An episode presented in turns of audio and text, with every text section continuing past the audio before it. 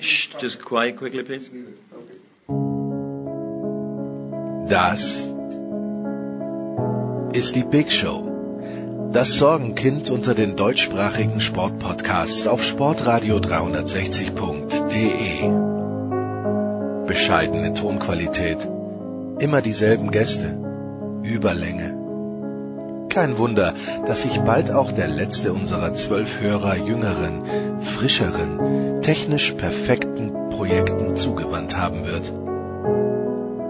Was hilft uns da unser gepflegtes Name-Dropping? Hallo, hier ist Roger Fedor. Hallo, hier ist Thomas Müller. Hey guys, it's Michaela Schifrin. Hallo, hier ist Fabian Ambisch. Hallo, hier ist Max Girardelli. Hallo, Sie hören Christoph Daum. Nichts. Trotzdem, die Big Show. Fast live aus den David Alaba Studios. Jetzt. Ihr hört Sportradio 360. Hilft ja nichts. Big Show 382 bei Sportradio 360. Äh, Der Producer hat ein euphorisierendes schwarz-gelbes Wochenende erlebt. Äh, Der BVB hat gewonnen, die Pittsburgh Steelers haben gewonnen. Da muss er noch ein bisschen äh, abschalten und äh, meldet sich dann später aus London dazu. Wir fangen an in den Außenstudios Malte und wir fangen an mit Fußball, wie es, wie wir es gewohnt sind und äh, haben drei Experten in den Leitungen. Zum einen Andreas Renner von der Sohn. Hallo Andreas. Hallo. Dann haben wir Sebastian Wessling von der Funke Mediengruppe. Hallo Sebastian. Guten Morgen oder hallo. Und äh, dann haben wir Alexis Menüsch von Linky. Bonjour Alexis. Bonjour Nicolas. Ja, dann sprechen wir über dieses Spiel zwischen dem BVB und Bayern München. Andreas, ich muss zugeben, ich habe davon wenig mitbekommen. Äh, ich war gerade auf dem Weg ins Stade de France im Rugby und äh, habe mitbekommen allerdings, dass äh, zumindest meine Twitter-Timeline, die bunt gefächert ist, euphorisiert ist von diesem Spiel, was ich dann von meinem Besuch beim Stade de France nicht so behaupten kann, aber das ist später Thema mit Jan Lüdecke. ähm, war es denn auch für dich so begeisternd, was die beiden da gespielt haben? Äh, am Ende gewinnt der BVB 3 zu 2 und ich lese von immens spannend, höchst intensiv, tor- und chancenreich, scheint ja wirklich toll gewesen zu sein. Ja, es war definitiv ein äh, äh, sehr unterhaltsames Spiel mit und und was macht ein Fußballspiel unterhaltsam? Torchancen machen Fußballspiel unterhaltsam. Ist jetzt auch erstmal nebensächlich, ob die dann tatsächlich verwandelt werden oder nicht, aber das sind die Situationen, äh, die Momente, in denen der Herzschlag nach oben geht. Davon gab es jede Menge und äh, ja, äh, es gab ähm, äh, es gab ein Hin und Her. Die Führung ähm, hat äh, hat gewechselt. Äh, Bayern hätte in der Nachspielzeit beinahe noch mal den Ausgleich erzielt, war dann äh, knapp abseits. War das überhaupt eine Nachspielzeit? Also auf jeden Fall Bayern hätte äh, beinahe noch den 95, Ausgleich erzielt. Ja, ähm, also da war äh, da war im, im Prinzip alles mit dabei, was den Leuten ähm, äh, unterhaltsam Fußball äh, liefert. Man darf nicht unter den Tisch fallen lassen. Da waren dann auch, weil es ein ziemlich offenes Spiel war, diverse Fehler dabei. Also wenn man jetzt nur auf die Abwehrleistung schaut, würde man jetzt vielleicht nicht sagen, das war eine absolute Top-Leistung, aber irgendwo muss man halt Abstriche machen. Aber ich glaube, letzten Endes wird, äh, wird fast niemand bereut haben, sich dieses Spiel anzuschauen. Ähm, also äh, zu, zumindest von den neutralen Zuschauern, der ein oder andere Bayern-Fan wird natürlich hinterher schon ein bisschen sauer gewesen sein, aber na gut, äh, man kann, man kann ja nicht alle immer glücklich machen. Alexi, hat dich das Spiel abgeholt? Ja, zum ersten Mal seit äh, Jahren äh, hat mir ein Bundesligaspiel äh, dermaßen elektrisiert, nicht nur wegen der Paarung, sondern weil auch das Spiel wirklich äh, äh, seinen Namen verdient hatte, nämlich den Klassiko oder Klassiker. Ähm, zwar gab es in der ersten Halbzeit, ich fand, äh, nicht viele Torchancen, aber dafür eine hohe Intensität. Aber in zweiter Halbzeit war es dann wirklich Weltklasse, vor allem aus Dortmunder Seite. Es ist halt ein, die Bestätigung, dass die Bundesliga ein bisschen aufholt äh, in Europa nach zwei mageren Jahren. Und äh, man sieht auch in den Ergebnissen im Europapokal in beiden Wettbewerben, dass die Bundesliga auch durch diese neue Spannung auch äh, offensive und spektakuläre äh, Gesichter mit Mönchengladbach, Eintracht Frankfurt, äh, Handelballsport Leipzig. Also tut sich was in der Bundesliga, nicht nur wegen der Spannung, auch wegen des gesamten Niveau und äh, das Klassiko wirklich war, war äh, top und es ist auch sehr wichtig auch für das Image der Bundesliga, das in den letzten zwei Jahren wirklich äh, darunter gelitten hat, dass das Niveau gesunken ist und äh, dass man jetzt ein bisschen wieder nach oben kommt, aber es äh, bedarf noch Bestätigung.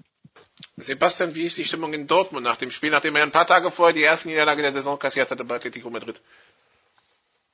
Ja, die ist natürlich recht euphorisiert. Also gerade gerade im Anhang, das ist ja ist ja nicht verwunderlich, nachdem man jetzt noch kein einziges Bundesligaspiel verloren hat, nachdem man vier Punkte vor Gladbach ist und eben noch wichtiger für den Dortmunder sieben Punkte vor den Bayern, ist natürlich im Umfeld die Stimmung äh, euphorisch. In der Mannschaft ist sie natürlich auch sehr, sehr gut. Die Verantwortlichen, tun natürlich, was äh, BVB-Verantwortliche in dieser Situation immer tun, die bremsen, die sagen, ist ja noch gar nicht viel passiert, sind ja noch 23 Spiele, kann noch alles Mögliche passieren. Aber natürlich ist die Stimmung deutlich besser, als sie zum gleichen Zeitpunkt vor einem Jahr war.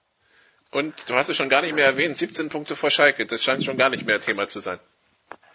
Ja, da muss man ehrlicherweise sagen, das ist ja, die sind ja inzwischen aus dem Blickfeld geraten, aus Dortmunder Sicht und aus Schalker Sicht genauso. Also ich glaube, da wird man jetzt in dieser Saison bis auf die beiden Derbys äh, nicht mehr allzu viele Berührungspunkte haben.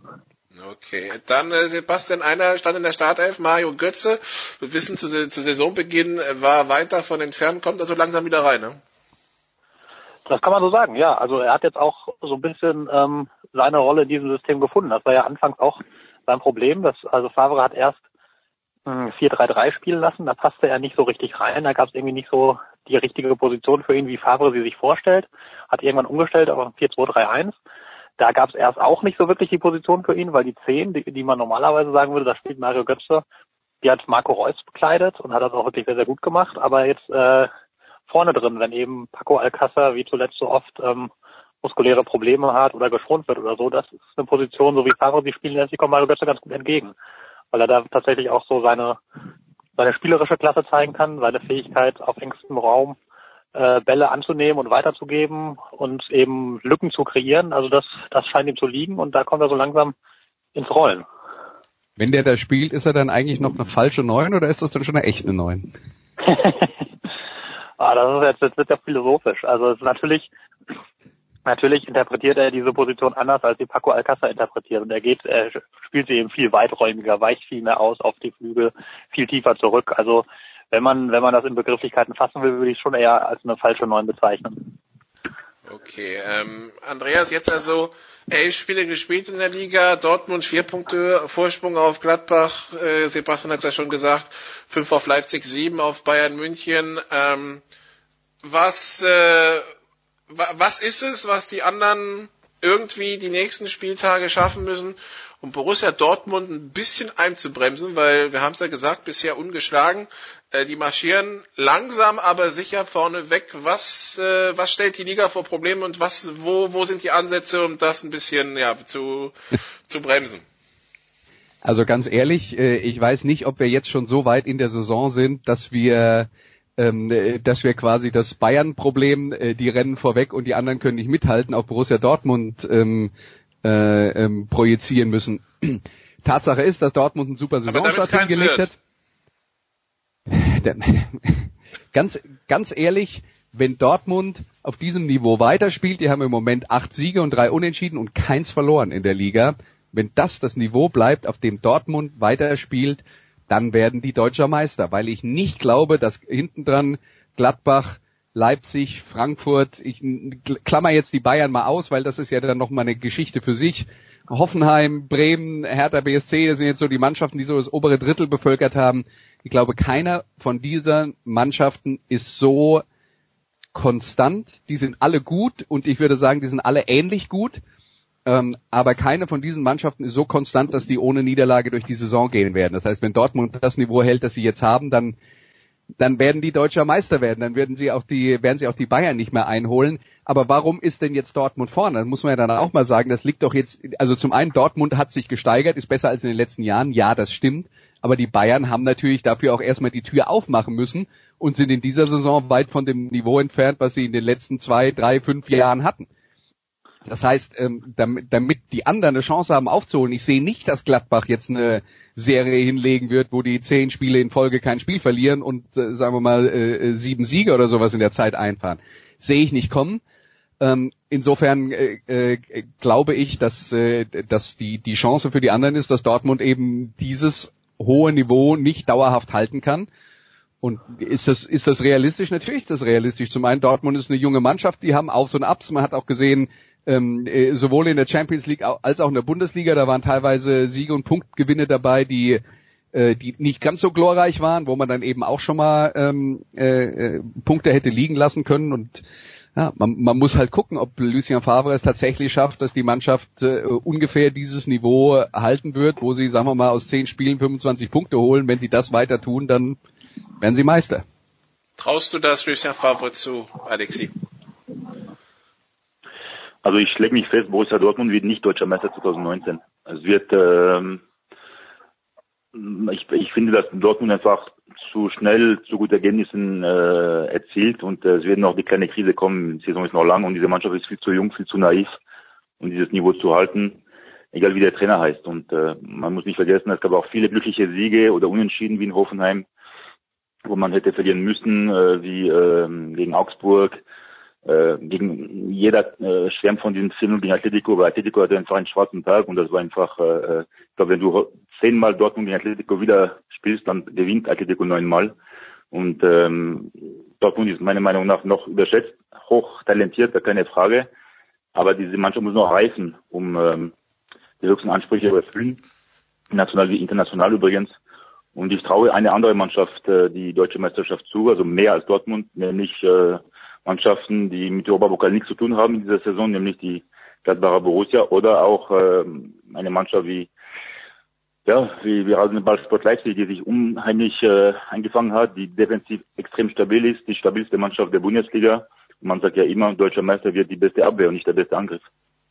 Sebastian, deine Chance für ein Plädoyer gegen den Hashtag Overrated, den Alexi gerade ein bisschen über die, den BVB gelegt hat. Ja, ich, also ich finde, ich finde, äh, ich kann da jetzt nicht grundsätzlich widersprechen. Ich, ich glaube, äh, Overrated geht ein bisschen zu weit. Das ist schon eine eine unfassbar gute Mannschaft mit unfassbar großem Potenzial. Aber man muss natürlich sagen, derzeit schöpfen sie es halt auch optimal aus. Ähm, und war natürlich auch Glück dabei. Und ich bin auch der Meinung, dass da Rückschläge kommen werden, wenn du auf so viele junge Spieler setzt. Ähm, aber es ist, also es ist vor allem eine Frage, Borussia Dortmund hat derzeit einen, hat einen sehr, sehr großen Kader, kann sehr viele Positionen recht ausgeglichen variieren. Das ist ihr, ihr großes Plus. Das hat man auch gesehen. Das hat die komplette Viererkette ja schon gefehlt, mit der sie in die Saison gegangen sind. Das hat nicht so großen Einfluss gehabt. Wenn allerdings sich Spieler verletzen sollten, wie jetzt etwa ein Marco Reus oder ein Axel Witzel oder so, dann äh, ist dieses Gebäude dann doch im Konstrukt dann doch ein bisschen zu wackelig, würde ich sagen. Dann, dann wird Borussia Dortmund auf jeden Fall Probleme kriegen und die werden nicht ihr Niveau so sehr halten, aber ich rechne jetzt auch nicht mit einem kompletten Einbruch. Von daher gehe ich schon davon aus, dass sie bis zum Ende oben mitspielen. Wobei ja dann so vielleicht die anderen ein bisschen konstanter in den Tag legen müssen. Andreas, wenn ich dann Gladbach sehe, die dann zwischendurch mal so ein 1 zu 3 in Freiburg und dann 0 zu 5 im Pokal hinlegen, denke ich mir manchmal schon so, hm, ähm, also es, äh, ich weiß nicht, ob man in der Bundesliga gut sein muss oder ob es vor allen Dingen reicht, versuchen so halbwegs konstant zu sein, anstatt diese Achterbahnfahrten zu fahren, die viele gerne hinlegen.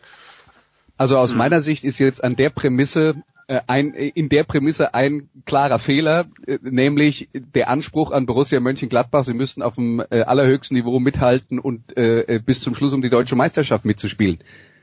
Ich glaube nicht, dass in Mönchengladbach das irgendjemand ernsthaft erwartet. Das ist ein, ein, ein Was super... Nicht zwischendurch 0-5 so, verlieren, das meine ich.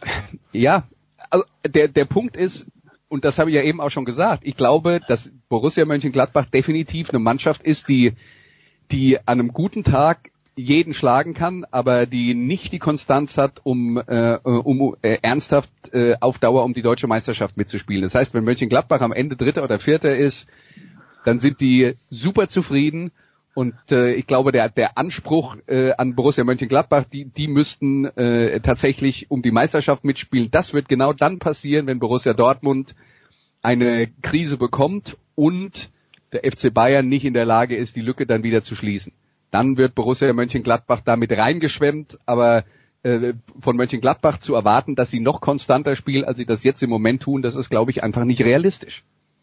Man muss ja auch sagen, äh, Stand jetzt, um mal diese böse, diese böse Formulierung zu verwenden, Stand jetzt ist Borussia Dortmund die absolut stabilste Mannschaft, die da oben steht. Ähm, und ich glaube, es wird einfach ganz viel davon abhängen, ob sich der FC Bayern fängt. Also wenn die also, und auch dann sind sieben Punkte immer noch ein Brett. Die muss man auch erstmal aufholen. Da, da ist man ja schon darauf angewiesen, dass also Borussia Dortmund jetzt nicht schwächelt, aber doch eine kleine Krise zumindest hinlegt, weil ja auch der FC Bayern jetzt nicht alle 23 Spiele gewinnen wird. Ähm, und das heißt, dass äh, also wenn wenn der BVB so weitermachen sollte oder einigermaßen so weitermachen sollte, wird es für alle Mannschaften sehr schwer, die abzufangen, weil Borussia Mönchengladbach sehe ich lange nicht so stabil, wurde ja gerade schon gesagt, und auch RB Leipzig ist meiner Meinung nach lange nicht so stabil. Da hängt es auch an, an recht wenigen Kräften, dass das Gebilde funktioniert oder nicht. Also da ähm, sehe ich jetzt noch nicht, dass die jetzt die große Aufholjagd äh, starten und vorne wegmarschieren, sondern da sehe ich im Moment Borussia Dortmund klar als die stabilste Mannschaft. Und beim FC Bayern ist doch auch das Thema, ähm, unter was für einem, also wenn wir jetzt darüber reden, holt der FC Bayern, äh, wird der FC Bayern wieder konstanter, holt der FC Bayern vielleicht die Punkte Rückstand auf, wenn Dortmund eine Schwäche zeigt und so weiter und so fort. Ähm, Punkt eins ist, ich bin sehr skeptisch, dass der FC Bayern unter der, dem derzeitigen, äh, unter den derzeitigen Rahmenbedingungen diese Konstanz wiederfinden wird.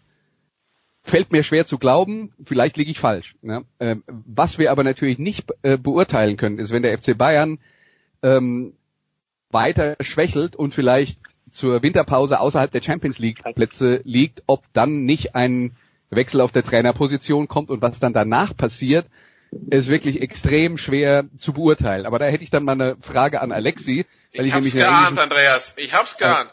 In der englischen Zeitung äh, äh, heute das Gerücht gelesen habe, dass äh, Arsene Wenger den Trainerposten beim FC Fulham, der gerade frei geworden ist und jetzt durch Claudio Ranieri äh, besetzt wurde, dass er den abgelehnt hat, nachdem er ihm angeboten wurde, weil er angeblich darauf wartet, dass der Trainerjob bei Bayern frei wird. Kannst du ich da irgendwas zu sagen? Fragt, äh ich dachte, du, schon, du fragst schon, warum Guardiola sich in München aufhält die ganze Woche. halt aber das ist die nächste Frage. ja. nee, aber das Gerücht mit Wenger habe ich schon gehört und äh, darüber wird auch schon in Frankreich spekuliert. Es gab ja vor zehn Tagen die Meldung, er geht zum AC Mailand, äh, dass es fix sein sollte und das war eine komplette Falschmel Falschmeldung. Ich würde mir würde es nicht überraschen, weil ähm, Arsene Wenger hat ein bisschen das Gesicht von von Jupp Heynckes, also unglaublich ho hohe äh, Kompetenzen, aber auch äh, 30-jährige Erfahrung auf dem höchsten Niveau als Trainer. Und Jupp ist ja jetzt definitiv in Rente und vielleicht ist es halt das gleiche Modell, was sich ein Uli Hoeneß denkt, für eine, ein halbes oder, oder äh, eineinhalb Jahr sogar, um diesen Umbruch endlich mal äh, durchzusetzen, auf den die Bayern-Fans schon seit zwei, drei, vier Jahren hoffen und warten. Also ich würde es nicht ausschließen, ich habe auch meine Bedenken, dass ähm, Nico Kovac noch auf der Bayernbank sitzt, wenn es in die Rückrunde wieder losgeht in Hoffenheim im Januar, weil er einfach die Mannschaft nicht wirklich erreicht, weil er zu überfordert mit äh, so einem Posten bei so einem Weltverein ist und einfach der falsche Mann ist. Und äh, es ist klar, dass er jetzt bis Weihnachten bleibt. Jetzt werden wir die weitere Entwicklung abwarten, vor allem in der Bundesliga, weil in der Champions League wird es mit dem Achtelfinale in dieser leichten Gruppe wohl klappen. Ähm, aber dann, glaube ich, wird schon mal eine Mini-Bilanz gezogen und äh, würde mich nicht wundern, wenn, wenn es zwar wieder einen Trainerwechsel geben würde, würde auch Sinn machen, weil, wie gesagt, er erreicht nicht die Mannschaft, Niko Kovac. Und wenn man auch in der Champions League weiterkommen will als, als, als das Achtelfinale, dann braucht man einen anderen Trainer. Aber ob Arsene Wenger dann der richtige Mann wäre, da habe ich auch meine Zweifel, weil er ich auch gerade sagen, Champions League ist. Achtelfinale, ja. da war doch was. Genau, ich glaube sechs oder sieben Jahre in Folge, das ist auch kein Zufall. Natürlich hat man nie mal auf Barca oder auf Bayern getroffen, aber auch auf mal, einmal auf Monaco. Und äh, ja, das hätte schon Glanz, das hätte schon äh, äh, ein gewisse Charme, dass äh, Arsene Wenger endlich mal nach München kommt, denn er war schon mal vor etlichen Jahren auf dem Zettel der Bayern Verantwortlichen. Aber vielleicht ist es schon zu spät, damit er wirklich bewirken, was bewirken kann an der an der Isar. Was ja leider nicht möglich ist, ist ein Achtelfinale Bayern gegen Arsenal mit dann Arsene Wenger als Bayern-Trainer auf der Bank.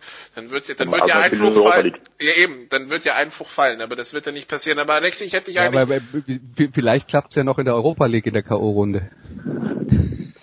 Oh. Kleiner Scherz, aber ja, sorry.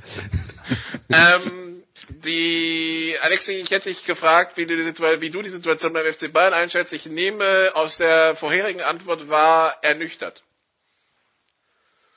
ja, man braucht nur nicht nur die Ergebnisse, sondern die die die Spielweise und die die spielerische Entwicklung Entwicklung äh, zu festzustellen, dass da der Umbruch einfach verpasst wurde, dass man äh, zu vorsichtig war auf dem Transfermarkt im Sommer, dass man äh, ein Backup auch als Außenverteidiger für für Alaba hätte holen müssen. Das also das gibt da gibt es etliche Baustellen. Ähm, ja, äh, ich bin sehr gespannt, was im kommenden Sommer in München passiert. Ich glaube, das wird die größte Revolution der, der Geschichte des FC Bayern. Es muss auch was passieren auf der Trainerbank. Im Kader muss es radikale Veränderungen, Veränderungen geben, aber ich hoffe auch irgendwann, dass mal äh, bei den Verantwortlichen irgendwas passiert. Okay, und dann, bevor wir zum Länder, zum Länderspielthematik rübergehen, Sebastian, vielleicht noch äh, einen Blick nach, auf einen anderen Verein in NRW, nämlich Bayer Leverkusen, die ja eigentlich äh, in die Champions League wollten, eher im, im unteren Tabellenmittelfeld rumdümpeln. Ähm, jetzt gab's äh, Rüffel von Rudi Völler für ein Interview von Kevin Volland. Herrlich spricht von einem Mentalitätsproblem. Ich habe dann irgendwie die Tage durch meine Twitter-Timeline durchfliegen sehen, Leverkusen im Herbst 2018, eine Bestandsaufnahme des Grauens, das war glaube ich vom Kicker. Wie schlimm ist denn die Situation in Leverkusen? Äh, ja, das ist, äh, ich meine, das ist ja ganz einfach, wenn du so eine Mannschaft hast, die ja ohne Zweifel hochtalentiert ist, aber dich auf diesem Tabellenplatz wiederfindest, ähm, das ist nicht, da, da ist, ist wenig, wenig schön im Club und da ist, ist die Stimmung natürlich gereizt. Ähm, und allerdings, äh, natürlich machen das viele am Trainer fest, die äh, ja auch äh, nicht unbedingt äh, in allen Punkten zu Unrecht. Da, da hat es ja schon die eine oder andere Aufstellung gegeben, die man hinterfragen kann. Und das sieht spielerisch manchmal auch sehr seltsam aus. Aber ich glaube, in Leverkusen muss man sich wirklich mal grundsätzlich fragen, warum sich dieses Muster eigentlich immer wieder wiederholt. Also sie spielen eine gute Saison, verstärken sich eigentlich auch noch ordentlich und dann, dann stürzt, stürzt die Mannschaft aus unerfindlichen Gründen wieder ab. Also da muss man, glaube ich, schon, äh, du hast das Wort Mentalität in den Mund genommen. Und ich glaube, da müssen sie sich schon, schon mal fragen, sie bei der Kaderkomposition da immer alles richtig machen. Also es sind sehr, sehr viele sehr hochtalentierte Spieler dabei, aber vielleicht fehlen so die, die ein, zwei Typen, die zum Beispiel Dortmund sich dieses Jahr eben geholt hat in die Lady und Witzel. Ähm, vielleicht würden solche Spieler Leverkusen auch ganz gut zu Gesicht stehen. Also das ist ja dieses, dieses Muster, das ist ja, ist ja kein neues. Das zieht sich ja jetzt über Jahre oder fast schon Jahrzehnte hin in Leverkusen. Okay. Dann machen wir eine kurze Pause und dann sprechen wir über die Länderspielpause beziehungsweise über die Spiele der DFB 11, die letzten beiden im Jahr 2018. Bis gleich.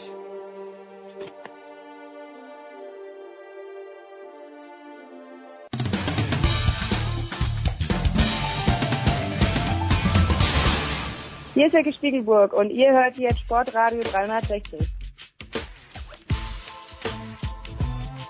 Show 382 bei Sportradio 360. Wir machen weiter mit Fußball, mit Andreas Renner, mit Alex Menüsch, mit Sebastian Wessling. Wir, nee, Fußball in der Big Show wird Ihnen präsentiert von bet365.com. Heute noch ein Konto eröffnen und bis zu 100 Euro Einzahlungsbonus bekommen. Wir sprechen jetzt also über die beiden Länderspiele. Heute Abend gegen Russland in Leipzig und dann noch Deutschland Niederlande auf äh, Schalke.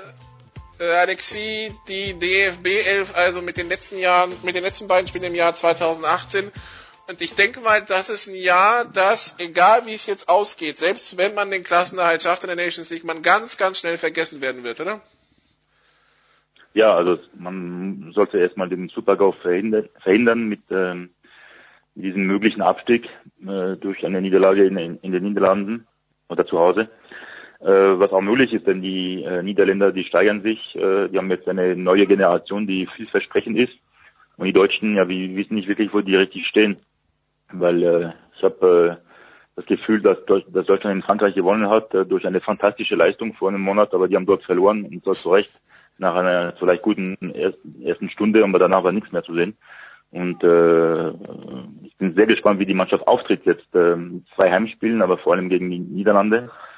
Denn wie gesagt, es geht darum, den Abstieg zu verhindern. Und das Jahr war vielleicht das schlechteste überhaupt in der Geschichte des DFB. Und ähm, falls wirklich Deutschland absteigen sollte, dann hoffe ich, äh, dass das Thema Joachim wieder auf den Tisch kommt. Okay, also nur für, für zur Information, also das Ding könnte auch schon ohne Beteiligung von Deutschland durch sein, nämlich dann, wenn die Niederlande Frankreich schlagen sollten. Ähm, wenn es unentschieden ausgeht, braucht Deutschland dann in, auf Schalke einen Sieg mit mindestens, beziehungsweise mit über drei Toren. Ich glaube 3-0 oder dann 5-1, 6-2 und so weiter. Das also die Rahmenbedingungen. Ähm, ja, Andreas, der der Abstieg, der mögliche, äh, Alexi hat es ja schon kritisch betrachtet und meinte, dann kommt die Thematik Joachim Löw wieder auf den Tisch. Kannst du das vorstellen? Also ich äh, war nicht der Meinung, dass die Thematik Joachim Löw jetzt schon mal vom Tisch weg war. Es ist nur immer, wenn die Bundesliga zwischendrin läuft, wird es halt nicht mehr so intensiv diskutiert, wie äh, wenn, wenn die äh, wenn, wenn die Nationalmannschaft dann aktiv ist. Natürlich steht der Bundestrainer nach der WM unter Beobachtung. Ich glaube, was aber jetzt passiert ist, und zwar vor dem letzten Spiel gegen Frankreich, da hat er halt, also der, der Vorwurf an ihn war ja immer, er war, er sei so unglaublich stur gewesen, er hätte immer an den altbewährten Kräften äh, äh, festgehalten, es hätte keine Veränderung gegeben. Das ist ein Vorwurf, den man möglicherweise dem Bundestrainer machen kann nach dem WM-Gewinn 2014. Ähm, vorher und da nehme ich die Zeit als Co-Trainer unter Jürgen Klinsmann mit, war ja Joachim Löw vor allen Dingen eins, nämlich ein Erneuerer, der immer wieder Sachen ausprobiert hat, von denen andere dann schon gesagt haben, hör mir auf mit dem Blödsinn, das ist, äh, soll doch, äh, er soll doch das, äh, er soll doch lieber Karo einfach machen und die Mannschaft ist doch so schon gut genug. Ähm, insofern äh, ist die, die Entwicklung, die, also die, die stattgefunden hat nach der WM 2014, der Teil, über den man reden muss. Jetzt ist bei der WM 2018 schiefgegangen. Der Bundestrainer hat danach noch versucht, mit, mit äh, ein, einigen seiner Weltmeistern zusammen weiterzuarbeiten und das kam dann aber zum Bruch, nachdem die Leistung nicht mehr gepasst hat, nachdem die äh, dann mittlerweile Ex-Weltmeister einfach die Leistung nicht mehr gebracht haben, hat er ja diesen Umbruch eingeleitet und bei dem Spiel gegen Frankreich sehr viele jüngere Spieler eingesetzt, was ja von ihm gefordert worden war. Ähm, und ich glaube, eine 1 zu 2 Auswärtsniederlage beim amtierenden Weltmeister, wo man eine Stunde lang äh, wirklich guten Fußball gespielt hat, wäre jetzt nicht so der Punkt, wo ich sagen würde, das Experiment muss man jetzt dringend beenden. Man muss einem Umbruch, ähm, wo dann mehr jüngere Spieler auf dem Platz stehen sollen, auch einfach eine, eine gewisse Zeit geben. Und ähm, klar, wenn, wenn, wenn es jetzt passieren sollte, dass Deutschland gegen die Niederlande am, äh, am Sonntag ist, glaube ich, das Spiel, ähm, wenn, wenn das Spiel äh, 4-0 verloren gehen sollte, Gesundheit übrigens, ähm, äh, wenn das Spiel 4-0 verloren gehen sollte, dann wird das sicher nochmal diskutiert, aber wenn die Mannschaft jetzt äh, fußballerisch eine gute Leistung bringt, würde ich sagen, ähm, was für einen Sinn hätte es, einen schon eingeleiteten Umbruch abzubrechen, um einen neuen Umbruch einzuleiten und was soll dabei dann rauskommen? Und, und kommt noch dazu, wer soll der Trainer sein, der das dann, äh, äh wer das, der das dann anführt? Sebastian, hat dich denn das abgeholt, was äh, die deutsche Elf gegen Frankreich gezeigt hat? Boah, das fand ich schon recht ordentlich, ja. Also das war war auf jeden Fall ähm, war auf jeden Fall erfrischend. Also es war jetzt war jetzt nicht nicht überragend. Ähm, kann man vielleicht auch nicht erwarten von so vielen jungen Spielern, aber es hat zumindest zumindest gezeigt, dass da was jetzt sich was entsteht, was jetzt nicht ganz perspektivlos ist. Ne? Also dass da da waren ja waren ja, waren ja viele junge Spieler, die gezeigt haben, dass sie auf dem Niveau einigermaßen mithalten können. Und ich glaube, glaube auch, um das, äh, das zu unterstützen, was eben schon gesagt wurde, dass, äh, dass Joachim Löw eigentlich mehr oder weniger den Kopf schon wieder aus der Schlinge gezogen hat. Das ist mein Eindruck aus allem, was ich so aus Richtung DFB höre und sehe, dass wenn jetzt da nicht irgendwie gegen, gegen Russland und die Niederlande, die total äh, Totalpleiten folgen, dass, dass er eigentlich wieder recht fest im Sattel sitzt und die nächste Bewertung dann eigentlich im Prinzip wieder in zwei Jahren bei der EM erfolgt, sondern dass ähm, die DFB-Verantwortlichen, glaube ich, auch ganz, ganz sind, wenn sie das Thema so einigermaßen jetzt mal hoffentlich beenden können und, und zumindest auf zwei Jahre Ruhe reinbringen. Ich glaube nicht, dass, dass sein Posten jetzt irgendwie noch akut in Gefahr ist. Ich glaube ehrlich gesagt auch nicht, dass das, dass das der Abstieg aus der Nations League daran etwas ändern würde. Denn es hat mir auch noch keiner so richtig erklären können, warum das denn ein Debakel wäre, wenn man in der Nations League nicht in der ersten Runde spielt. Das ist fürs Prestige vielleicht nicht schön, aber es hat ja irgendwie ansonsten auch keinerlei, keinerlei wirklich dramatischen Folgen. Wichtiger ist ja die EM-Qualifikation. Wie, wie sehen ja, Sie man, man, man spielt halt beim nächsten Mal gegen, äh, gegen schwächere Gegner. Das ist, ja und? Das, ja genau, das ist die Strafe dafür. Dann gewinnt man halt wieder. genau. Ja, kann, kann sich leichter für die EM qualifizieren, weil man dann nämlich auch darüber ja auch weitere Startplätze und so weiter. Also das ist das ist natürlich schöner in schöner in der oberen Gruppe mitzuspielen, aber ich jetzt das ganz große die ganz große Dramatik, dass man deswegen jetzt einen Trainer feuern müsste, wenn man ansonsten das Gefühl hat und das vermittelt der DFB ja zumindest, dass er das Gefühl hat, dass die Richtung wieder stimmt, dann wird deswegen ja kein Trainer über die Klinge wird man keinen Trainer über die Klinge springen lassen. Wie, wie sieht Alexi übrigens diese Nations League? Weil er meinte, wenn es den Abschied gibt, dann äh, geht die Diskussion wieder los. Das heißt, du, äh, du ordnest der ganzen Geschichte schon einen gewissen Wert zu? Nein, aber wenn man schon so eine blamable WM äh, spielt und zeigt und, und erlebt und dann noch äh, in der Nations League absteigt, das ist das Image doch nicht positiv und man kann doch sich nicht freuen, dass man dann auf schwächere Gegner trifft und äh, dann nicht das, wie gesagt, der Supergau perfekt. Ja, dann muss doch der Trainer gehen. Mehr gibt es darüber nicht zu sagen. Okay, Andreas, der Trainer, der übrigens immer noch auf der Suche nach, äh, nach einer Sturmlösung ist, habe ich das Gefühl. Jetzt sollen es Werner, Gnabry und äh, Sané richten und weil Mittelstürmer ist weiterhin nicht in Sicht. So ein echter. Ja, die Frage ist doch, was meinen wir jetzt mit einem echten Mittelstürmer? Ähm, ich will nur darauf hinweisen, dass die Mannschaft, über die wir vorhin in der Bundesliga ähm, äh, in, in der Bundesliga geredet haben, die im Moment äh, das Maß aller Dinge ist und die auf einem extrem hohen Niveau spielt, die, die hat mit Mario Götze als, äh, als Mittelstürmer gespielt und äh, Paco Alcázar, der viele Tore schießt, der, bei dem wird dann auch nicht drüber diskutiert, dass er eigentlich von der Statur her alles andere ist als das, was man unter einem klassischen Mittelstürmer äh, äh, versteht. Aber das ist, äh, es ist tatsächlich so, dass die, die Fußballnationalmannschaft jede Menge Stürmer hat, aber vielleicht nicht den klassischen Mittelstürmer. Das sind Situationen, mit denen ist die Nationalmannschaft in der Vergangenheit immer wieder gut umgegangen. Deutschland wurde auch ohne echten Mittelstürmer Weltmeister, wenn ich da nur mal am Rande dran erinnern darf. Das heißt, das ja, ist da aus meiner Miroslav Klose, das ist aus meiner Sicht schon ein echter Mittelstürmer. Ja, aber der hat doch aber doch, obwohl ich gespielt. ansonsten zustimme. Ja.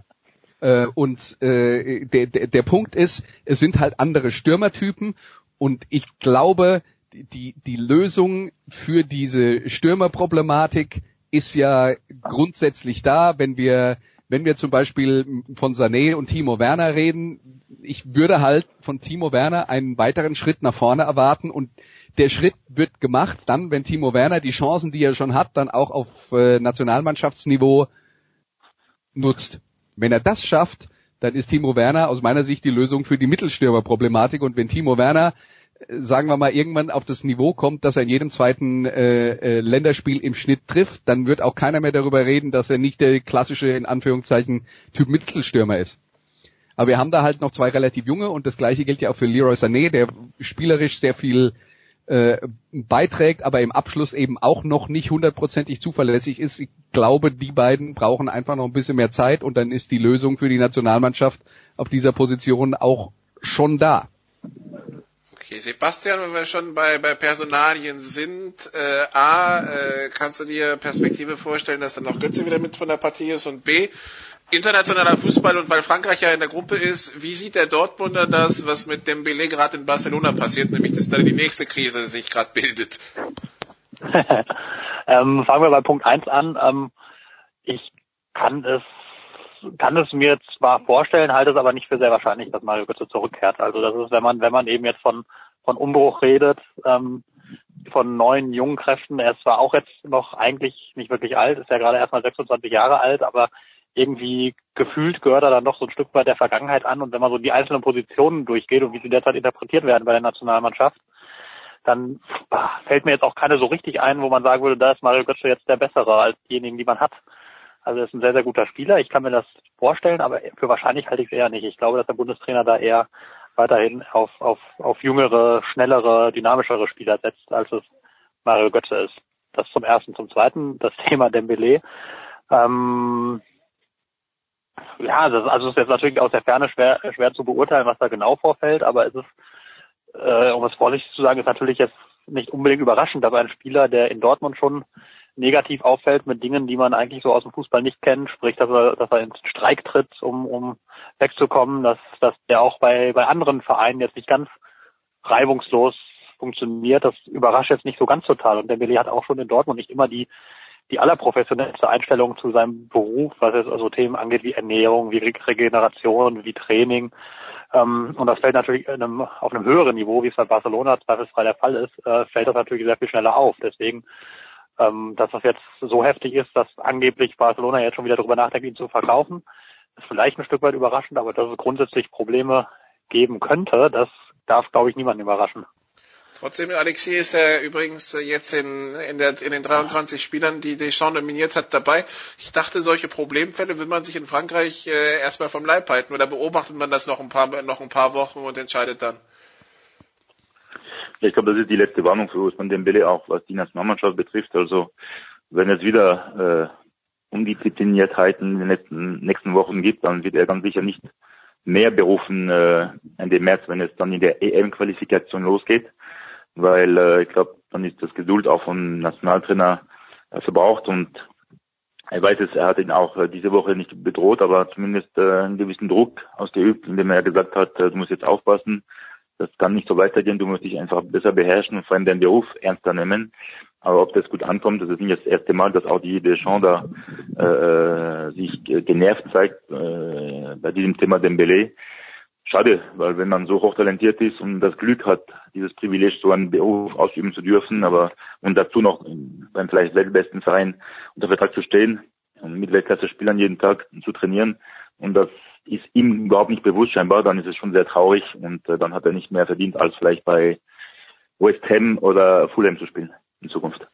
Und weil Martial verletzt ist und Lacazette, der Ersatz, sich äh, auch äh, nicht fit fühlt, darf jetzt Alexis Alassane Player von Gladbach ran. In, äh, zumindest erstmal ist erstmal in die Gruppe aufgenommen worden und wird also zum ersten Mal bei der französischen Nationalmannschaft äh, zumindest mal im Kader, also nicht im Kader stehen, aber zumindest mal auf dem Spielberichtsbogen stehen. Also erstmal bei Lacazette ist er nicht verletzt, sondern er, hatte, er hat keine Lust auf die Nationalmannschaft unter Didier Deschamps. Das äh, ist, was man so hört in Frankreich, weil er sauer war, nicht bei der WM dabei zu sein und äh, er kann scheinbar mit dem äh, mit der Konkurrenz nicht wirklich umgehen. Und ein Player hat es auch verdient. Also ähm, es war eher zu erwarten, dass er berufen wird zum ersten Mal als ein Sebastian Aller, der glaube ich gar keine Rolle spielt bei Didier Deschamps.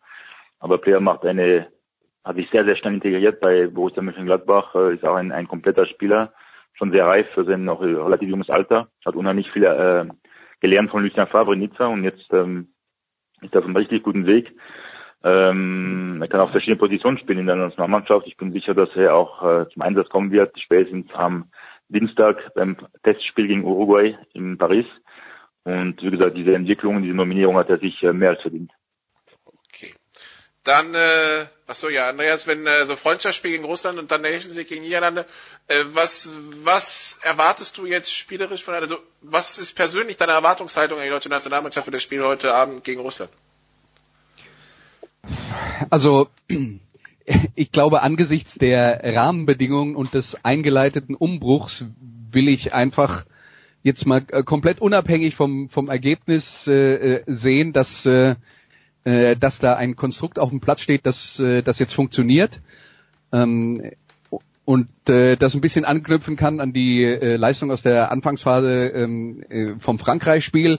Was ich erwarte, ich erwarte halt, dass diese Mannschaft wie es ja auch teilweise gefordert wurde, unter den neuen Rahmenbedingungen weniger Ballbesitz Fußball spielt, dass es äh, mehr um Umschalten geht, nicht mehr darum, äh, tatsächlich dominant aufzutreten und eine Partie von der ersten Minute an äh, zu, zu bestimmen und dann äh, und dann halt äh, ja wäre der nächste Schritt vorne die Torchancen zu nutzen. Und das ist ja jetzt ein Thema, das begleitet uns schon länger und hat ja jetzt nicht was mit der Ausrichtung zu tun, sondern das ist äh, das ist ja die Achillesferse der Nationalmannschaft gewesen, schon seit äh, schon seit Monaten und war auch eines der großen Probleme bei der WM, dass halt die durchaus vorhandenen Torchancen nicht konsequent genutzt wurden. Ähm, da halt eine Steigerung, aber da sind wir dann halt bei dem Thema Sané und Werner und da haben wir ja schon drüber geredet, äh, noch relativ jung und Stürmer äh, brauchen manchmal ein bisschen länger, um halt diese äh, Konstanz in der Torgefahr äh, zu, äh, zu entwickeln. Ja, also ich, ich ähm, ich erwarte von der Mannschaft oder erhoffe von der Mannschaft, dass, äh, dass die äh, den, den beschrittenen Weg weitergeht und, äh, und, und sich findet und ein, äh, ein Gerüst liefert, äh, mit dem man dann im, im nächsten Jahr äh, weiterarbeiten kann. und, und zwar jetzt mal unabhängig von irgendwelchen Ergebnissen. Genau, das Ganze zumindest für diese zwei Länderspiele dann noch ohne Jerome Boateng, der nicht berücksichtigt wurde. Das war's vom Fußball. Andreas bleibt für Football Highlights am Wochenende. Sebastian, wie schaut's aus? Äh, ich werde mir dieses Wochenende ein fußballfreies Wochenende nehmen und das mit der Familie verbringen. Ist Nein. ja auch äh, durch ja durch Länderspielpause kann man sich das mal erlauben. Das ist äh, freie Wochenende sind rar für Sportjournalisten. Jetzt habe ich mal eins unfassbare Geschichten hier in der Big Show. Alexi, wie sieht ja, bei dir aus? Skandale werden aufgedeckt. Genau das gleiche wie Sebastian. Darüber freue ich mich sehr. Okay, dann äh, wünschen wir euch viel Spaß in der Freizeit und das natürlich auch das Wetter mitspielt. Kurze Pause und dann geht's hier um Football in der Big Show 382. Bis gleich.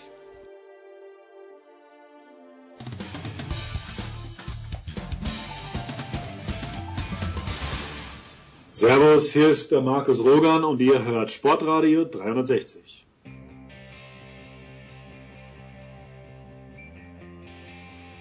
Big Show 382 bei Sportradio 360. Es geht weiter mit Football in der Big Show. Andreas Renner ist dabei geblieben, neu dazugekommen. Christian Schimmel von der Draft.de. Hallo Christian. Einen wunderschönen guten Tag. Ja, der Producer äh, hat, äh, ich habe es am Anfang gesagt, wahrscheinlich euphorisch, ein euphorisches Wochenende erlebt. Einen Traum muss er wahrscheinlich begraben, Andreas, nämlich den, dass ein Fantasy-Team äh, auf Levi und Bell zurückgreifen kann man möchte ja fast sagen, das Drama hat endlich ein Ende. Er hat sich entschieden, nicht zu unterschreiben. Das heißt, er wird die Saison auch nicht mehr spielen. Und damit können wir einen Schlussstrich drunter machen, zumindest bis zur Free Agency, oder? Ja, äh, das können wir auf jeden Fall. Insofern äh, hat der Producer, muss der Producer auch nicht wahrscheinlich auf Le'Veon Bell verzichten, sondern ganz sicher. ähm, aber er kann äh, ja trotzdem aufstellen. Das bringt ihm halt nichts. Ja, genau. Kann er machen, hast recht. Da bin ich, auf die Idee bin ich gar nicht gekommen, warum er das tun sollte, aber ist ja wurscht. Äh, jedenfalls ähm, ist das Thema jetzt erstmal durch. Es ist halt, es ist halt eine interessante Entscheidung deswegen, weil Le'Veon Bell äh, als erster Spieler seit sehr, sehr langer Zeit sich tatsächlich dafür entscheidet, diese ähm, äh, eine komplette Saison auszusetzen, in seiner besten Zeit in der Football spielen kann und äh, darauf hofft dann oder äh, quasi beim Pokern auf sich selbst setzt und darauf hofft, dass er das Geld, das er jetzt nicht verdient hat, dann mit seinem nächsten Vertrag äh, reinzuholen. Und ob das funktioniert, da kann man sehr viele Artikel drüber lesen, weil das halt in letzter Zeit nie jemand gemacht hat, gibt es halt auch unterschiedliche Meinungen. Man, man darf gespannt sein das große Problem von Le'Veon Bell ist halt, um, um dann nochmal über die, die, die Basis der, äh, der Diskussion zu reden, Running Backs werden in der NFL halt relativ gesehen im Vergleich vor allen Dingen zu Quarterbacks und Wide Receivers und auch Wide Receivers, muss man sagen. Quarterback, das würden sie vielleicht noch akzeptieren, aber auch Wide Receivers deutlich schlechter bezahlt. Und ähm, äh, das hat schlicht und einfach was damit zu tun und da ist äh, Pittsburgh ja das beste Beispiel dafür, dass, äh, dass es leichter ist, auf dieser Position einen gleichwertigen oder fast gleichwertigen Ersatz zu finden, so wie das Pittsburgh jetzt mit James Conner in dieser Saison gelungen ist, ähm, als ähm, äh, äh auf, auf wie, praktisch jeder anderen Position und deswegen ist der relative Wert eines Top Running Backs halt geringer als der eines Top Wide Receivers. Das ist die Logik, nach der die NFL verfährt. Nicht nur die Pittsburgh Steelers, die halten sich halt an diese Rahmenbedingungen und Bell passt das halt nicht in Kram und er sagt, ich bin Topstar in meiner Mannschaft und ich will bezahlt werden wie ein Topstar und äh, hätte gerne ungefähr doppelt so viel wie alle anderen Running Backs. Und da hat Pittsburgh halt gesagt, machen wir nicht mit. Und das ist jetzt halt das vorläufige Ende. Jetzt spekuliert er halt darauf, dass irgendjemand ihm im nächsten Jahr einen äh, derart gut dotierten Vertrag äh, präsentiert, dass er am besten die Kohle, die er dieses Jahr nicht verdient hat, noch mit reinholt. Und da darf man skeptisch sein, ob das funktioniert. Christian, wer ist in der NFL so verstrahlt, das zu tun? Da würde ich tatsächlich jetzt mal sagen, niemand. Ich meine, es besteht also Hoffnung, ja. Meine, meine Zunge hat sich äh, schon sehr stark zu den Buchstaben R, A und I bewegt, weil die einfach auch sehr viel Cap Space haben werden. Äh, aber äh, ich glaube nicht mal, dass Oakland bzw. Las Vegas das, das machen wird. Ähm, das ist halt genau das, was Andreas gesagt hat. Es geht halt um, um den, den, den Wert einer Position. Und Im Prinzip ist er mit, mit den 15, 16 Millionen schon überbezahlt. Connor war ein Drittrunde. Man findet immer wieder gute Running Backs in den späteren Runden des Drafts. Es ist keine, es gibt halt relativ klare Analysen, welche Positionen durch, durch den Draft oder auch durch hohe Free Agency Verträge, aber vor allen Dingen halt durch ersteres eine Korrelation haben zwischen früher Draftposition und ähm, und dem, was dann letztlich an Leistung auf dem Platz passiert. So, wenn man dann die Verletzungen noch rausrechnet, was, was schwer zu bewerten ist, dann gibt's da halt bei vielen Positionen, Quarterback, Tackle, Pass Rusher insbesondere, ähm, auch, auch Linebacker, ähm, eine relativ klare, einen relativ klaren Zusammenhang. Und bei Runningbacks muss man sagen, die findet man einfach oft auch auf der Straße. Und ich meine, James Conner ist für mich sowieso so ein bisschen die Feel-Good-Story des Jahres, weil der Junge eben bei Pittsburgh gespielt hat im College und halt eine Krebserkrankung überwunden hat und äh, immer ein super tougher Runner war für die für die Uni und ähm, dem das glaube ich jeder gönnt und ich meine wenn man jetzt sieht wie die Teamkollegen da jetzt offensichtlich ja gestern den Sprint oder vorgestern von von Bell ausgeräumt haben ähm, und das mit reichlich Schadenfreude begleitet haben dann ja ähm, ich ich war mir fast sicher dass die Steelers ihn vor der Trade Deadline ähm, abgeben das haben sie nicht gemacht und ähm, ich weiß nicht ob äh, ob Bell sich da nicht ver verpokert hat weil ich mir einfach nicht vorstellen kann dass er über, den, über zwei Jahre oder über den Lauf seiner Karriere dieses eine Jahr, wo er auf so viel Kohle verzichtet hat, einfach wieder reinholen kann. Denn es reicht jetzt nicht, wenn er einen Vertrag für 17 Millionen unterschreibt, dann hat er vielleicht netto anderthalb Millionen plus gemacht zu dem, was er dieses Jahr gekriegt hätte. Und ähm, ja, ich, wir wissen alle nicht genau, was dahinter steht. Ich meine, er hat natürlich jetzt seine Karriere auch um ein Jahr verlängert, könnte man sagen, aber es ist ähm, das Geld muss man erstmal liegen lassen, ich sag mal so der Punkt ist ja auch, äh, du sagst, er hat seine Karriere um ein Jahr verlängert. Das ist jetzt die Theorie, weil ähm, ja, nicht, weil wenn er sich das im eine ersten Jahr Spiel wird ja, 2019 das Kreuzband reißt oder die Achillessehne reißt. Ja? Also das, das ist ja... Das, das kann natürlich immer passieren, da hast äh, da hast du nie eine Garantie, aber äh, das Jahr, um das er denn die Karriere verlängert, das äh, soll dann halt seiner Meinung nach wahrscheinlich das 33. oder 34. Lebensjahr sein. Und da weiß man halt nicht, selbst mit der Pause, die er jetzt zwischendrin eingelegt hat, ob die äh, ob der Körper das mitmacht und ob die ein Jahr Pause machen als Profi-Footballspieler tatsächlich hilft, das darf man auch bezweifeln. Also das äh, ist, äh, wir reden hier von, von diversen Theorien, die in der Praxis noch nicht getestet wurden. Also so viel zu Le'Veon Bell, der also äh, nicht spielen wird, sich nicht verletzen kann. Ums, um potenzielle Verletzungen, Christian, ging es weitestgehend auch um bei der Geschichte zwischen Rams und Chiefs, dass ja eigentlich das Spitzenspiel am, am Montagnacht in Mexico City stattfinden sollte. Nur nun war der Rasen anscheinend so ein Kartoffelacker in Mexiko, dass man sich äh, entschieden hat, äh, spontan das Spiel 200.000 Kilometer nordwestlich zu verlegen, nämlich aus dem Rams International Game ein Rams Heimspiel zu machen. Das Ganze ähm, ja weiterhin am Montagabend. Die Rams jetzt also mit Heimspiel nach dem Höhencamp in Colorado Springs. Aber gut, wird ja auf Meereshöhe wahrscheinlich eher nicht schaden. Ähm, ich habe schon viel Elend gesehen auf NFL-Spielfeldern, muss ich zugeben, angefangen bei den Baseballfeldern, wo sie ja dann einfach nur noch auf diesem Dirt spielen. Ja. Nachvollziehbar für dich die ganze Geschichte? Also prinzipiell ist es mal nicht nachvollziehbar, ne? Also, ähm, also nachvollziehbar, dass sie dass es jetzt verlegen, aber dass da ähm, also so gerade Hacker in Pittsburgh manchmal ist auch übel anzuschauen. Ja, oder ich erinnere mich noch an, an, an, an Washington, die halt zum Teil echt furchtbare furchtbaren Rasen hatten. Und äh, nein, was ich halt überhaupt nicht nachvollziehen kann, dass die NFL, wo halt, wo ich sehr vieles als sehr durchgeplant erlebe, dass man da so naiv war. Ich finde, es ist eine unheimlich verpasste Chance. Ähm, weil äh, weil ich schon glaube, dass die NFL ein dickes Ding in, in Mexiko ist und wenn man jetzt, ich habe jetzt auch irgendwie ein Bild von, ich glaube, es war irgendwie ein wichtiges College-Spiel in, in Mexiko gesehen, wo halt auch eine ganze, ganze Masse an Zuschauern war ähm, und das eine Woche vorher oder knapp eine Woche vorher abzusagen, das wird mit Sicherheit ähm, ja einen schlechten Nachgeschmack hinterlassen, aber ich find's ich find's natürlich in letzter Konsequenz die richtige Entscheidung. Denn äh, wir reden hier von zwei absoluten Contendern und unabhängig davon, dass du auf jedem Platz umknicken kannst und dir irgendwie einen dicken Fuß holen kannst, egal äh, äh, egal wie der Platz dann ist, das kann dir auf den besten passieren, ist es natürlich so, wenn dort was passiert wäre, dass dann alle gesagt hätten, ja, aber ihr wusstet es doch vorher und warum habt ihr nichts gemacht und ist das nicht unser Premium-Produkt, bla bla blub. Und ähm, von daher nachvollziehbar schade für die Fans in Mexiko. Ähm, und das Hinterstübchen sagt mir, vielleicht kommt die NFL ja dann wirklich nochmal auf die Idee, sich da einen, äh, auch mal in ein Land zu gehen, was vielleicht einige Stadien hat, zugegebenermaßen im, im Herbst auch stark mit Fußball ausgelastet, aber die Diskussion um das Deutschlandspiel gibt's ja auch seit Jahren. Und ich denke schon, dass das eine Geschichte war, die innerhalb der, der Ligaführung schon zur Diskussion führen wird, dass man das nicht hinbekommt. Ähm, denn der, der Platz war ja offensichtlich auch einfach sehr, sehr, sehr stark beansprucht in den letzten Wochen. Sonst wäre der jetzt nicht in dem Zustand, wie er ist. Ja, also der, der entscheidende Punkt dabei ist, das Problem begann wohl mit einem Shakira-Konzert und das war Mitte Oktober. Also das ist schon äh, ziemlich lange her. Und äh, danach war der, der Rasen schon so ramponiert, dass man eigentlich was hätte tun müssen.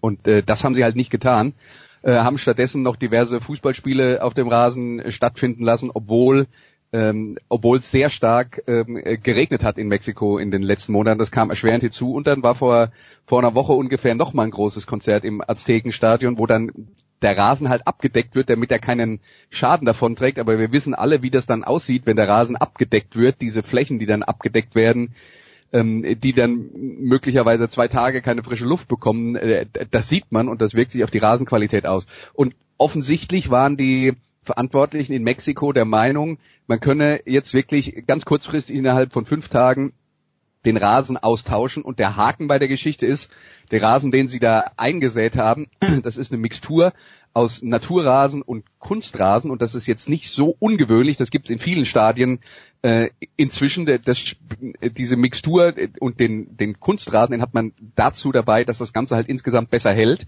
und dass nicht so große Rasenstücke rausbrechen. Was in der Theorie, also was in der, nee, in der Praxis sogar ganz gut funktioniert. Nur wenn man da Stücke ersetzen will, geht das nicht wie beim Naturrasen, wo man einfach ähm, ähm, äh, zugeschnittene Stücke reinsetzt, sondern ähm, man muss das halt miteinander, die, die Rasenstücke miteinander vernähen und das hätte jetzt schlicht und einfach in der Kürze der Zeit nicht mehr geklappt und da ist jetzt dann auch nicht die NFL schuld, sondern wirklich die Mexikaner, die der Meinung waren, wir kriegen das irgendwie auf den letzten Drücker schon hin. Tja, das Spiel jetzt also in LA, ähm, trotzdem Andreas, es ändert ja nichts am Hype, den dieses Spiel bekommt, weil die Teams, die aufeinandertreffen, sind weiterhin die Creme de la Creme von der NFL in diesem, in diesem Jahr. Äh, Rams und Chiefs, zwei Teams, die sich ganz besonders offensiv auszeichnen. Die Chiefs und das ganze Jahr Defensivprobleme. Die Rams haben wir ja gesehen, gegen die Saints hatten sie auch hier so ihre Sorgen. Das heißt, wir können uns auf ein Highscoring-Spektakel einstellen. Genau, take the over, würde ich sagen in dem Fall. Und das wären 63,5. Ja, das würde ich jetzt, würde ich jetzt für realistisch halten. Ähm, der Punkt ist, du hast schon angesagt, der Hype ist groß. Es ist mal wieder das Spiel des Jahres, aber in dieser Saison auch schon mindestens das dritte Spiel des Jahres. Insofern ist es das Spiel des Jahres bis auf weiteres. Aber egal. Also ähm, es ist auf jeden Fall ein tolles Spiel und wir haben zwei tolle Offenses und es sollte also vor allen Dingen äh, ein Fest werden für die Leute, die äh, Offensivfootball lieben. Ähm, ich höre immer von der schlechten Chiefs Defense. Ich will das nicht wegreden, aber so gut wie deren Offense ist, muss man halt auch klar sagen, äh, dass äh, das äh, Mittelmaß an der, an der unteren Grenze von Mittelmaß zu agieren, wie die Chiefs das bis jetzt tun, halt auch reicht. Und ähm, und zwar in, in den meisten Spielen locker. Insofern ähm, sehe ich das Problem nicht so groß, gerade weil die Rams halt auch Schwächen ähm, gezeigt haben. Gerade in der Secondary sind sie angreifbar und wenn irgendjemand Schwächen in der Secondary attackieren kann, dann sind es die Chiefs. Also ich sehe das als ein sehr enges Spiel an und würde mir jetzt ehrlich gesagt keine Prognose zutrauen. Aber wir sind uns einig, dass es am unteren Ende von Mittelmaß ist bei den Chiefs defensiv. Weil das ja eben so anfängt. Ja, ja, ja, also ich, ich habe das ja jetzt, äh, wolltest du das jetzt Christian fragen? Also, nee, nee, nee, ja. aber weil, weil es erstmal so klang ja. wie, naja, so schlimm ist die Defense nicht und dann kam das untere Ende von Mittelmaß, okay, ja doch, also so wirklich gut ist sie dann trotzdem nicht. Nein, das wirklich gut ist sie natürlich trotzdem nicht, aber ähm, es, es ist halt schwer in der NFL die äh, beste Offense und die beste Defense zu haben, allein ja. aus finanziellen Gründen. Deswegen äh, ist ein, ein äh, Konstrukt, das darauf basiert, dass du die ein, eine Top 3 Offense hast und eine, sagen wir mal, Nummer 18 Defense oder so. Ähm, äh, das ist ein Konstrukt, das, äh, das sehr gut funktionieren kann. Und ist auch für den Zuschauer unterhaltsamer, Christian. Ist es auch, wobei ich meine, Andreas hat jetzt gesagt, das ist das siebte oder, das fünfte oder sechste Spitzenspiel. Es ist aber für mich das, das zweite erst mit AFC-Beteiligung. Ähm, das andere war Patriots gegen Chiefs, was vielleicht auch ein bisschen was über die, die AFC aussagt. Ähm, es ist unterhaltsamer. Ich würde mir trotzdem wünschen, dass die, äh, dass die Defenses wieder ein bisschen aufholen und äh, vielleicht auch mehr, ein paar mehr Möglichkeiten bekommen. Ähm, ja, weiß nicht, vielleicht kann man das, das den, den Kontakt mit Wide Receivers irgendwie auf sieben Yards oder so ausdehnen oder so. Das wäre vielleicht eine relativ, eine relativ simple Geschichte von fünf Yards. Weiß ich nicht. Müsste, müsste man überlegen, aber es wird auf jeden Fall unterhaltsames Spiel werden und 63 oder 63,5 finde ich als Over-Under auch echt noch konservativ, muss ich wirklich sagen. Also das heißt also 34, 31, die Preislage müsste es sein, damit wir drüber sind. Ja, ja, also ich würde sogar, ich traue da schon beiden zumindest in den Mit-30ern, wenn nicht in den Hoch-30ern zu scoren. Also.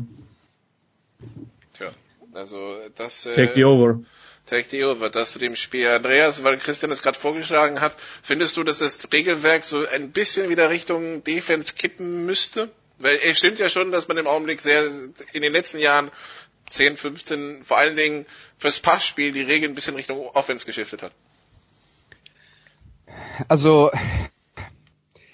es, es stimmt, der der Offense wird, äh, man versucht schon äh, der der Offense das Leben ein bisschen leichter zu machen. Ähm, ich finde, das hat dann auch immer gute Gründe. Man, muss sich auch bei bei allem ähm, bei allem Verständnis für Leute, die sagen, ja, die Defense wird benachteiligt. Ich finde, man muss sich schon auch darüber im Klaren sein, dass äh, eine Liga, die möglichst viele Leute ansprechen will, äh, darf halt keine, nicht allzu viele 12 zu 9 Spiele produzieren. Mit, äh, äh, mit nur Field Goals oder so. Ähm, man könnte jetzt sagen, da ist die Balance ein bisschen aus dem Ruder gelaufen. Das mag sein. Ich glaube, wir sind aber auch gerade in einer Phase, in der sich das Offense-Spiel verändert hat durch die Hinzunahme von ähm, äh, immer mehr ähm, äh, Offense-Konzepten, die man äh, eigentlich bis dahin nur aus dem College gekannt hat oder hauptsächlich aus dem College gekannt hat. Und ähm, das hat die ganze Sache jetzt äh, dann eben auch wieder verschoben. Und ich glaube, bevor man da jetzt einen ligaweiten Trend ablesen sollte, sollte man das tun, was man in so Fällen immer tun sollte, nämlich mal ein, zwei Jahre warten, weil bis jetzt, bis jetzt haben Defenses immer noch Lösungen gefunden, um Offenses wieder einzubremsen.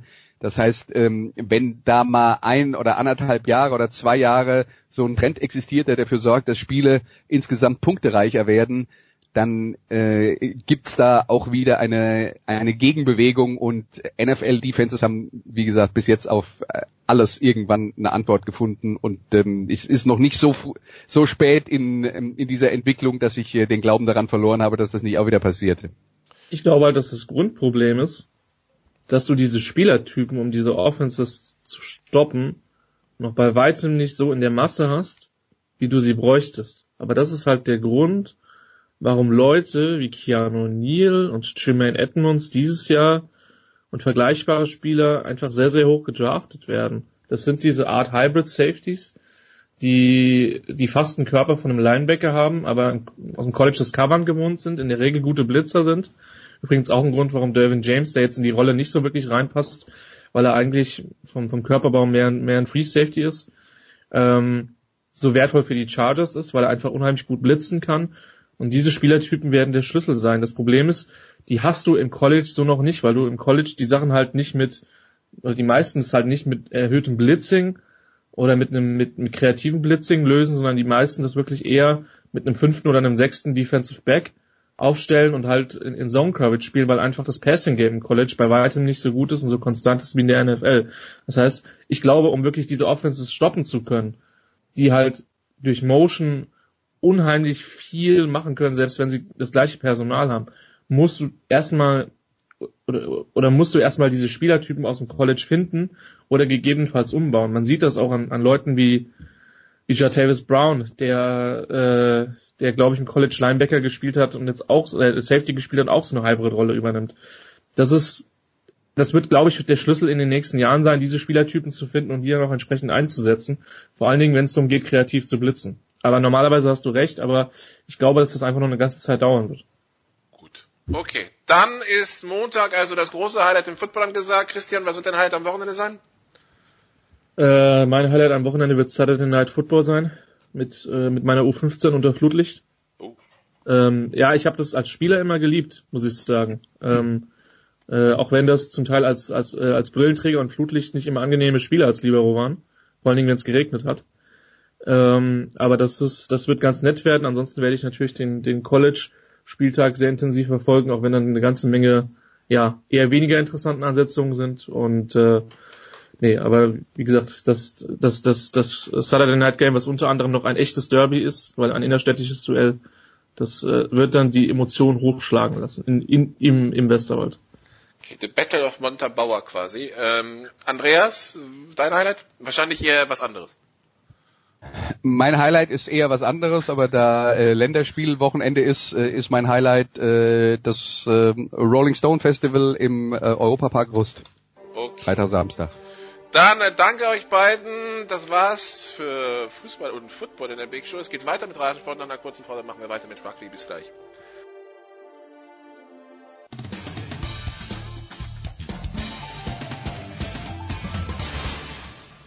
Hier ist Mike Rockenfeller und ihr hört Sportradio 360. Big Show 382. Wir sind beim Rugby angekommen. Wir sprechen jetzt über die Repechage in der WM 2019 Quali und natürlich über die Autumn-Tests in, äh, für die Teams, die bereits qualifiziert sind. Und wer könnte das besser mit uns begleiten als Jan Lüdecke von äh, The Zone, RAN, Telekom, Alles Mögliche. Hallo Jan. Hi, servus. Ja, ich habe es am Anfang der, der, Sendung gesagt, der Producer ist euphorisch, weil sein Blau-Gelb gewinnt, sowohl BVB als auch äh, Pittsburgh. Euphorie dürfte auch im äh, Lager der deutschen Rugby-Nationalmannschaft und all ihrer Anhänger vorhanden sein, denn der Traum lebt weiter. 26 zu 9 gegen Hongkong gewonnen in Marseille und das heißt, äh, ja, zusammen mit Kanada hat man sich jetzt also durchgesetzt. Kanada auch der nächste Gegner. Aber das Wichtigste ist getan, Aufstiegssieg in dieser Repechage. Ja, also ich glaube, ähm, Euphorie ist ein bisschen viel, aber Optimismus ist auf jeden Fall groß nach dem Auftaktsieg gegen Hongkong, denn die deutsche Mannschaft hat gezeigt, dass sie die doch, sage ich mal, deutlich bessere Mannschaft war gegen ein Team, das in der Weltrangliste vor dem Spiel, glaube ich, acht höher eingestuft war. Ähm, Euphorie deswegen nicht, sondern Optimismus, weil die Kanadier wirklich ein Ding rausgehauen haben, 65-19 gegen Kenia, also wirklich die, die Jungs, äh, die haben da wirklich was abgefackelt. Ähm, aber das will nichts heißen. Ähm, Deutschland ist leichter Außenseiter, hat aber definitiv eine Chance gegen Kanada und deswegen bin ich da sehr optimistisch. Wenn sie es gewinnen sollten, dann wäre ich auch euphorisch. Äh, was äh, waren dann die Stärken der Deutschen gegen Hongkong? Weil ich glaube, das ist ja, das ist ja vor allen Dingen, diese 26 zu 9 ist ja, glaube ich, zum Ende hin vor allen Dingen deutlich geworden. Genau. Also es stand zur Pause 6 zu 6 und in der zweiten Hälfte hat sich Deutschland dann auch nicht richtig absetzen können, war dann 9-6 vorne, dann gab es wieder einen Ausgleich, dann 12-9.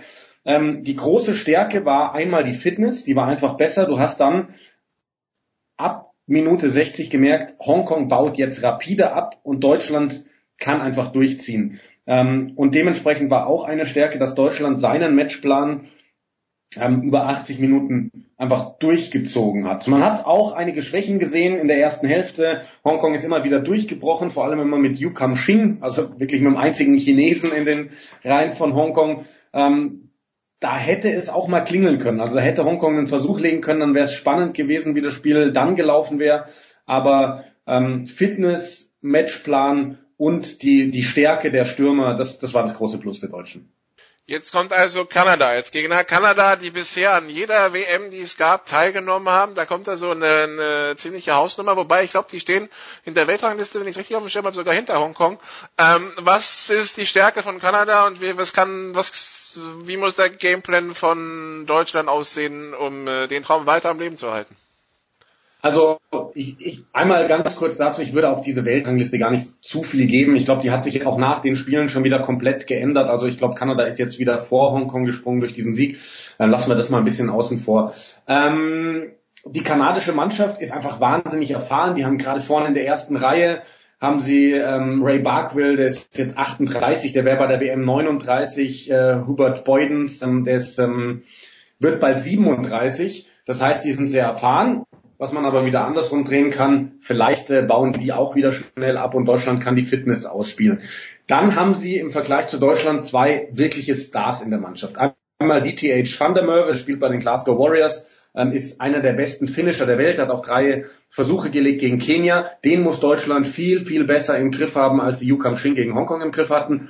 Und dann haben sie noch Tyler Artram, der spielt im Super Rugby für die Chiefs, also für eine neuseeländische Mannschaft. Ähm, und leistet da wirklich beeindruckende Spiele immer wieder.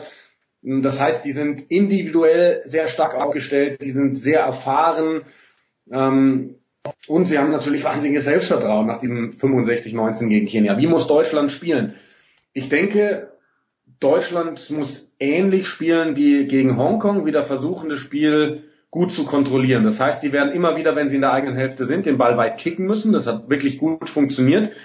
Sie müssen ein bisschen an ihrer Gasse arbeiten, die war nicht ganz so stark, da gab es immer wieder Ballverluste, aber man hat gesehen, zu was Deutschland in der Lage ist von der Gasse weg. Wenn sie den Ball fangen, dann das starke Paket ansetzen und ich glaube auch, dass sie da Kanada so ihr Spiel aufzwingen können.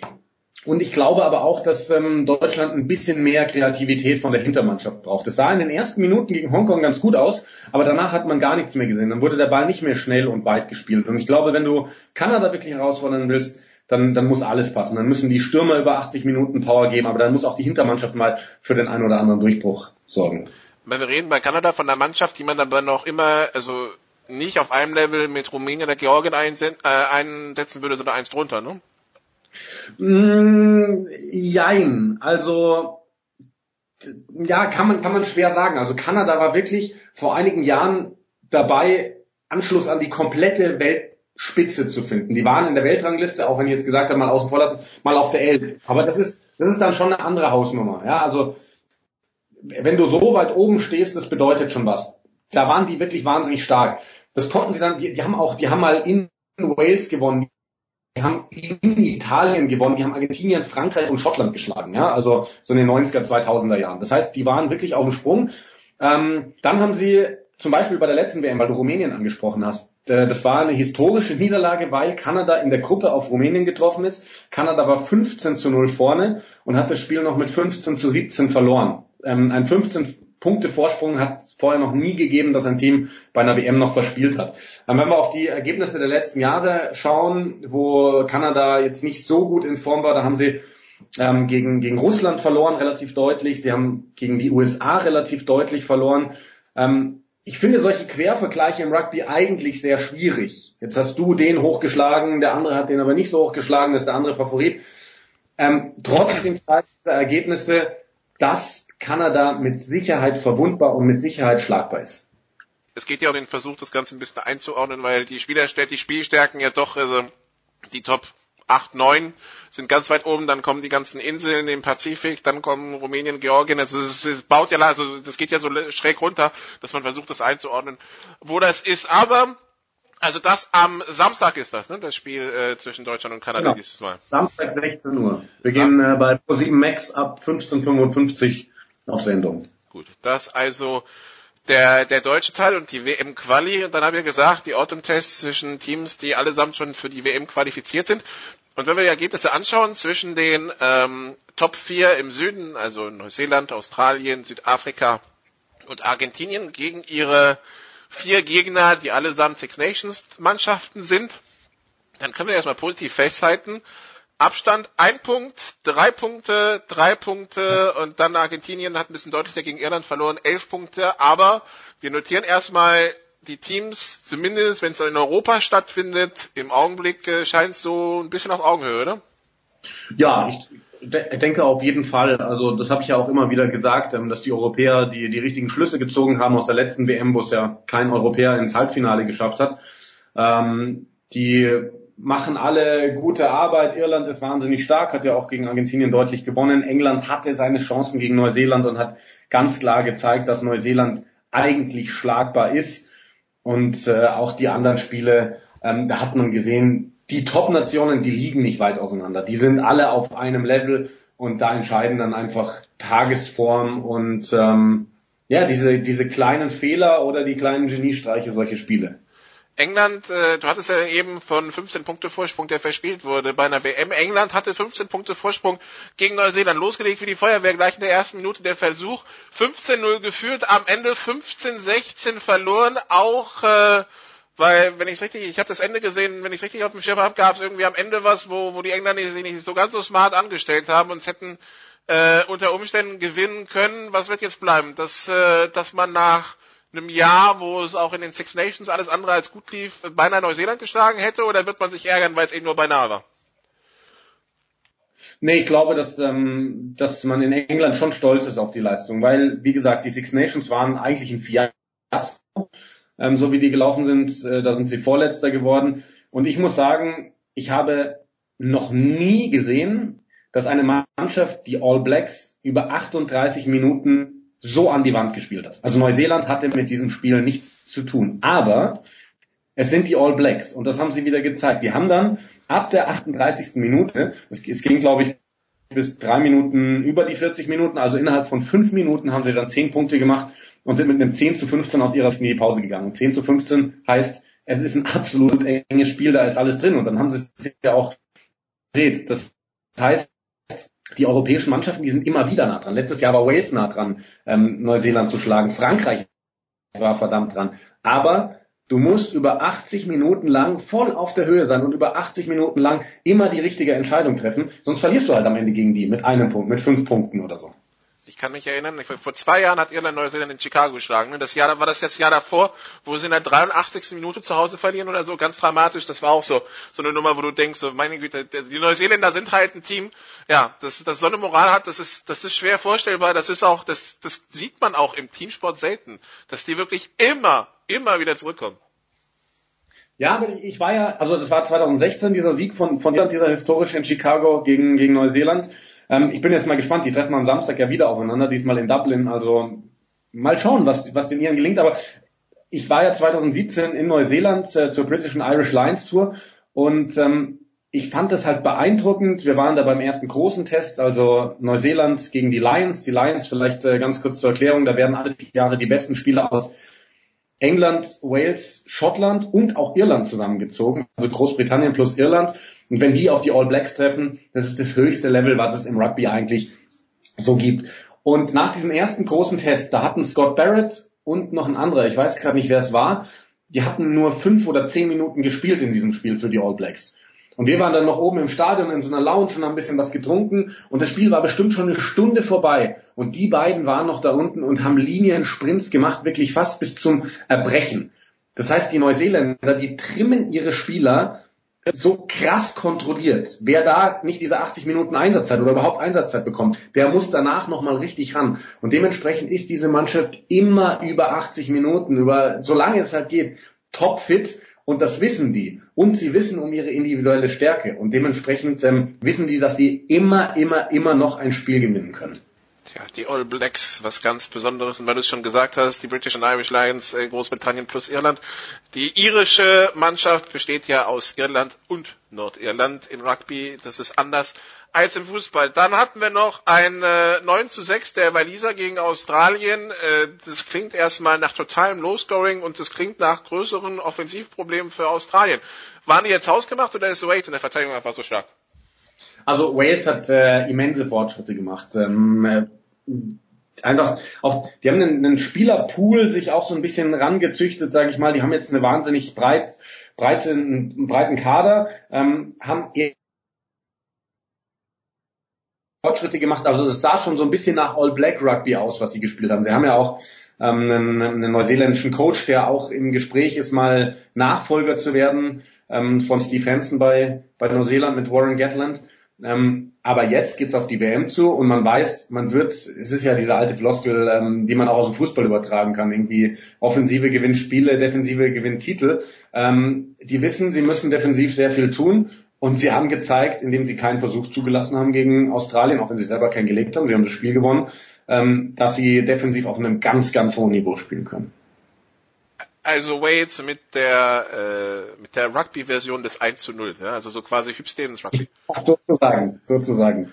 Gut, ähm, Irland, Argentinien, 28, 17 Argentinien, äh, in den großen vier im Süden äh, weiterhin dann die vier oder einfach mit Irland auf eins der Top 3, Top 2 Teams der Welt getroffen und da ist dann halt auch für Argentinien schwierig. Wo, wo sind die? Weil ich glaube, die spielen ja jetzt auch mit einer, die haben ja auch so eine Super Rugby-Mannschaft, wo ja ein glaube ich, ein Großteil der Nationalmannschaft auch drin spielt, äh, merkt man das. Ja, ich finde schon. Also ähm, sie haben jetzt diese Super Rugby-Mannschaft, da spielt eigentlich die ganze Nationalmannschaft zusammen, weil sie ähm, berufen ja eigentlich, ähm, ich glaube, das sind noch aktuell keine Spieler, die in Europa spielen.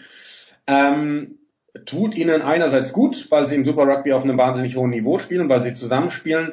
Dann wiederum ist es halt so ein bisschen geschlossene Gesellschaft, ja, wo du dir irgendwie schwer tust, da dann, dann junge Spieler auf das Niveau schnell nachzuführen. Ich weiß nicht so ganz, was ich von diesen Argentiniern halten soll. Ich habe sie ähm, im Sommer jetzt ein paar Mal gesehen, als sie auch gegen, gegen Wales gespielt haben. Da haben sie mir nicht so gut gefallen. Aber Argentinien gehört noch zur absoluten Weltklasse. Immer ein Kandidat ist bei einer WM ins Halbfinale zu schaffen und wenn es dann richtig gut läuft, vielleicht auch noch einen Schritt weiter.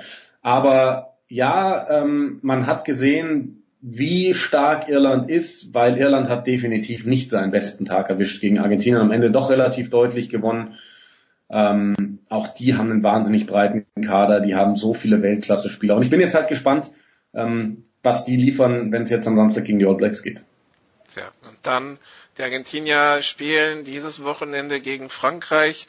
Ich war im Stadion, Jan, und äh, ich hatte kurz überlegt, das Geländer, das vor mir war, weil ich äh, ziemlich weit vorne saß im, äh, im Oberrang, zu, äh, da reinzubeißen, aber ich glaube, dann hätte es schweres Gerät gebraucht, um mich da wieder von wegzulösen. Nach dem 26, 29. Ist das der Franzose in mir oder darf Frankreich dieses Spiel nie im Leben verlieren? Nie im Leben dürfen sie es verlieren. Überhaupt nicht. Gut. Also dann bin ich ja etwas beruhigt. wirklich, wirklich im Leben nicht. Also eigentlich hatten sie alles im Griff. Und ich weiß auch nicht, was da los ist. Ähm, irgendwie. Also für mich symbolisch ist das, diese Szene mit Teddy Thomas, der 3 gegen 1, ich zwischendurch gehört, es war wohl sogar 4 gegen 1 auf einen Südafrikaner zurennt und es schafft, gestoppt zu werden.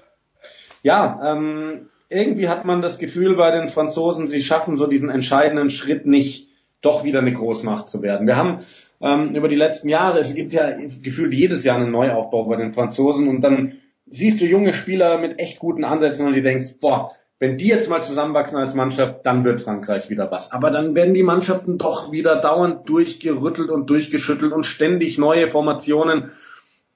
Und man hat einfach nicht das Gefühl, dass die ähm, zu den ganz großen Leistungen im Moment ähm, in der Lage sind. Ich meine, das, das langfristige Ziel bei denen ist sowieso, ich glaube, die WM 2023, die wird im nächsten, im, im, im eigenen Land stattfinden. Aber du willst auch bei der WM 2019 eine gute Rolle spielen. Das werden sie aber mit der Mannschaft nicht. Ich, ich stelle auch immer wieder die Frage in den Raum, ob Brunel der richtige Trainer ist. Der ist jetzt, glaube ich, 64, 65 und eigentlich bräuchte Frankreich einen Trainer, der modernes Rugby spielen lässt. Und Davon ja, aber der Ansatz scheint ja da zu sein. Ich meine, wenn man sich das Spiel anschaut, ich meine, es war, ich, ich war eh schon fassungslos, als zwischendurch mal Südafrika 9 zu 6 geführt hat in der ersten Halbzeit, weil die, die waren gefühlt zweimal über die Mittellinie. Das heißt, die, die spielerischen Elemente sind ja da und die Dominanz ja auch, aber ich meine, teilweise sind das einfach hanebüchene Fehler von den Spielern. Ich weiß nicht, ob irgendein Trainer das wirklich äh, rausbekommt. Also das ist halt das, das Ding, wo ich mir halt ein bisschen Sorgen mache. Also ist, ist es immer nur der Trainer? Ich glaube, es am Spielstil einfach liegt. Also wenn du die Wales anschaust, die waren auch mal in so einer Phase, wo du dachtest, hm, da kommt nicht mehr viel und das ist nicht modern. Warren Gatland hat dieser Mannschaft ein so dermaßen modernes Rugby eingeimpft. Das muss bei Frankreich auch möglich sein, weil das Spielerpotenzial haben sie. Ähm, wenn ich, ich habe kürzlich mal Toulouse gegen Leinster im Champions Cup, also im Pendant Champions League, ähm, kommentiert. Das sind die zwei Schwergewichte in Europa, aber Leicester ist halt aktuelles Schwergewicht. Toulouse hat die letzten Jahre gar nichts mehr gerissen. Jetzt haben die es geschafft, Leicester zu schlagen. Und da waren auch einige junge französische Spieler, die da wirklich Leistungsträger waren in diesem Spiel. Also das Spielerpotenzial in diesem Land ist vorhanden. In meinen Augen ist das eine Trainersache. Also die müssen vielleicht auch mal ihren französischen Stolz ablegen, das werden sie wahrscheinlich nicht tun, und vielleicht doch mal einen neuseeländischen Trainer reinholen. Ja, also ja, die haben auch gute Trainer, aber du setzt nicht, wenn du einen Neuaufbau willst, einen 65-jährigen Coach dahin, weil der wird dir kein Rugby trainieren und spielen lassen, was 2018, 2019 halt modern ist. Und dann, und dann hast du halt noch dazu immer diese mentale Sache. Johnny Sexton reißt dir bei den Six Nations zu Hause in Paris mit einem Drop Goal von der Mittellinie in der Nachspielzeit den Sieg aus der Hand. Da bist du nah dran gegen Wales. Und jetzt hast du eigentlich Südafrika in der Tasche und lässt es dir in der Nachspielzeit wieder rausreißen. Das ist mental brutal schwer für dich. Also im Grunde genommen, wenn wir es zusammenfassen, Frankreich für die WM, es ist alles möglich, vom, vom Vorrunden aus zu einem ganz langen Run, je nachdem, ob die es drei, vier Spiele zusammenbekommen oder wie. Also ich habe jetzt gerade die französische Gruppe gar nicht im Kopf. Ich denke mal. Ähm, Argentinien, England. Ja, dann ähm, muss ich auch ganz ehrlich sagen, ist ähm, Frankreich für mich der der erste Kandidat für Vorrunden aus, weil ich würde, also England geht in meinen Augen safe durch durch die Gruppe und Argentinien würde ich momentan stärker einschätzen als Frankreich. Also zwischen den beiden wird's laufen. Aber Frankreich kann die schlagen, das ist keine Frage. Und wenn du mal in der K.O.-Runde bist bei der WM, das, das klingt immer so floskelhaft, aber dann ist halt wirklich alles möglich. Tja. Das also zu den, äh, den Prognosen für die WM. Wie gesagt, am Wochenende geht's weiter mit den, mit den Tests. Also wir haben auf der einen Seite natürlich das, das deutsche Team, das gegen Kanada um die, Quali, um die Quali spielt. Ansonsten die großen Nationen. Italien spielt gegen Australien am Samstag, äh, Wales gegen Tonga, England gegen Japan, Schottland gegen Südafrika. Das ist bestimmt auch interessant. Und natürlich der Kracher dann am äh, Samstag Irland, Neuseeland und für die, die es abends dann noch sehen wollen, Frankreich gegen Argentinien. Wo wird man dich bei dem, bei der ganzen Liste hören? Du hast ja schon gesagt, Pro7 Max ist das eine. Wahrscheinlich dann auch wieder Frankreich? Nee, ich werde ähm, diesmal Prosimax machen, das deutsche Spiel, und dann abends noch Irland gegen Neuseeland ähm, auf The Zone. Okay. Ähm, Frankreich, Argentinien, das ja auf Eurosport 2 läuft, machen diese Woche Simon Jung und äh, Sven dabei. Okay, gut. Dann äh, nehme ich mal an, dass die beiden Spiele Irland, Neuseeland und, äh, und Deutschland, Kanada auch die Highlights am Wochenende sind, ne? Ja, absolut. Also Irland, Neuseeland ist, glaube ich, gerade das Duell, wenn man Nord- und Südhemisphäre vergleichen will im Rugby, das es gibt. Also die Iren als Six Nations Sieger gegen den Weltmeister, ich glaube, viel mehr geht nicht. Und ich meine, wir müssen nicht drüber reden. Deutschland, Kanada, wer dieses Spiel gewinnt, fährt zur WM. Das ist so, also das ist in meinen Augen gesetzt. Klar, wenn Deutschland das jetzt gewinnt, dann dürfen sie jetzt nicht hingehen und sagen, Kanada, äh, Kenia putzen wir am letzten Spieltag auch noch weg. ähm, da müssen sie schon mal konzentriert dran, aber ich lege mich fest, wer dieses Spiel gewinnt, fährt zu WM. Wie, wie, ist denn der Teil, wie ist denn der Tiebreaker eigentlich? Direkter Vergleich oder Punktedifferenz? Ähm, es, es gibt dieses Punktesystem, was wir aus den Ligen kennen, was ja nicht ganz so unkompliziert ist. Ach so, da, da hat Kanada wahrscheinlich einen Bonuspunkt durch die, genau. durch die Klatsche. Ne? Wenn, wenn Deutschland jetzt verliert, sage ich mal, gegen Kanada und vielleicht Kanada sogar noch einen Bonuspunkt holt für vier Versuche, dann äh, wäre Deutschland sogar schon raus am Samstag aus der. Also dann, dann würden sie gegen Kenia klar spielen sie noch, aber wenn Kanada mit Bonuspunkt gewinnt am Samstag, sind sie je nach Ausgang des Parallelspiels äh, eigentlich schon safe für die WM qualifiziert. Aber das wollen wir nicht hoffen. Wir hoffen, dass Deutschland diese einmalige historische Chance nutzt, dass sie ähm, nochmal anknüpfen können an dieses Spiel gegen Samoa im, im, in der Runde davor in der WM-Quali zu Hause. Da waren sie bockstark, da waren sie nah dran am Sieg. Wenn sie das nochmal aufs Feld bringen können, dann glaube ich, dann haben wir die Chance und dann fahren wir auch zur WM. Wir drücken die Daumen. Es wäre, es wäre natürlich die, die Geschichte, die Sportgeschichte des Jahres äh, im deutschen Sport. Dann äh, danke Jan, äh, viel Spaß am Wochenende. Wir machen hier eine kurze Pause, dann geht's weiter mit Motorsport. Bis gleich.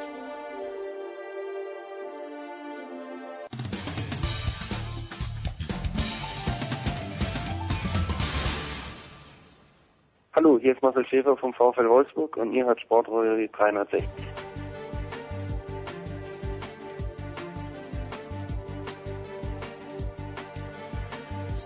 Big Show 382. Wir sind angekommen beim Motorsport. Wir sind angekommen bei Formel 1 und äh, die ganzen äh, Nebenerscheinungen, die nicht nur die neben der Strecke da auch äh, am Wochenende vorgekommen sind und später dann natürlich auch NASCAR und äh, MotoGP. Wir haben unsere große Runde zusammen. Zum einen Stefan de Voice Heinrich von Motorsport TV. Hallo de Voice. Ja, grüße euch an unsere Zuhörer und an die Kollegen. Dann Stefan Ehlen von motorsport.com. Hallo Stefan. Schönen guten Tag. Und zusammen. Christian Nimmervoll von Formel1.de. Hallo Christian. Hallo in die Runde. Ja, dann kommen wir doch zu dem Thema The Voice, das die Welt bewegt. Ähm, es geht um Esteban Ocon, es geht um äh, Max Verstappen. Beide hatten eine Begegnung der kollidierenden Art auf der Rennstrecke in Brasilien. Ähm, der führende Max Verstappen quasi rausgeschossen von Esteban Ocon, der sich zurückrunden wollte. Das äh, war das eine. Dann gab es wenig fledrige Worte über Teamfunk von Max Verstappen. Und als dann beide ausgestiegen waren nach dem Rennen, gab es dann noch äh, die eine oder andere Handgreiflichkeit beim Wiegen. Ich glaube, Jos Verstappen hat gesagt, ja, er kann Max Verstappen verstehen. Den würde ich jetzt aber auch leichte, äh, einen leichten Bias pro Max Verstappen ankreiden in The Voice. Ich habe jetzt mit, Kollegen, mit dem Kollegen Christian Schimmel vom Football am Montag drüber gesprochen, nach den Sofa Quarterbacks. Der ist Football-Fan, der ist also einer gewissen Härte nicht abgeneigt, ja, aber nicht kein Fan der fliegenden Fäuste. Aber er meinte, er könnte sich im Grunde genommen in Verstappen reinversetzen, dass wenn man so abgeräumt wird, man vielleicht in verschiedenen Formen nach dem Rennen mitteilungsbedürftig ist und sei es auch körperlich. The Voice, wie müssen wir diese, diesen Unfall und was danach geschah einordnen? Ähm, gibt verschiedene Sichtweisen. Ich äh, gehe äh, eigentlich in die Richtung, da würde ich ganz gern nachher Christian und Stefan auch noch zu hören. Als äh, Beobachter klare Angelegenheit. Max Verstappen äh, ist ein fantastisches Rennen gefahren. Auf der Rennstrecke, auf der man Red Bull in dieser Form so stark nicht erlebt hat, ähm, hätte, äh, anders war es noch in Mexiko, aufgrund der Höhenlage, da wussten wir mit den äh, Red Bull-Fahrern ist zu Recht, ist auf jeden Fall zu rechnen in äh, Brasilien nicht ein grandioses Rennen. Die Taktik war spot on. Sie haben sowohl Mercedes, die wieder Blasenprobleme hatten mit Überhitzung der Reifen, wie auch Ferrari wirklich auf dem falschen Fuß erwischt. Ähm, und Max ist um einen sicheren Sieg gebracht worden, davon können wir ausgehen. Nun ist es theoretisch im Reglement äh, erlaubt, dass ein schnellerer, zurückliegender Fahrer sich zurückrunden kann, aber völlig klar, das muss dann äh, in, jedem Fall ohne eine Kollision, es soll heißen, er muss das so machen, dass er den Spitzenreiter, der möglicherweise auf dem Long Run ist und die dessen Reifen am Ende des Rennens schon ein bisschen hinüber sind, den darf er auf keinen Fall berühren, riskieren, rauskicken, wie auch immer. Hinterher das Temperament beim Wiegen äh, auf der Waage von äh, Joe Bauer war, ähm, glaube ich, sehr menschlich. Ich bin sicher, nahezu jeder Motorsportfan hat das nachvollziehen können, zumal Esteban Ocon äh, wie so oft bei äh, sehr eigenständigen, dickköpfigen, äh, talentierten Jungen äh, auch keinen Einsehen gezeigt hat, hat den noch blöder angegrinst.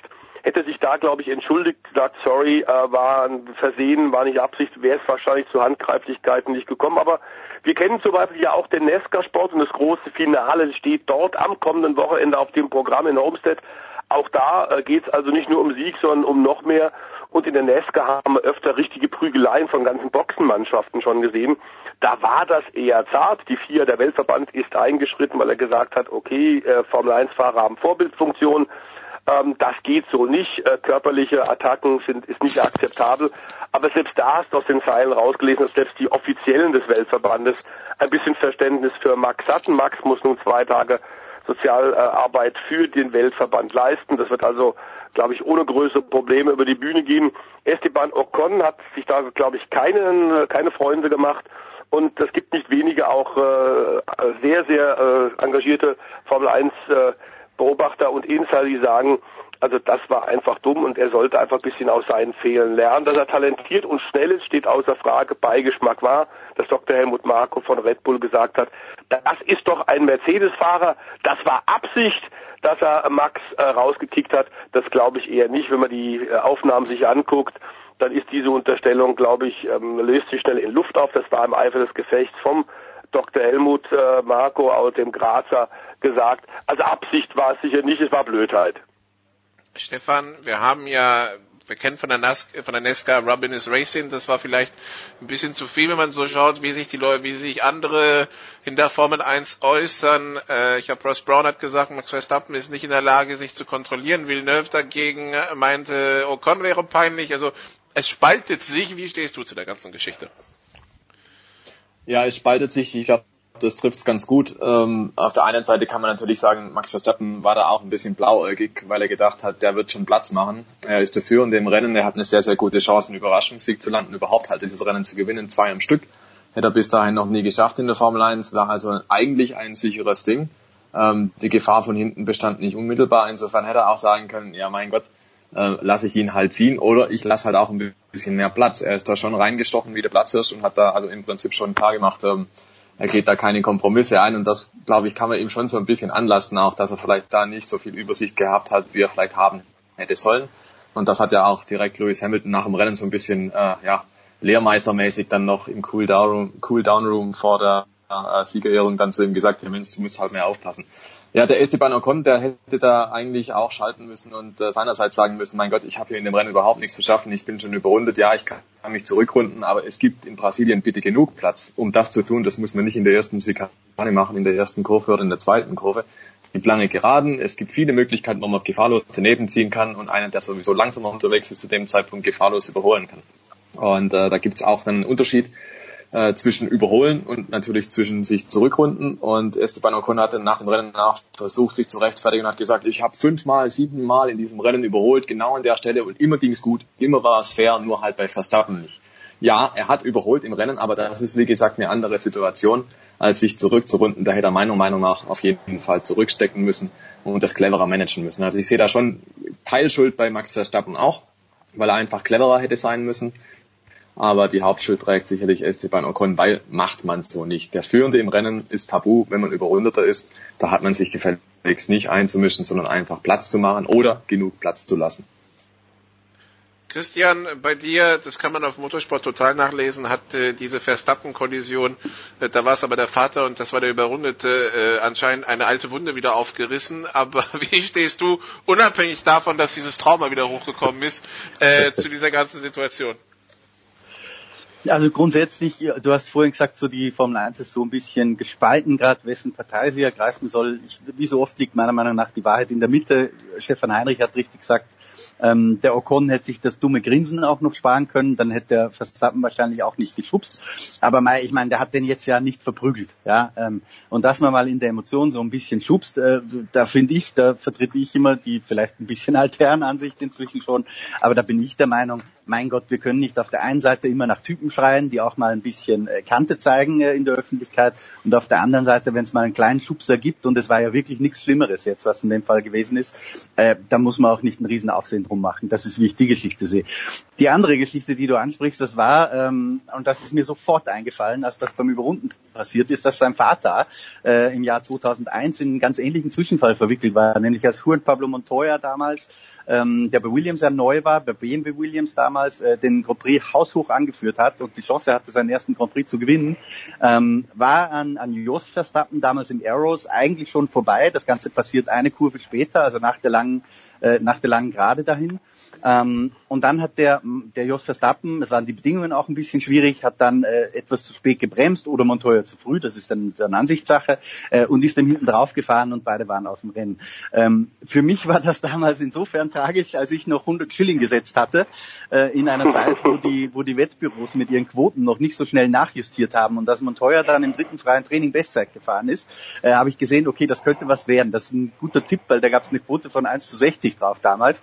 Ähm, und ich habe mich natürlich tierisch geärgert, äh, als das dann zur Kollision gekommen ist, weil das, das hat mich so umgerechnet, ich habe es tatsächlich durch einen Inflationsrechner auch gejagt, äh, nach heutigen Verhältnissen 600 Euro gekostet. Mit 18 Jahren sehr viel Geld. Genau, ja. Was war das? 100 Schilling waren, glaube ich, wie war das? 100 Schilling waren, glaube ich, 7 Mark oder so damals. Also irgendwie sowas. Um den Dreh, ja. Genau. Ähm, ja, also so viel zur Kollision. Was äh, was gibt's denn sportlich zu berichten, The Voice von diesem Grand Prix in Brasilien? Ähm, ich meine, die Entscheidungen sind ja schon gefallen. Hamilton ist Weltmeister, Mercedes ist Konstrukteurweltmeister. Was äh, das heißt, ich meine, die, die, die Rennen sind ja schon so ein bisschen für die Galerie. Ja, was im Übrigen die Fernsehstation, zumindest der deutsche Sender RTL auch gemerkt hat, mit etwa einer Million weniger Zuschauer, weil vor allem natürlich die populäre und für die Zuschauer sehr interessante Fahrerweltmeisterschaft in Mexiko völlig zu Recht äh, bereits entschieden worden ist im Hinblick auf Lewis Hamilton, der ein grandioses Jahr hat und ich glaube tatsächlich besser fährt als jemals zuvor ähm, und damit eine realistische Chance hat, tatsächlich in den nächsten Jahren ähm, den äh, uneinholbaren Michael Schumacher, was Rekorde angeht, vielleicht doch noch einzuholen. Diese Kombination Mercedes mit fantastischem Team, die in diesem Jahr, wir sollten es nicht vergessen, auch Schwächephasen hatten, aber die richtigen Antworten drauf gefunden hat, ganz anders Ferrari. Diese Kombination aus Lewis Hamilton in dieser fahrischen, bestechenden Form und ein toll funktionierendes Mercedes-Team, das wie tatsächlich ein Mann hinter Hamilton steht. Das bedeutet, dass man auch sehr früh Bottas schon zum Nummer zwei Fahrer und Wasserträger degradiert hat so wird man Weltmeister und Ferrari hat eben genau andersrum gemacht. Die hatten auch eine Schwächephase, haben die nicht richtig technisch hinbekommen, sind da im Irrweg gelandet im Wettbewerb der weiter technischen Weiterentwicklung in der zweiten Saisonhälfte. Dazu kamen eine Menge strategische Fehler und ja, auch Fahrfehler von äh, Sebastian Vettel, der unter besonderem Druck ist. Wir kennen die ähm, sehr hochgejazzte italienische Presse, die italienische Öffentlichkeit. Da wird jetzt auch schon spekuliert, ob man ihn nicht rausschmeißen sollte den Sebastian, weil der ja nicht das bringt, was man von ihm erwartet. Es wird für ihn und für Maurizio Arrivabena und Co. für die Italiener im nächsten Jahr nicht leichter. Das ist mal klar, denn eindeutig haben wir auch gesehen, anhand der tollen Leistung von Red Bull, wenn der Honda-Motor tatsächlich ähnlich weiterentwickelt wird wie in den letzten Monaten bei Toro Rosso beim Red Bull B-Team zu sehen, ähm, das Auto sehr reifenschonend, das Chassis von Red Bull sehr gut. Die sind tatsächlich auch wieder entsprechend hungrig, sind gut aufgestellt. Das Rennen in Brasilien war wirklich äh, eine fabelhafte Leistung von äh, den Red Bull-Leuten. Da muss man sagen, wird es im nächsten Jahr nicht ein Zweikampf werden, äh, Silber gegen Rot, sondern ist mit Blau unbedingt auch zu rechnen. Und dann wird es für Ferrari und für Sebastian Vettel, den endlich mal ersehnten Fahrertitel zu holen, nicht einfacher. Das ist mal ganz klar, zumal aktuell wir nicht den Eindruck haben, dass die entsprechenden Stellschrauben bei Ferrari tatsächlich in die richtige Richtung gedreht werden. Man muss, und das sagen jetzt tatsächlich viele Experten, das haben wir hier bei Sportradio 360, Christian, Stefan und ich auch öfter schon gesagt, Ferrari muss Vettel mehr den Rücken frei halten. Sie müssen, wir haben es in Monster gesehen, in vielen anderen Rennen auch, sie müssen ganz klar auch auf eine Nummer eins setzen. Das kann in diesem Fall nur der Deutsche sein. Im Übrigen, alle anderen Fahrer sind ja auch für die nächsten Jahre Spitzenfahrer unter Vertrag. Das heißt, Ferrari hat da gar keine Option. Mit Charles Leclerc, ein Neuling im nächsten Jahr, der sicherlich sehr talentiert ist, der mit Sicherheit schnell sein wird, aber der muss sich erstmal in so einem riesigen Team mit diesem öffentlichen Druck zurechtfinden.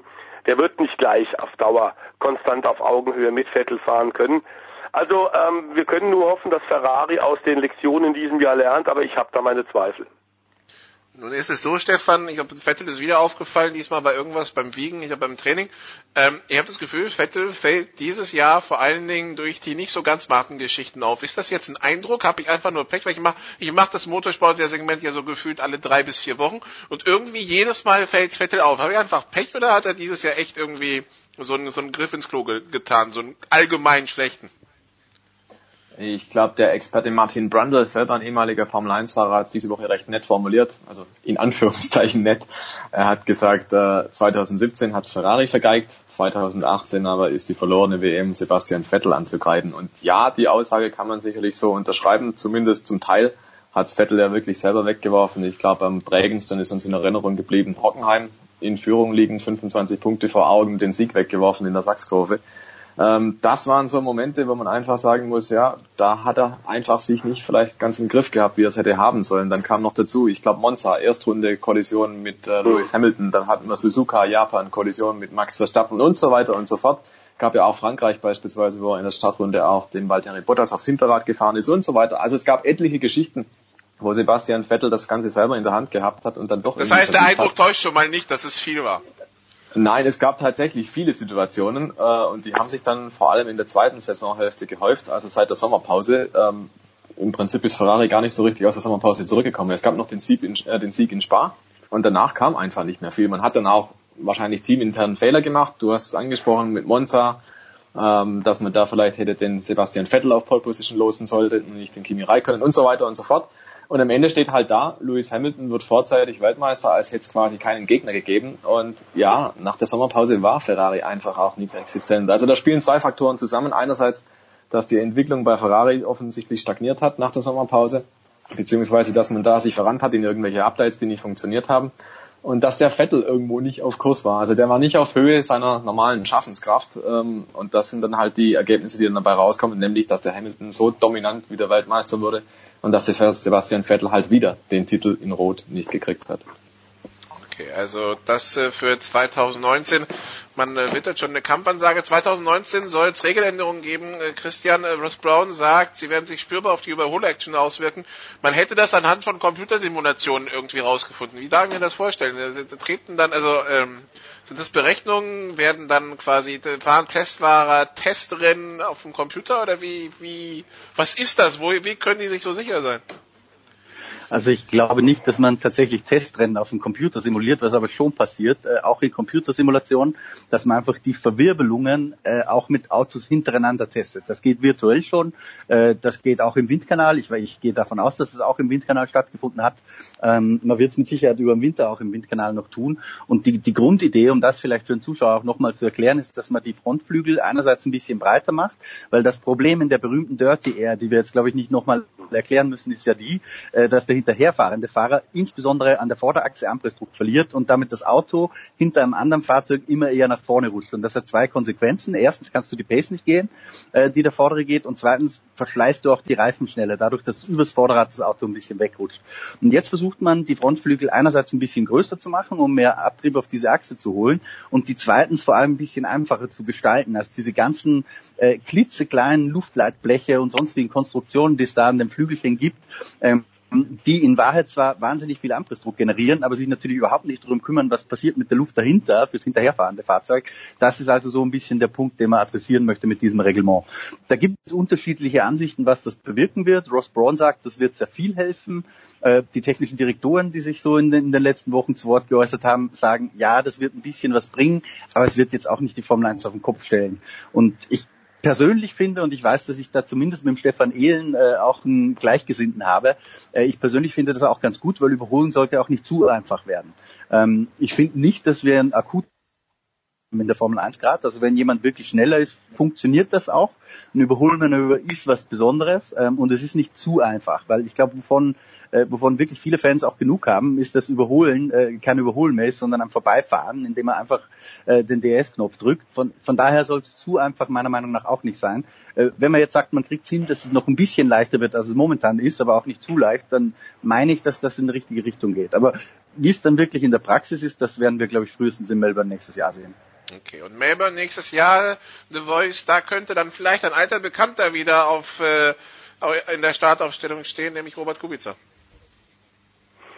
Ja, momentan sieht es so aus, als sollte in dieser Woche eine Entscheidung fallen. Er hat wohl zwei Möglichkeiten, wenn wir das äh, richtig raushören, dass tatsächlich, dass er bei Williams andockt, wäre für das äh, so stark gebeutelte Ex-Meisterteam von Williams, die tatsächlich momentan im Nirvana der Ergebnisliste sind, äh, mit zwei Bezahlfahrern, Paydrivern in diesem Jahr, war das aber vorher abzusehen. Wir haben es hier genau in dieser Runde im letzten Herbst schon gesagt, ob diese Fahrerwahl für 2018 vom Team von Frank Williams, ob das das äh, Gelbe vom Ei ist, wagen wir zu bezweifeln. Zu wenig Erfahrung dabei, was die Autoentwicklung angeht. Ähm, und das äh, weist im Grunde auf das andere große Problem hin, das glaube ich sogar noch eklatanter ist als dass die Überholproblematik, die gerade Christian skizziert hat, ist nach wie vor diese irrsinnige Schere zwischen den Top 3 Teams und dem Rest der Welt. Ähm, das ist ein, ein Riesenproblem und da sind wir auch in den letzten Wochen und Monaten nicht entscheidend weitergekommen. Ähm, man muss tatsächlich eine Deckelung, eine Kostendeckelung auf Dauer hinbekommen. Die Teams haben sich jetzt untereinander versucht zu verständigen, was schwierig genug ist. Es liegen da diverse Vorschläge aktuell auf dem Tisch, aber mittelfristig geht es nicht nur sehr nur darum, die sportliche Action, die sportliche Show etwas unvorhersehbarer zu machen durch bessere technische Regeln. Und da ist natürlich die, der äh, Ross Braun als Verantwortlicher, als sportlicher Direktor von Liberty Media auch ein bisschen gehandicapt, weil teilweise noch sehr langfristige Verträge laufen, die Bernie Ecclestone, der vorherige Besitzer, noch eingetütet hat, wie das Concord-Abkommen. Ähm, das wird also erst 2021, 2022, vor 2023 sein. Ähm, aber das große Problem ist in der Tat diese Riesenschere, diese Formschere zwischen den Top 3 Teams und den sechs Top Autos und dem Rest der Welt. Bei Williams würde uns das, glaube ich, ganz gut freuen. Das wäre eine schöne Geschichte. Äh, Robert Kubica ist technisch sehr versiert.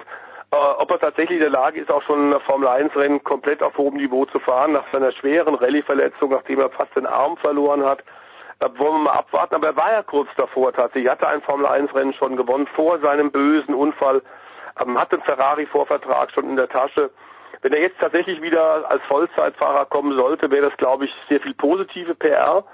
Ähm, und wenn es überhaupt einer schafft, äh, Williams so ein bisschen aus dem Loch rauszukriegen, dann sicherlich er. Wer würde dann mit George Russell einen sehr guten, hochtalentierten jungen britischen Fahrer haben, der schon fest steht als Williams-Fahrer äh, Nummer zwei im nächsten Jahr. Das wäre, glaube ich, eine sehr gute, gelungene Kombination und tatsächlich auch PR-Coup. Äh, aber Stefan, äh, ich bin der Meinung, wir haben hier vor ein paar Monaten darüber gesprochen, dass es Williams auch finanziell so gar nicht gut geht. Hat sich das inzwischen gelöst? Hm, ich glaube, das ganze Problem ist nochmal eklatanter geworden jetzt am vergangenen Wochenende, weil Martini steigt ja bekanntlicherweise als Hauptsponsor aus bei Williams, war dann jetzt zum letzten Mal auch auf dem Auto zu sehen. In Abu Dhabi ist Alkoholwerbung verboten, das heißt, da sind die schon gar nicht mehr dabei. Aber man fährt dann also auch mit einer Lackierung ohne Martini-Logos und auch die Teamkleidung sieht dann anders aus. Ja, und dieses finanzielle Loch, man versichert zwar von Williams Seite her, ähm, nee, wir haben ein ähnliches Budget nächstes Jahr wie in diesem Jahr, aber noch ist nicht bekannt, wer dieses Budget denn füllen soll und wie dann das äh, zustande kommen soll. Sehr wahrscheinlich ist, dass Mercedes ein bisschen was zufüttert. Äh, das liegt einfach daran, dass man den Juniorfahrer äh, George Russell, wie der Stefan gerade gesagt hat, da installiert hat als Fahrer. Aber das bedeutet im Prinzip auch nur, naja, dann gibt's halt einen gewissen Rabatt auf die Motorenlieferung beispielsweise und mehr wird es auch nicht sein. Also was dann genau in die Kriegskasse kommt bei Williams, das äh, wissen die Götter momentan. Ähm, es war schon 2018 nicht sehr viel, trotz Martini. Und wenn der Erfolg natürlich weiterhin ausbleibt, wenn man dann wieder den letzten Platz einfährt in der Gesamtwertung, äh, dann gibt's auch weniger Bonuszahlungen von der Formel 1, weniger Preisgeld. Das macht die Lage natürlich immer noch schlimmer. Und ähm, ich glaube, ich bin nicht der Einzige, der dann irgendwie sagt, ja, ich würde gern sehen, dass da bei Williams endlich mal was vorangeht. Einzig mir fehlt der Glaube dran. Weil nach so einer Chaos-Saison, da musst du dich erstmal als Rennstall wieder berappeln. Das ist ja auch ständig das Gerede, dass Claire Williams als stellvertretende Teamchefin, de facto als Teamchefin, äh, weil ihr Papa Sir Frank Williams ja auch nicht mehr so fit ist, ähm, dass sie einfach nicht das Zeug dazu hat, den Rennstall richtig zu leiten. Und äh, das sind alles so Nebengeräusche, da wirst du als potenzieller Sponsor nicht sagen, aha, klingt wie eine super Investition. Also ich glaube, Williams bleibt nächstes Jahr einfach unser Sorgenkind. Äh, andererseits haben wir auch bei Sauber gesehen, dass die vor ein paar Jahren wirklich ganz am Ende waren. Schlusslicht waren noch zu Saisonbeginn waren sie in der letzten Stadtreihe mit beiden Autos und die haben einen sagenhaften Aufwärtstrend hingelegt. Also es ist möglich, auch im Rahmen der Möglichkeiten, die diese Teams haben, diese privaten Rennställe. Aber bei Williams ist jetzt wirklich so viel zusammengekommen, dass man da einfach sagen muss, mh, hm, die Zeichen stehen eher schlecht. Gut, dann so viel zur Formel 1. Äh, ich lese äh, die Tage, und das ist vielleicht die gute Nachricht für Christian Nimmervoll, die Formel 1 will sich für komplexe Wetten eröffnen. Vielleicht kriegst du ja so deine 600 Euro wieder rein irgendwann mal. Schauen wir mal, ja. Die, die Frage wäre, was wäre dein Highlight am Wochenende ohne diese 600 Euro? Ja, ich hoffe immer noch drauf, dass, dass Dominik Thiem äh, beim ATP Masters irgendwie ins Finale einzieht, aber das ist ja schon nur noch eine mathematische Chance. Ähm, ansonsten wie immer, ich komme mir fast schon blöd vor, aber ich habe auf meiner Baustelle nach wie vor ein bisschen zu tun. Mal, wird das, also gibt's denn schon ein geplantes Enddatum? Weil äh, du weißt schon, also wir, wir haben zum Beispiel in Deutschland ja so einen Flughafen stehen, das dauert auch ein bisschen länger als geplant. Ja, das Gute ist, dass bei mir die Kosten zwar auch ein bisschen teurer sind als geplant, aber nicht so explodiert sind wie beim BER. nee, aber Spaß beiseite. Über, über den Winter werden wir noch so ein bisschen Keller und, und äh, Kosmetik fertig machen und dann im Frühjahr ist noch der Garten dran und dann sind wir so einigermaßen durch. So wie halt ein Haus jemals ganz fertig sein kann. Dann Außerdem, Christian, muss man dazu sagen, bei dir kann ja auch nicht die öffentliche Hand einspringen. Ähm, in, beim Flughafen in Berlin ist es egal, was am Ende kostet, der Steuerzahler du musst es selber zahlen, also achtest da auch drauf. Richtig, richtig. Zur Not machen wir das Sportradio 360 Crowdfunding, wenn es nicht mehr reicht.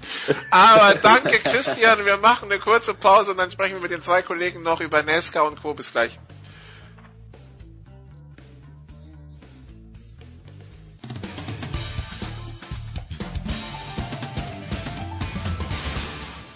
Hallo, das ist Viktoria Redensburg und ihr hört Sportradio 360.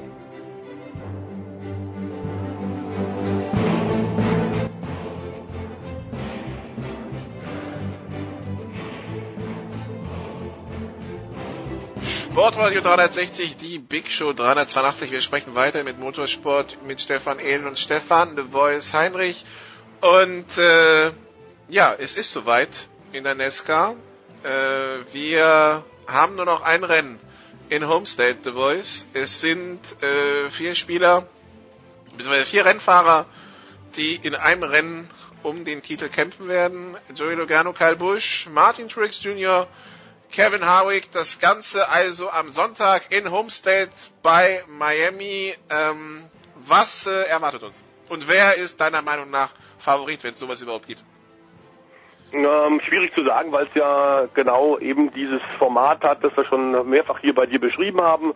Auch natürlich äh, mit Pete Fink, dem, dem US-Motorsport NASCAR-Experten, der diverse Bücher schon drüber geschrieben hat, über dieses Phänomen NASCAR. Ähm, neues Spiel, neues Glück, alle sind punktgleich, die vier von dir genannten. Was tatsächlich auffällt, dass es äh, Chevrolet nach einer mäßigen Saison, vor allem aufgrund der Formkrise des äh, Ex-Meisterteams von Henrik Motorsport, auch mit Chase Elliott leider nicht geschafft hat. Also ähm, Toyota und Ford werden es unter sich ausmachen. Ähm, Kevin Harvick ist äh, tatsächlich in Phoenix gerade noch reingerutscht. Über die äh, Punkte hat es gerade noch so geschafft. Aber damit haben wir dann tatsächlich drei Anwärter, die schon Meister waren in diesem Quartett und einer, der es noch nie war, nämlich Joey Logano. Es ist sehr viel Spannung drin, in der Tat. Alles wird entschieden in einem Rennen und in den letzten Jahren haben wir tatsächlich bei diesem Playoff-Format im Motorsport auch tatsächlich erlebt, dass jeweils südlich von Miami in Homestead auf diesem Oval dann auch nicht nur die vier Titelträger äh, sich aufeinander verlassen haben und sich gegenseitig beobachtet haben, sondern die haben tatsächlich auch richtig Gas gegeben und haben das Rennen tatsächlich auch dominiert. Wir haben also in diesem Fall äh, vier Titelkandidaten und ähm, 36 Spoiler, die äh, keine große Rücksicht nehmen werden. Im Gegenteil, da sind einige Herren dabei, die unter anderem auf Joy Logano gar nicht gut zu sprechen sind, weil der, der mit seiner sehr risikoreichen, einsatzfreudigen Fahrweise aus dem aus Playoff rausgekickt hat. Es wird also zu beobachten sein, wer da relativ problemlos durchkommt und ob tatsächlich, wie in den letzten Jahren sehr oft geschehen, der Sieger des Rennens in Homestead am Sonntagabend dann auch Champion ist. Äh, Sentimental Favorit, also der äh, Favorit der Emotionen für mich ist Martin Schulz Jr., der Vorjahresmeister, denn sein Team, mit dem er im Vorjahr die Sensation geschafft hat und NASCAR äh, Cup Champion geworden ist, wird zusperren. Äh, das kleine Team aus Colorado hat äh, den Hauptsponsor verloren und äh, ist dazu jetzt gezwungen, trotz der großen Erfolge tatsächlich aufzuhören, denn der sehr reiche Besitzer hat gesagt, ich habe keine Lust mehr auf Dauer Millionen pro Jahr zuzuschießen. Dadurch Martin Schulz Jr., der mit seinem Crew Chief wechseln wird zu Joe Gibbs Racing für 2019. Aber wenn er tatsächlich seinem kleinen, aber feinen Team nochmal einen Titel bescheren kann, wäre das für mich ein Sahnehäubchen obendrauf. Punkt eins, Stefan, weiß man schon, was Esteban Ocon am Wochenende vorhat. Und äh, Punkt zwei, weil das hörte sich so nach, äh, wie es The Voice eben beschrieben hat, nach dem, nach seinem perfekten Einsatzgebiet an. Und B, wenn ein Titel und die nochmalige Teilnahme am Finale, weil das nichts anderes ist es ja, was Martin Truex Jr. da macht, nicht reich, um für die Finanzierung in der Nesca zu sorgen, was tut's dann?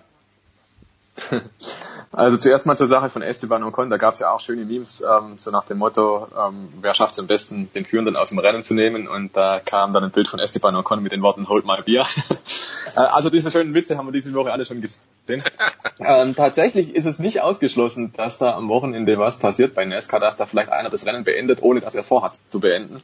Ähm, du hast schon angesprochen, oder wir haben es gerade eben gehört schon, ähm, Martin Truex Jr. und Joey Logano sind da nicht ganz grün aufeinander. Liegt daran, dass Joey Logano und Martin Truex Jr. in der Halbfinalrunde gewissermaßen recht rüde äh, um den Sieg gebracht hat und damit um den direkten Einzug in das Finale in Homestead. Äh, und da war Martin Truex Jr. eigentlich sehr ungehalten, hat schon gesagt, du Freund, ähm, du magst jetzt zwar diesen Kampf gewonnen haben, aber den Krieg, äh, den gewinnst du definitiv nicht. Sprich, sollte es also am Sonntag die Situation in der Martin Truex Jr. vielleicht nicht dazu in der Lage ist, den Titel zu gewinnen, aber Joey Logano vor ihm fährt, dann wird Martin Truex Jr. sehr wahrscheinlich dafür sorgen, dass Joey Logano eben nicht die Chance hat, den Meistertitel zu holen. Das haben wir in NASCAR immer wieder gesehen. Das ist klassisches Payback. Ähm, was, was, was droht ihm dann, wenn er es tut? Droht ihm irgendwas? Höchstens ein dicker Hals und ein paar Buhrufe, wahrscheinlich aber sogar Applaus von den Fans, weil die finden das eigentlich klasse. Das gehört okay. zum amerikanischen Rennverständnis sogar dazu. Das ist ein bisschen kurios. Wir als Europäer müssen uns da so ein bisschen reindenken. Aber es ist in Amerika, in NASCAR-Sport völlig okay, dass man äh, den Gegner hinten aufs Auto fährt, dass der ein bisschen lose wird, dass dem sein Auto ein bisschen ins Schlingern kommt, dass man dann in ihn reinfahren kann und den Sieg abstauben kann. Ähm, in, in Europa oder in der Formel 1 beispielsweise wäre sowas völlig verpönt. Aber wie gesagt, in Amerika ist es tatsächlich Daily Business, da machen die das und da gehört es mehr oder weniger zum guten Ton. Bump and Run ist da das Stichwort. Also mal anklopfen und dann einfach durchfahren. Ähm, das ist so ein bisschen so eine ja, Wildwest-Taktik, kann man fast schon sagen. Ähm, ja, und das ist genau das, ähm, wie du mir, so ich dir. Und äh, das wird in NASCAR eigentlich praktiziert. Man ist da ja generell kein Freund davon, dass man da zu viel reguliert oder solche Geschichten wie das Handgemenge mit Max Verstappen und Esteban Ocon, da würde man bei NASCAR sagen, Boys have it, also macht halt einfach mal. Ähm, da wird man sich davor scheuen, eine Strafe auszusprechen. Deswegen ist es sehr wahrscheinlich, dass wenn da was passiert, dass dann hinterher darüber geredet wird und das ist dann zwei Wochen groß in den Schlagzeilen. Und das war es dann aber auch. Ähm, die große Frage ist natürlich, ähm, wird dadurch vielleicht sogar der Titelkampf definitiv entschieden, ja oder nein? Ähm, dann muss man sich schon fragen, als professioneller Motorsport kann man sich sowas erlauben? Ich bin der Meinung, NASCAR wird da drüber stehen, die Formel 1 könnte sowas nicht zum Beispiel. Aber das ist einfach äh, die DNS der jeweiligen Rennserie. Bei NASCAR gehört es dazu, bei Formel 1, da steht man einfach noch so sehr im Rampenlicht, da ist der Klemmerfaktor so groß, da steckt noch viel mehr Geld drin. Ähm, da wird es einfach nicht funktionieren, da wird es die Öffentlichkeit nicht dulden. Im NASCAR-Publikum ist es tatsächlich anders. Okay, ähm, und Wrestling on Wheels. The Voice. Zum Beispiel, die, so ja. könnte man es formulieren, ja. The, The Voice, die Frage der Finanzierung zu Truex Jr., wenn, äh, wenn der Meistertitel nicht reicht, also was sind dann Faktoren, die dafür sorgen, dass, äh, dass ein Sponsor einsteigt in der, in der NASCAR?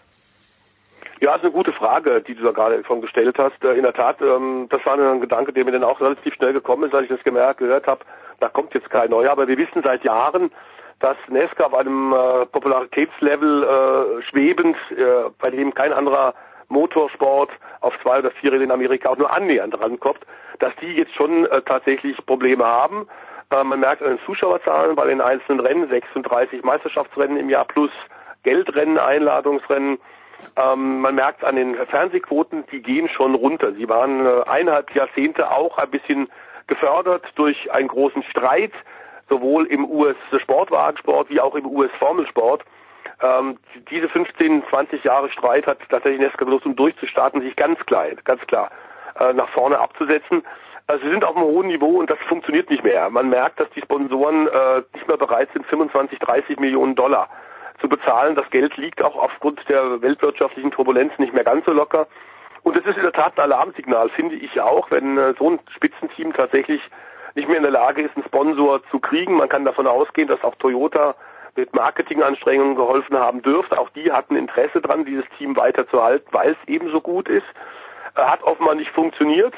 Und ähm, man hat ja unter anderem auch mit diesem Playoff-System schon diesen Rückgang am Zuschauerinteresse äh, versucht ein bisschen aufzufangen. Man muss sagen, dieses zehn Rennen Playoff-System hat sich wirklich in den letzten Jahren äh, ausgezahlt, hat nochmal extra Interesse generiert. Und das werden wir jetzt am Wochenende sicherlich auch äh, sehen. In Homestead werden die Quoten fantastisch sein in Amerika. Ähm, und jedes Mal, wenn es tatsächlich ein Gerangel gibt, sind die Quoten noch mal ein bisschen besser. Ähm, also insofern glaube ich, das ist in Ordnung, aber man muss wirklich äh, hinter den Kulissen äh, sich die Gedanken machen. Das macht Nesca auch, wobei wir nicht so ganz sicher sind. Wir hören auch ähm, von Seiten von Wirtschaftsexperten, dass Nesca tatsächlich die Familie France, die das ja noch innehat, ähm, ein bisschen gebeutelt auch, dass äh, zwischen der langjährige Präsident Brian France ähm, mit Trunkenheit am Steuer erwischt worden ist, äh, da einen größeren Prozess bekommen wird. Ähm, das sind alles Dinge, die nicht unbedingt helfen aktuell. Nach wie vor ist das ganz klar Top-Motorsport, die Top-Motorsport-Disziplin Nummer eins in Amerika. Aber das sind so Anzeichen, wie dass tatsächlich ein Meisterteam keinen Geldgeber mehr findet, dass da größere Probleme sind, ähm, die, auf dem man sich stellen muss in den nächsten Jahren. Okay, gibt's irgendwen, äh, Stefan, für den das äh, Titelchance oder nicht das letzte Rennen ist? Prominent. Ähm, prominent. Ich muss mir gerade überlegen, aber ich glaube auch nicht. Das nee. war letztes Jahr der große Exodus, dieses Mal alles okay. nach Fahrplan.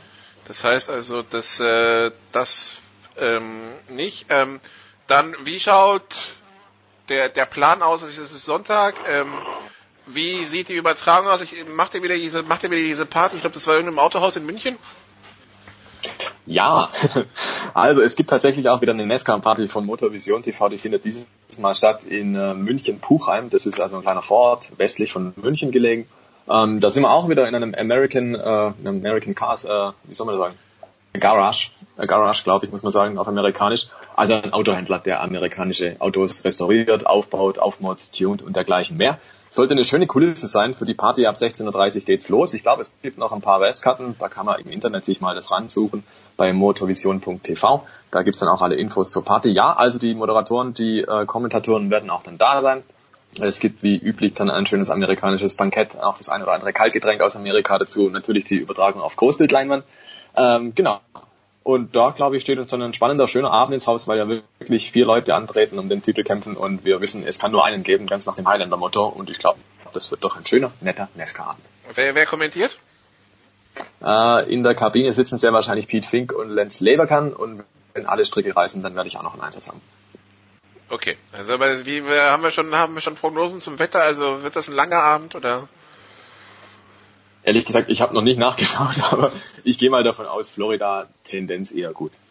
Gut, dann ähm, The Voice gibt's noch ein paar Sachen, über die wir sprechen müssen. Zum Beispiel über ähm, die MotoGP.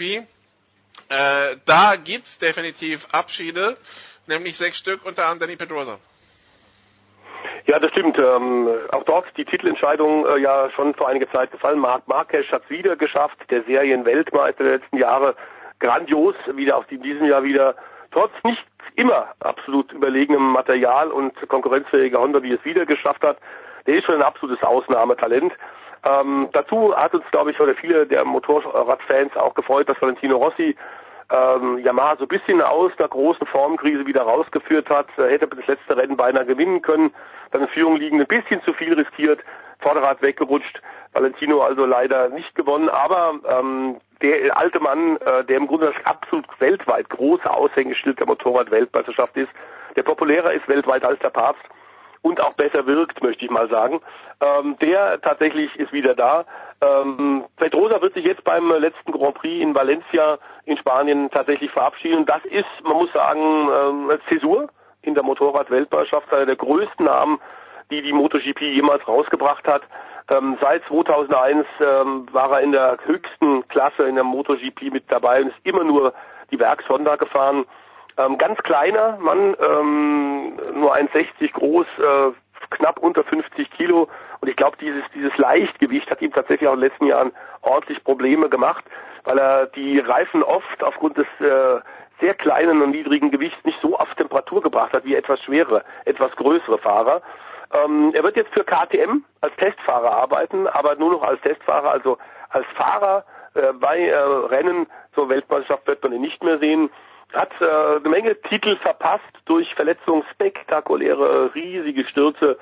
Äh, nach wie vor ähm, war er aber Weltmeister in der 125er Klasse, er war zweimal Champion in der 250er Klasse, nur in der ganz großen Klasse hat es tatsächlich äh, bei 295 Starts nie funktioniert. Man nennt ihn Little Samurai, so einer seiner Spitznamen, ganz ruhiger, völlig untypischer Spanier, technisch sehr versiert, taktisch sehr ausgeglichen, ähm, hat aber wirklich nicht sollen sein und äh, das ist tatsächlich ein großer Verlust, denn er war enorm populär bei den Fans durch seine ruhige Art.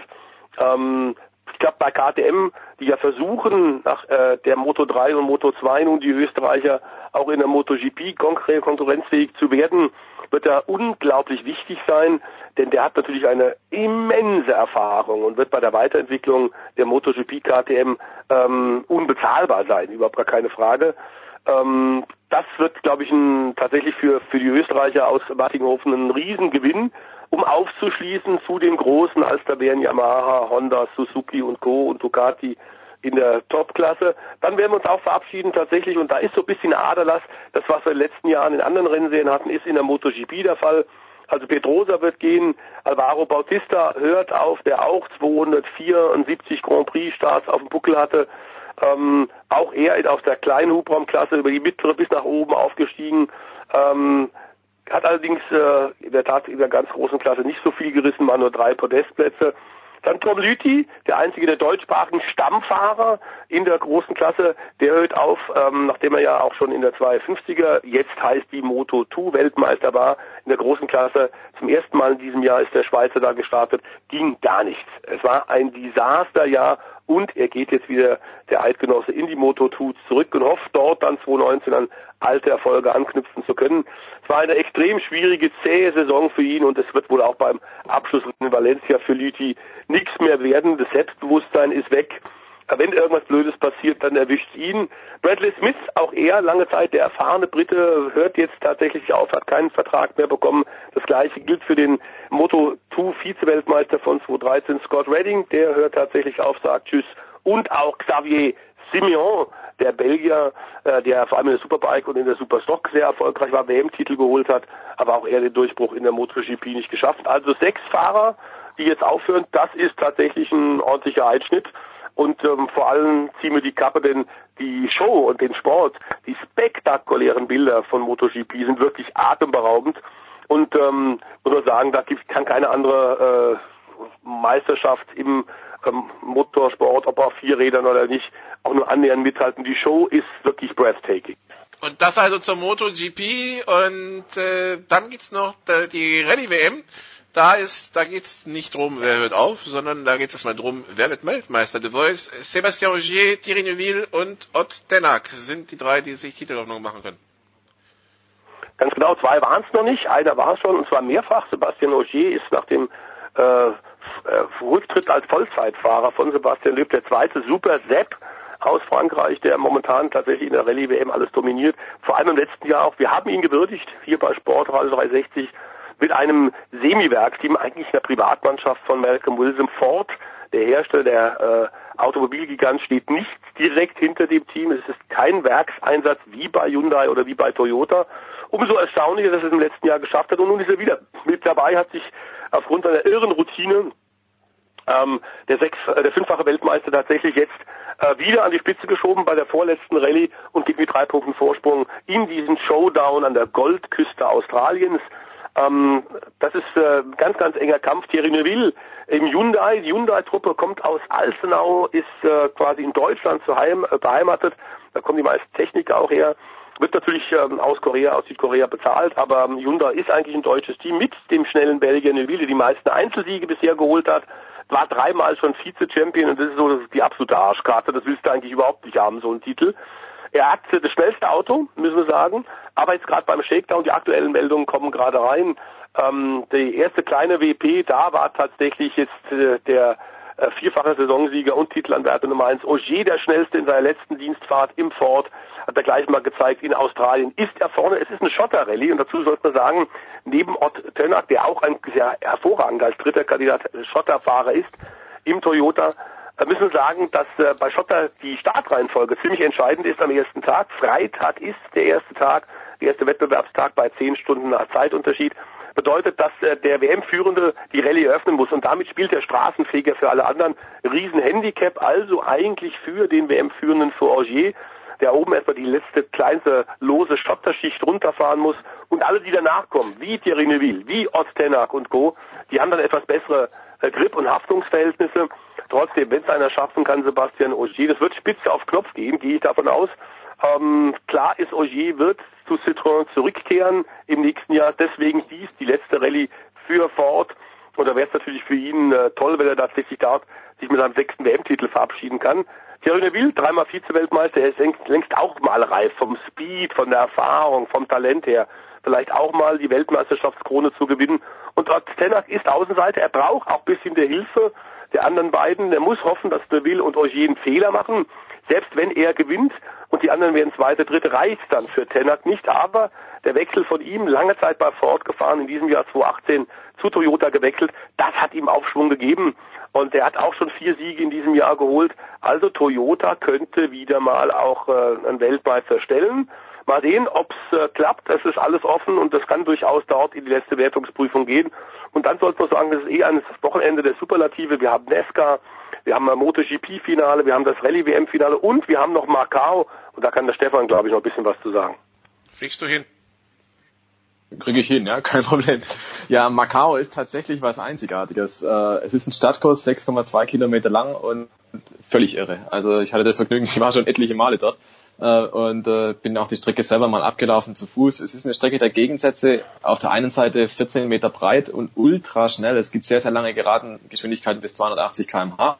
Dann geht's aber auch runter bis 50 km/h. An der engsten Stelle nur 7 Meter breit und das gibt's wirklich nur einmal, Überholverbot an einer Stelle an der Haarnadel, weil es da einfach so ungeheuer eng ist.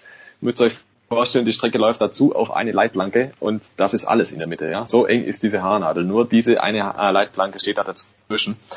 Äh, und da liegt auch ein kurvenreicher Stadtsektor dazwischen, uneinsehbare Kurven. Es gibt nur Leitplanken, keine Auslaufzonen, kaum Reifenstapel. Ähm, das mal nur so kurz zu der Rennstrecke, die uns da bevorsteht am Wochenende. Und das wirklich Kuriose ist, da fährt eigentlich alles, was es im Motorsport gibt. Es gibt Formelautos, namentlich die Formel 3.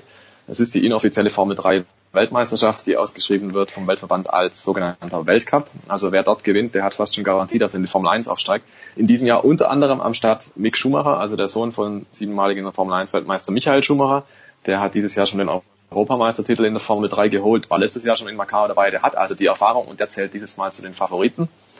Dann haben wir noch dabei den GT Weltcup, der ist dieses Jahr nicht so ganz konkurrenzfähig, nur 15 Fahrzeuge dabei, aber auch einige große Namen. Insgesamt fünf deutsche Hersteller dabei, Audi, BMW, Porsche, Mercedes unter anderem am Start.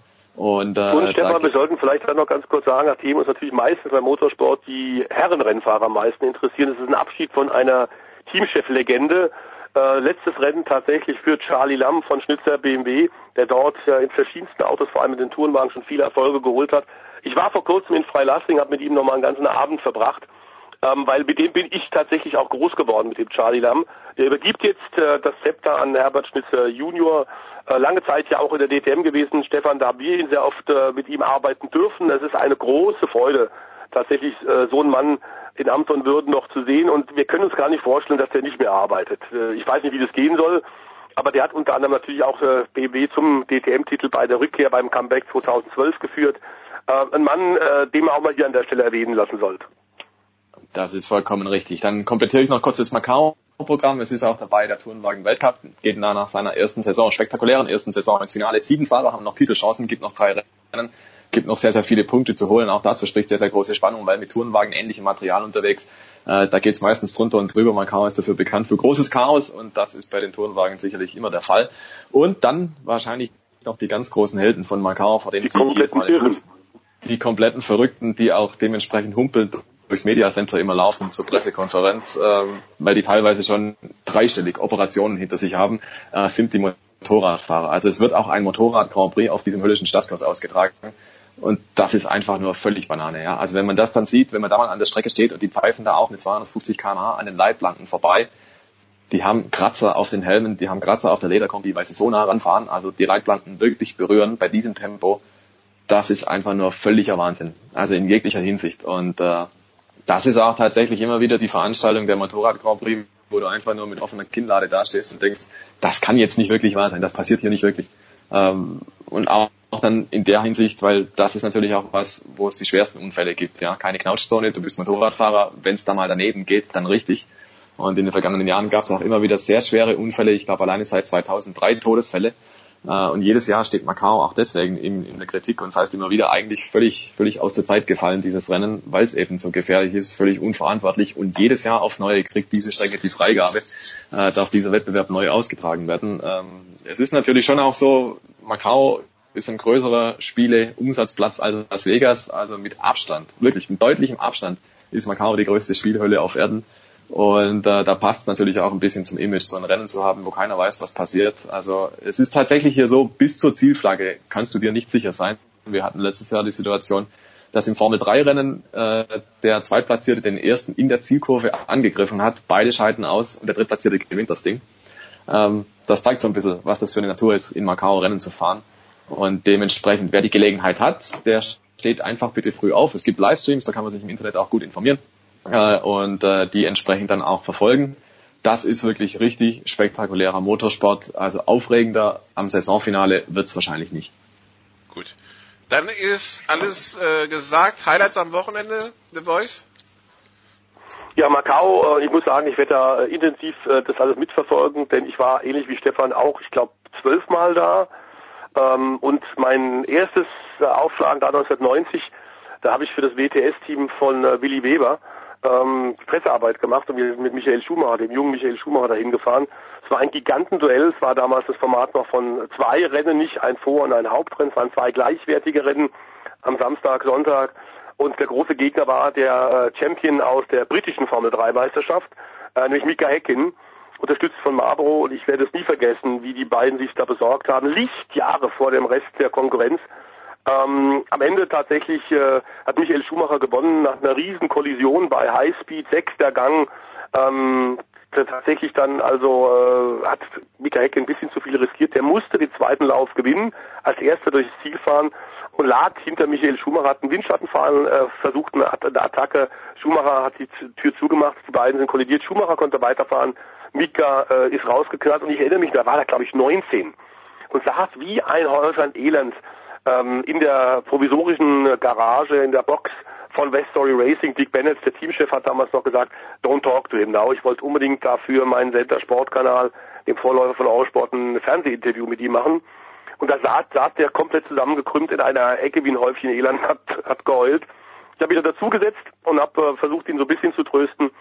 Ähm, und dann hat er irgendwann gesagt, thank you very much. Und, äh, habe gesagt, ja, wir hätten gerne ein Interview. Und hat er gesagt, okay. Nochmal lang geschnieft, ähm, Augen, Tränen abgewischt, Overall aufgestanden, Overall sauber hin äh, damit tatsächlich man die Sponsorenaufkleber sehen konnte. Da war der, glaube ich, wirklich 19, hatte gerade die größten Niederlage und hat gedacht, das Ziel Formel 1 ist jetzt weg durch diesen meinen Fehler in diesem wichtigen Rennen. Hat ein fantastisches Interview gegeben. Ich war beeindruckt und später hat man gesehen, dass der tatsächlich aus speziellem Holz geschnitzt ist, zweimal Formel 1 Weltmeister geworden werde ich nie vergessen, dieser erste Auftritt. Und man sieht daran, wie wichtig dieses Rennen tatsächlich ist, was es für eine Wertigkeit hat. Die, die da, Stefan Ehlen hat es gerade gesagt, in der Formel 3 vorne sind, die machen normalerweise ihren Weg dann tatsächlich, vor allem wenn sie so spektakulären, äh, den Weg in die Formel 1. Stefan. Ja, meine Highlights, ich sehe das ganz ähnlich. Äh, ganz klar Macau, das ist ein Rennwochenende zum Genießen, definitiv. Und äh, am Sonntagabend freue ich mich auch auf die NASCAR-Party, auf viele verrückte NASCAR-Fans und äh, ja, auf einen schönen Motorsportabschluss, zumindest für die US-amerikanische Saison. Und dann geht's ja noch ein klein bisschen weiter nach dem Wochenende. Aber ja, die Endphase läuten wir jetzt ein und Macau einfach eines meiner persönlichen Highlights in diesem Jahr. Ich freue mich drauf. Ich wollte gerade sagen, übertreib's nicht, Montag du auch noch einen Tag. Ganz genau. Gut. Dann äh, danke euch beiden. Kurze Pause bei der Big Show 382. Dann geht's hier weiter mit Schach.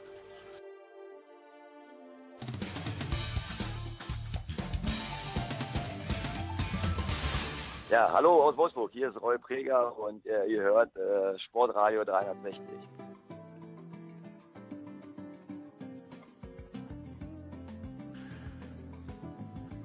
Show 382 bei Sportradio 360. Wir machen weiter und sind jetzt beim Thema Schach angekommen. Schach schon länger kein Thema mehr bei der Big Show, aber die Schach-WM in London soll natürlich anders sein.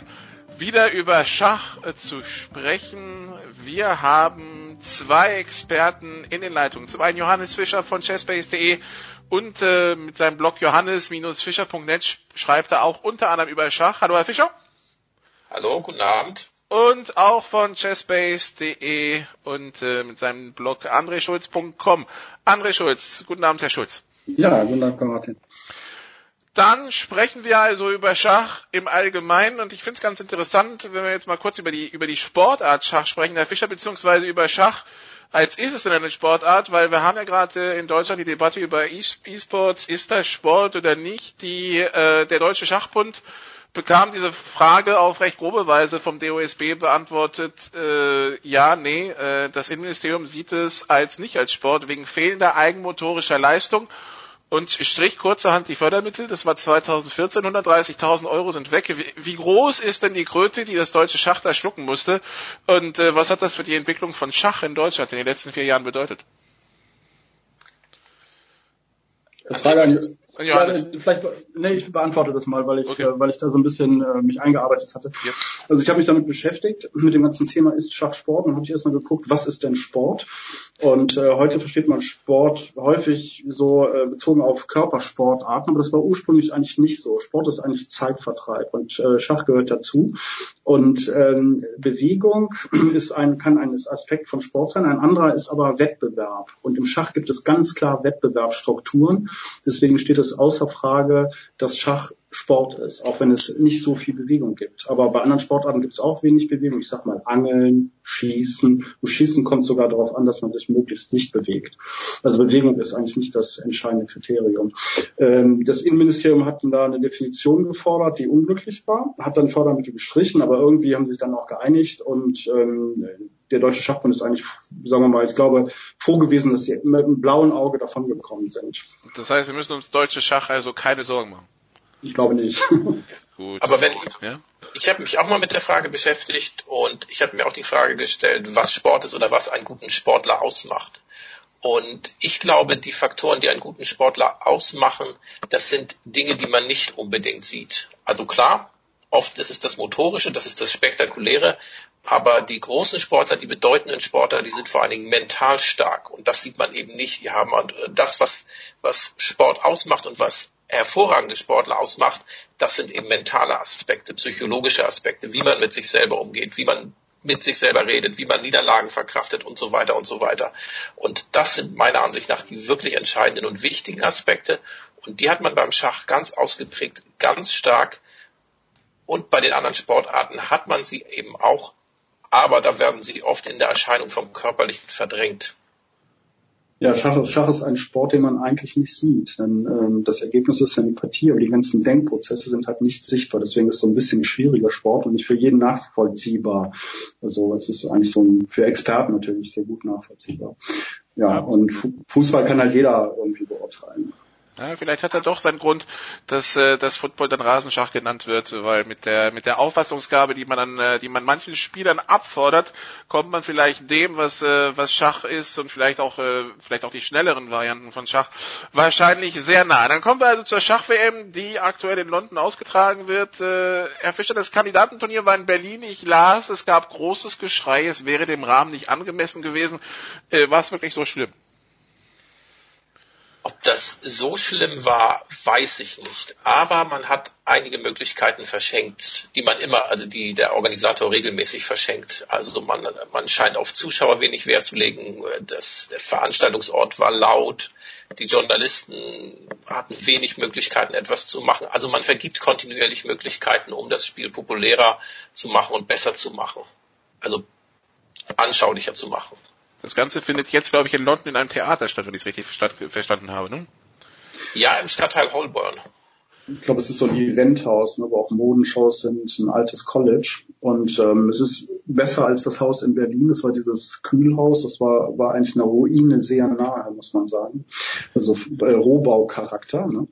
Und ähm, im Auburn College ist es besser, aber da gibt es auch ein bisschen Kritik. Also es ist sehr dunkel und nicht sehr freundlich. Und in London gibt es ja auch zum Beispiel London Chess Classic, wo, wo man auch viele Kinder hat, also wo man richtig so, so einen Festivalcharakter hat. Und das ist hier so ein bisschen, tja, ein bisschen düster inszeniert.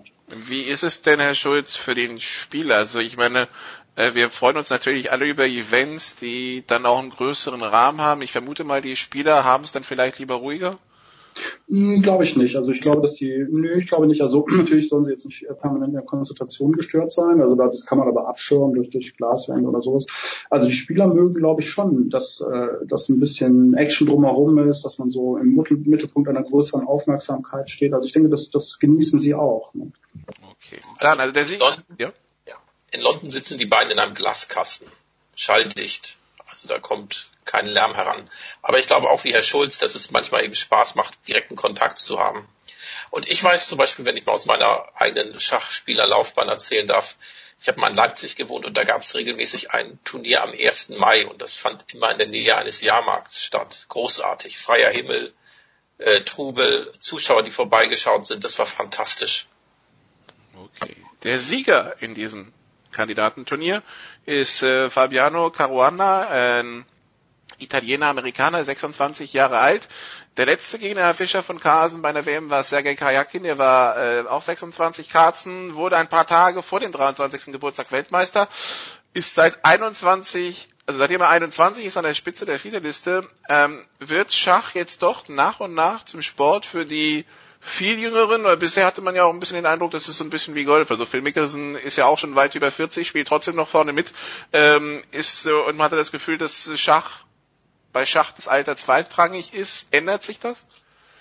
Das ändert sich tatsächlich. Also es scheint diese Tendenz zu sein, dass je älter man wird, desto besser versteht man das Spiel und desto schlechter spielt man es tatsächlich. Also in der aktuellen Weltrangliste ist unter den ersten 100, glaube ich, keiner über 50. Und der Aufwand, also der Energieaufwand oder der mentale Aufwand, gut Schach zu spielen und auch tatsächlich eben diesen, diesen Wettkampf, diese, diesen Wettkampfstress auszuhalten, der scheint jüngeren Leuten besser zu liegen.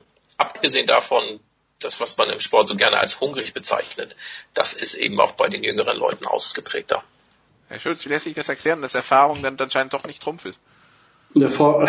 Erfahrung kann ja auch negativ sein. Es gibt ja viele schlechte Erfahrungen. Also wenn man als junger Spieler, es gibt ja, also es gibt eine Reihe von wirklich äh, großartigen äh, jungen Spielern, das sind fast Kinder. Also es gibt so ein Inder Pagnandaha zum Beispiel, Nihal Sarin, in Deutschland haben wir Vincent Keimer, die sind so um 12, 13, spielen fantastische Schach, sind noch nicht Weltspitze, werden aber da mal ankommen. Äh, und ähm, ja, es ist einfach, es ist Schach ist sportlicher geworden, das muss man auch sehen. Und das, äh, man muss mehr rechnen als früher. Früher konnte man viel nach allgemeingültigen Regeln spielen. Das ist heute so nicht mehr möglich. es gibt Computereinfluss, also die Rechenfähigkeit der Leute, die dort aktiv sind, ist viel größer geworden. Und äh, diese Rechenfähigkeit nimmt im Laufe der Jahre ab. Und ähm, meine, also ich glaube auch, dass, dass es eben ähm, negative Erfahrungen gibt. Also man, ähm, man erlebt im Laufe der Turnierkarriere auch viele Niederlagen, schl äh, schlimme Erlebnisse, die sind irgendwo im Hinterkopf auch noch alle abgespeichert. Man wird ängstlicher. Ein junger Spieler, der geht einfach raus und sagt, ich hau die alle weg. Und das schafft er auch. Okay, also es, es bedarf eines gewissen Augen zu und durch anscheinend beim Schach. Ähm, Carsten, Optimismus. Ja, Optimismus, ja. Ähm, aber Optimismus und nicht Überheblichkeit, ja. Also da, da ist noch eine Grenze, nehme ich mal an. Also wenn man die Wahl, also Überheblichkeit ist schlecht, aber wenn man die Wahl hat, ob man optimistisch ist und da übertrieben oder pessimistisch, ist Optimismus beim Schach besser. Man muss immer an seine eigenen Möglichkeiten glauben und, und nicht so sehr auf, auf die Möglichkeiten des Gegners gucken. Vorsichtig sein, aber vor allen Dingen an sich selber denken. Okay, dann, äh, Herr Scholz, Sie haben es ja gerade erwähnt, die, äh, es gibt sehr viele junge Spieler, wenn ich so schaue, Carsten hat mit 13 die Großmeisternorm geschafft, äh, Caruana mit 14. Wie, wie muss ich mir die Aufgabe vorstellen, Großmeister, Großmeisternorm? Äh, was sagt das eben über diese Jungs aus, dass die das alle im Schulalter schaffen? Ja, gut, die ähm, fangen halt früh mit dem Turnierschach an. Also heute gibt es vielleicht auch mehr Turniere als früher. Die, die jungen Inder haben die Möglichkeiten, auch äh, nach Europa zu reisen, wo es sehr viele Turniere gibt. Die gehen auch nicht mehr zur Schule, ne, oder haben Privatlehrer vielleicht. In Deutschland ist das ein bisschen schwieriger. So ein unserem Talent Vincent Keimer, der mehrere Sachen unter einen Hut bringen muss. Aber es gibt einfach diese Turnierangebote. Ne? Und wenn man viel spielt, gutes Training hat, es gibt ganz, ganz wichtig ist auch, es gibt fantastische Computerunterstützung, es gibt diese Datenbanken, es gibt äh, Compu äh, Computer Engines, die die Sachen präzise berechnen können. Äh, also die Möglichkeiten sind auch sehr viel besser als früher und die jungen Leute können auch, auch mit diesen technischen Hilfsmitteln sehr gut umgehen. Okay. Magnus Carlsen, ja, Herr Fischer, seit 2013 den Titel immer verteidigt. Wie hat er sich denn seit dem Titel 2013 entwickelt? Liest sich ja zumindest, was die WMs angeht, unangefochten. Äh, schwebt er über dem Rest oder ist er wieder in einer einige Spieler umfassenden Elite? Das ist schwer zu sagen. Also auf der einen Seite habe ich den Eindruck, er schwebt weiter über dem, über dem Rest. Das sagen auch alle Spieler, die sagen, Carlsen ist eine Klasse für sich. Allerdings hat er tatsächlich, was die Ergebnisse anbetrifft, seit er Weltmeister wurde 2013 nachgelassen. Also seine beste Elo-Zahl war, glaube ich, 2882 und im Moment ist er bei 2834, wenn ich mich nicht irre. Und das heißt, er war schon mal besser und er ist auch nicht mehr so deutlich besser, wie er es früher war. Also er, Caruana ist äh, drei Punkte hinter Carlsen und das hat es früher nicht gegeben. Allerdings ist es so, in diesen fünf Jahren hat Carlsen immer besser gespielt, im Schnitt gesehen aufs Jahr als Caruana. Und vor allen Dingen, wenn man sich äh, verkürzte Formate anguckt, Blitz und Schnellschach, dann ist Carlsen immer noch die absolute Nummer eins und da kann ihm auch niemand das Wasser reichen. Warum er im klassischen Schach nicht mehr so gut ist, nicht mehr so überlegen ist wie früher, das weiß ich nicht. Vielleicht vielleicht fehlt ihm da wirklich jetzt der letzte Ehrgeiz, weil er eben schon so viel erreicht hat. Und interessanterweise, wenn ich das noch ausführen darf, sieht man das eben auch in seinen Partien, auch gerade jetzt beim, beim Weltmeisterschaftskampf gegen Caruana. In der ersten Partie stand, hat er Caruana von Anfang an überspielt und stand auf Gewinn. Und man hatte das Gefühl, dass er das früher vor fünf Jahren hätte er solche Stellung regelmäßig gewonnen und die gewinnt er nicht mehr so regelmäßig, wie er das früher gemacht hat. Also ich glaube, liegt, liegt ein bisschen auch daran, dass, ähm, dass die Leute, also die, seine Gegenspieler sich ein bisschen besser auf ihn eingestellt haben. Als er so zur Weltspitze gestürmt ist, hat er ja so neue Aspekte reingebracht, hat diesen sportlichen Charakter reingebracht, hat sehr lange Partien gespielt äh, und die Leute auch müde gespielt und hat auch ähm, viel aufs Endspiel gesetzt, auf sein strategisches Verständnis. Und ähm, das war am Anfang sehr überraschend, deswegen ist er auch hochgegangen wie eine Rakete.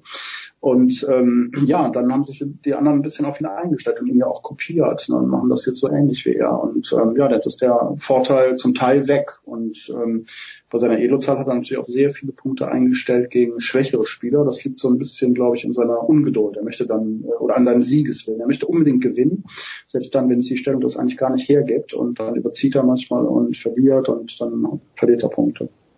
Das heißt, man scoutet also auch im Schach seine Gegner, Herr Schulz sehr intensiv, ganz intensiv. Also man guckt, guckt sich äh, alles genau an. Also im Grunde haben wir heute ja den gläsernen Schachspieler. Ne? Man kann in, in einen Tag später kann ich sämtliche Partien abrufen und äh, man kann das statistisch ausmessen. Man kann gucken, wie lange jemand spielt, welche Öffnung er spielt und kann nach äh, Schwächen forschen, guckt sich die, die Gegner an. Es gibt, es gibt viele Turniere, die, die haben ja schon ganz oft gegeneinander gespielt. Also man weiß auch, wie der andere spielt, also von Angesicht zu Angesicht.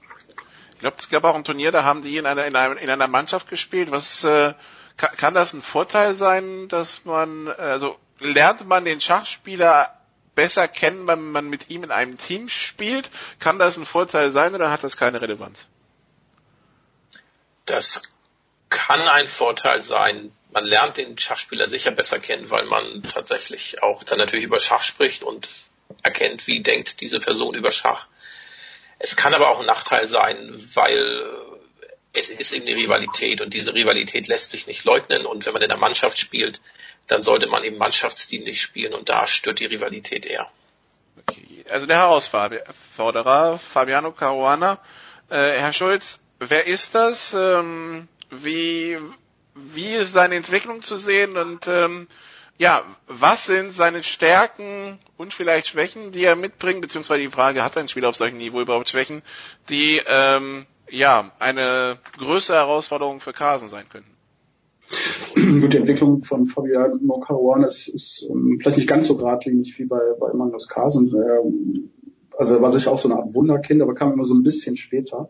Ist ja in ähm, USA geboren, äh, dann ist er ziemlich früh nach äh, Europa gekommen, weil hier einfach mehr Turnierangebote waren. Äh, Trainer hatte er hier ähm, dann hat er sich entwickelt, als er also in dem Moment, wo er die Möglichkeit hatte, auch zu den absoluten Top-Turnieren äh, da mitzuspielen, eingeladen zu werden, hat er sich dann auch sehr rasant entwickelt und sehr kontinu kontinuierlich. Ähm, also ich sehe ihn im Unterschied zu, zu Carlsen sehe ich ihn als, als extrem präzisen Rechner, der also, also wirklich die Stellung, ganz konkrete Stellung sehr genau ausrechnen kann, während Carlsen so ein bisschen intuitiver spielt. Und wenn man auf Schwächen guckt, auf mögliche Schwächen auf dem Niveau, würde ich sagen, äh, er liebt es, die Initiative zu haben und ähm, eben den Gegner unter Druck zu setzen und vielleicht mit präzisem Rechner in Schwierigkeiten, zu, äh, in Schwierigkeiten zu bringen. Aber was er nicht so mag, ist, wenn er selber so in die Verteidigung gedrängt wird und äh, wirklich schlechte Stellungen äh, lange verteidigen muss. Also da sehe ich Carlsen eigentlich ein bisschen zäher. Lässt sich in dem, in so einem Rahmen, Herr Fischer, überhaupt von einem Favoriten dann sprechen? Ist natürlich schwer. Also die Elo-Zahlen, da ist es so, Carlsen ist nur drei Punkte voraus. Aber ich würde tatsächlich sagen, dass Carlsen Favorit ist, leichter Favorit. Die Statistiken deuten darauf hin. Außerdem, ich glaube, sie haben dieses Jahr bereits fünfmal gegeneinander gespielt. Zweimal hat Carlsen gewonnen, drei Partien wurden Remis. Die Gesamtbilanz ist auch klar zugunsten von Carlsen. Und Carlsen stand auch in einer dieser fünf Partien auf Gewinnen oder vielleicht sogar in zwei und hat es nicht verwandelt. Und deswegen würde ich trotz allem sagen, Carlsen ist Favorit. Dazu kommt noch eine andere Sache, dass auch Berechnung und Intuition, Carlsen ist in, in schnelleren Formaten besser. Das heißt, sollte es nach Ende der regulären Spielzeit 6 zu 6 stehen, gibt es einen Stichkampf mit verkürzten, mit Partien mit verkürzter Bedenkzeit. Und Carlsen hat, glaube ich, im Laufe seiner, seit er Großmeister ist, keinen einzigen dieser Stichkämpfe verloren und gilt als ausgesprochener Spezialist für kürzere Bedenkzeiten. Das heißt, man sagt eigentlich, wenn es zu diesem Stichkampf kommt, dann hat Caruana ganz schlechte Karten, deswegen muss er vorher eine Partie gewinnen. Und ob er das schafft, ist nicht so leicht. Hm, das heißt, er muss auf Angriff spielen wahrscheinlich dann. Ähm, jetzt ist die, die WM mit vier Remis losgegangen. Die letzte WM begann mit sieben Remis. Sie haben es gesagt, wenn 6-6 steht, dann äh, geht's äh, in, in die Playoffs quasi, beziehungsweise in den Entscheidungsmodus. Für jedes Remis gibt's einen halben Punkt. Das heißt, wenn es blöd läuft, haben wir zwölf Remis und dann geht so weiter. Ähm, sind Remis, Herr Fischer, ein Problem im Schach? Das ist quasi ja, dass wir quasi so ein Turnier haben, wo Schach es auch auf die große Bühne schafft. Wir schauen uns das Ganze stundenlang an und danach haben wir keinen Sieger. Ähm, ist das, nimmt das die Schachwelt als Problem da an oder ist das, gehört es einfach zu diesem Sport dazu? Es gehört zu diesem Sport dazu, aber die Schachwelt sieht es als Problem und es ist wohl auch ein Problem. Also es gibt seit, seit Jahrzehnten immer die, äh, reden die Leute, reden die Schachspieler vom Remis-Tod. Das heißt, dass gesagt wird, die Leute sind so gut und können ihre Eröffnung so gut, dass sie sich gegenseitig neutralisieren und dass es zu wenig entscheidend, entscheidende Partien gibt. Und tatsächlich ist es so, wenn man sich gute Turniere anguckt, dann ist die Anzahl der Remis-Partien oft hoch und das führt zu einer gewissen Langeweile. Also jetzt kann man noch sagen, der Experte, der genießt auch eine Remis-Partie, aber tatsächlich die meisten Schachspieler, die ich kenne und mich eingeschlossen, eine Entscheidung ist einem einfach lieber. Und das kommt aber auch so ein bisschen dieses Problem entsteht auch dadurch, dass halt Turnierveranstalter auf Sicherheit setzen. Das heißt, erfahrungsgemäß oder wenn man sich das beobachtet, ist es so, dass Turniere mit heterogener Besetzung, also mit sehr starken Spielern und mit sehr guten Spielern, die aber nicht so gut sind, die sind oft interessanter, weil die sehr starken Spieler gegen die sehr guten Spieler einfach gewinnen müssen, um das Turnier zu gewinnen. Und dann kommt es zu interessanten Partien. Wenn allerdings die laden acht, acht der Topspieler ein, die wollen sich nicht viel tun und die tasten sich dann gegenseitig ab, die gehen kein Risiko ein und dann hat man halt viele Remis und das ist langweilig. Was wäre denn eine Lösung, Herr Schulz? damit das nicht mehr passiert. Gibt's denn da ja, überhaupt Ansätze? Ich meine, weil, weil ich kann mir nicht vorstellen, dass man groß die Regeln ändert. Also von daher, wo, wo kann man da ansetzen? Ja, das ist nicht ganz einfach. Also erst einmal muss man sagen, dass zum Beispiel im Frauenschach die Remisquote deutlich, deutlich geringer ist. Also da gibt es ja irgendwie noch psychische Aspekte, die bei Männern und Frauen unterschiedlich sind. Also mein Gefühl ist, dass Frauen eigentlich immer irgendeine Entscheidung haben wollen und die Partie gewinnen wollen, während Männer ähm, oft damit zufrieden sind, dass sie die Partie nicht verlieren. So, ja, wie kann man das ändern? Ähm, ich glaube, das das ist schwer, also vor allen Dingen in einem Wettkampf. Also im Turnier gibt es natürlich Möglichkeiten, man kann so drei Punkte-Regelungen einführen, das gibt es. Ähm, aber in einem Wettkampf, äh, da geht das nicht. Also da ist, es, es herrscht hier einfach auch die Angst, dass man, ähm, dass man eine Partie verliert, dann hinten liegt und das vielleicht nicht mehr aufholen kann. Man muss ja auch sehen, es gibt hier nur zwölf Partien, das ist ja nicht besonders lange. Und äh, wir kommen jetzt auch immer, also die Angst wird auch immer größer, weil wir uns ja diesem, dieser zwölf Partien-Grenze auch nähern. Ne? Ich, ähm, es gibt jetzt einen Vorschlag von Kasimschan, auf den nochmal aufgegriffen wurde, dass der Sekundant von Caruana, der sagt, ähm, wenn die Partie Remis ausgeht, dann spielt man halt noch hinten weg eine Schnellschachpartie zum Beispiel, könnte man machen. Gibt auch Wettbewerbe, wo sowas durchgeführt wird, aber ich denke, es es gibt keinen Grund, die Regeln zu ändern. Es hängt auch immer eben von den Spielern ab. Und wenn die Spieler eine Entscheidung wollen, dann wird es auch eine Entscheidung geben. Aber wenn die einfach ähm, Angst haben voreinander oder Respekt, ja, dann ist es, ist es schwierig. Also quasi ein Sudden, der, die Idee ist im Grunde genommen Sudden Death nach dem, äh, nach dem Unentschieden quasi. Ja, genau, so ein Tiebreak, also wie beim Tennis. Wobei ich das beim Wettkampf nochmal relativieren würde, weil dieser WM-Kampf, da sind vielleicht einzelne Partien, sind nicht so interessant, weil sie Remis werden, aber die Gesamtaspekte dieses Wettkampfs sind natürlich spannend. Und auch mit jeder Remis-Partie wird es aufregender, weil man dann, weil man dann weiß, okay, die nächste Partie kann tatsächlich die Entscheidung bringen. Und man sieht dann eben auch, wie die Spieler sich abtasten, also wie, wie der Wettkampf eine Kontinuität hat, wo sie austesten, was der andere kann, was er nicht kann, welche Eröffnungen ihm vielleicht liegen. Und das, das macht das spannend trotz naja, Ja, also, also jetzt eröffnungstechnisch gesehen sind ja so ein paar Fragen noch nicht richtig gestellt worden. Ne? Also im Moment belauern sie sich doch sehr. Ne? Also zum Beispiel Caruana hat Sizilianisch gespielt und äh, Carlson hat Sizilianisch gespielt, Caruana ist abgewichen mit einer Nebenvariante.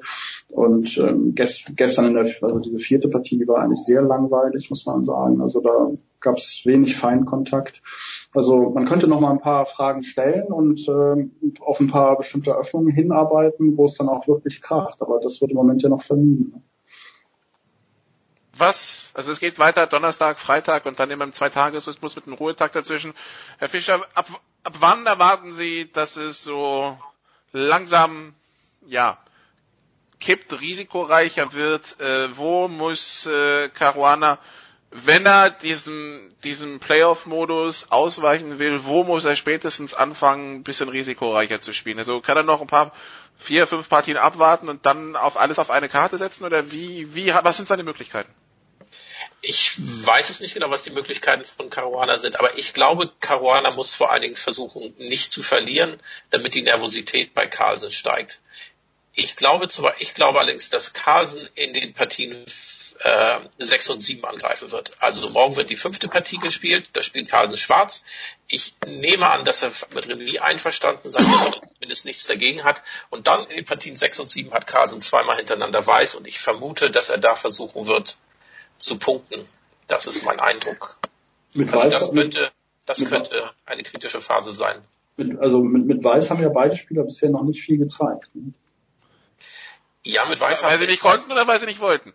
Weil sie nicht konnten. Also ich glaube, die Schwarzvorbereitung, die war sehr gut jeweils und ähm, ja, dann haben, äh, ja, konnten keine Initiative entwickeln und äh, muss man ins Remis irgendwie übergehen. Ähm, also ich sehe, ich, aber ich glaube trotzdem, ich meine, Weiß hat einen Anzugsvorteil. Mit Weiß wird man versuchen, auf Gewinn zu spielen. Und ich glaube, dass Carlsen das versuchen wird. Und vielleicht stellt er dann in den, in den 6 und 7 eben die theoretischen Fragen, die bislang wenig behandelt wurden oder nicht gestellt wurden. Ich, ja, das kann sein. Also ich sehe den, ähm, den Nachteil von Caruana im Schnellschach nicht ganz so dramatisch. Also im Blitzschach, falls es dazu kommen würde, ja.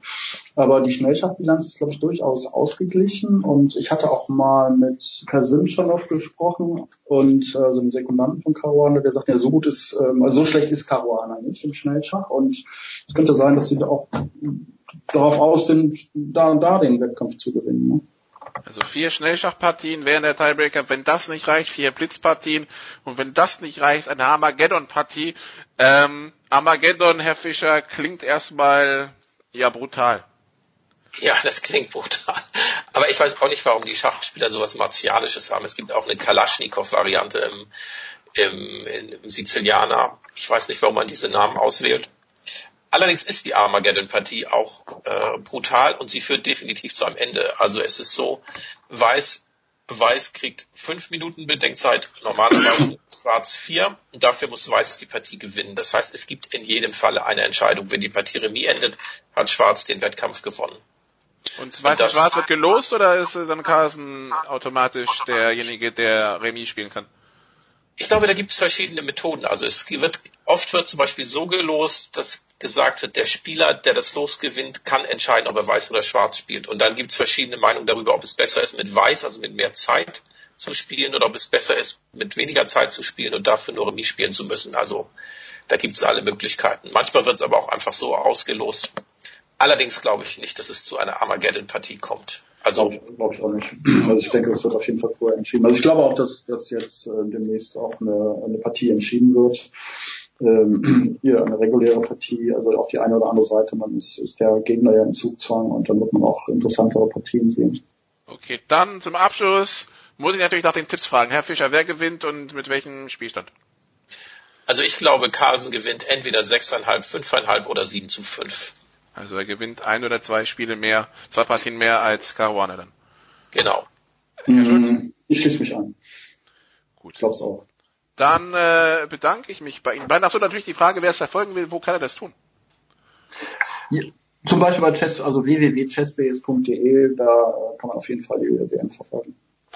Dann äh, bedanke ich mich äh, bei Ihnen beiden. Äh, das war's auch von mir für diese Woche aus der Big Show. Von den Außenstudio Malta sind ja quasi nur 90 Kilometer nach Potsdam. Das heißt, wir haben hier sizilianisch verteidigt. Jetzt geht's mit dem Producer nach London, britisch weiter, beziehungsweise englisch. Wir wünschen viel Spaß dabei. Bis zum nächsten Mal. Tschüss.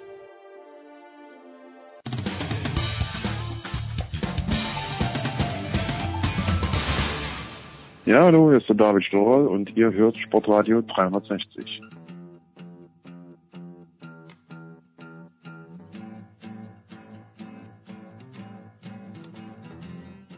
So, es geht, äh, danke Nicola. Wir gehen nach äh, London, nämlich zu mir und ich freue mich, dass nach längerer Zeit mal wieder, denn er hat seinen Skype-Account wiederentdeckt, Markus Grawinkel, Telekom Sport am Start ist. Moin Karl. Guten Morgen. Und dieser Mann würde sagen, ich bin ein Günstling, aber das stimmt doch gar nicht, Michael Körner. Ich bin in London und arbeite wie ein Tier. Da kannst du doch nicht sagen, ich bin ein Günstling. Genau, das ist auch nochmal richtig formuliert. Nicht, dass man denkt, ich wäre ein Günstling, du Günstling. Also, du bist ja nur im Jet-Set unterwegs. Das ist schon stark, wie viel Geld man mit dem Sportradio verdienen kann. Das ist, ich gönne es dir. Ja, das ist völlig richtig. Nicht so viel natürlich, äh, wie man in Raster Fechter als Basketballspieler verdienen kann. Karl, ich schaue mir ab und zu mal so die Ergebnisse an der Easy Credit BBL und sehe dann, Alba Berlin verliert äh, gegen Fechter in Fechter. Warum, Karl? Ein einmaliger Ausrutscher, da muss ich mir um die Spannung in der Easy Credit BBL ein bisschen Sorgen machen. Überhaupt nicht, aber da solltest du besser Michael fragen, weil der hat einen Pod gemacht mit Fechter und der ist voll drin in der Thematik. Ja, Körny, bitte, bitte. Was ist passiert? Ich verweise auf den Podcast Telekom Sport Basketball zu diesem Thema äh, abrufbar unter allen Podcast-Apps und äh, Spotify. Ähm, ja, Rasterfecht hat einfach einen super Tag gehabt. Berlin ist natürlich sehr ersatzgeschwächt gewesen. Die haben ja kaum noch kleinere Spieler ähm, und dann hat man das, äh, so mal. Also für so Mannschaften wie Raster ist das natürlich auch so ein bisschen das Spiel des Jahres mit. Also natürlich äh, kommt Alba nur einmal, Bayern kommt nur einmal nach Fechter und dann war so wund einfach. Also das also ich habe dann mit dem äh, Präsidenten und Sponsoren äh, Interview geführt, eben im besagten Podcast und äh, die feiern das, die haben das die ganze Nacht gefeiert. Das ist für die wie die deutsche Meisterschaft. Also der wurde angesprochen von ähm, von was denn da passiert ist und sowas. Also das kann, diese Dimensionen für so einen kleinen Verein kann man gar nicht äh, in Worte fassen. Aber es ist wie gesagt, also Berlin ist wirklich stark ersatzgeschwächt momentan. Soll jetzt die Leistung von Fechter nicht schmälern, muss man ja chronistenpflichtmäßig hinterher sagen aber äh, hat sicherlich eine Rolle gespielt. Karl, die Spannung in der, ich, ich meine, Berlin hat einmal verloren, Bamberg hat einmal verloren, die Bayern gewinnen alles. Ist es wirklich so spannend oder sind die Bayern einfach äh, so viel besser als alle anderen bis jetzt und die haben halt nur nicht gegen Berlin und gegen Bamberg gespielt? Ich, also ich habe ähm, vor vor dem Spieltag habe ich gesagt, dass äh, die beiden Bs, also Bayern und Berlin, für oben einsam ihre Kreise ziehen.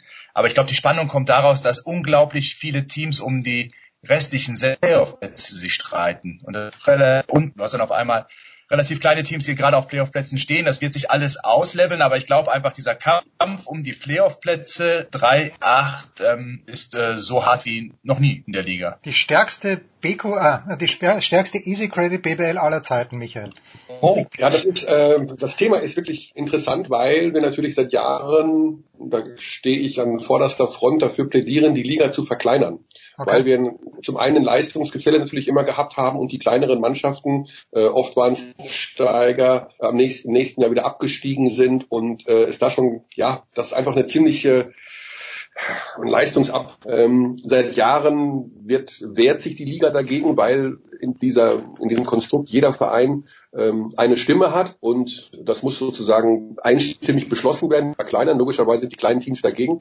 Ähm, es ist, in dieser Saison ist es so, dass natürlich solche Sachen wie Fechter schlägt Berlin, davon lebt ja Sport auch. Und ja. gerade weil wir doch immer, also ich muss gerade auch feststellen, dass bei den Bayern das ist auch eine gewisse unemotionale Geschichte. Also ich will den Bayern damit gar nicht zu nahe treten und die spielen guten Basketball, aber äh, die Halle ist bei Euroleague-Spielen halb leer, also ob da nun Panathinaikos kommt oder wer auch immer. Das ist so ein bisschen, fehlt da diese Emotion und wird eben Emotion generiert aus solchen Sachen wie Fechter schlägt Berlin.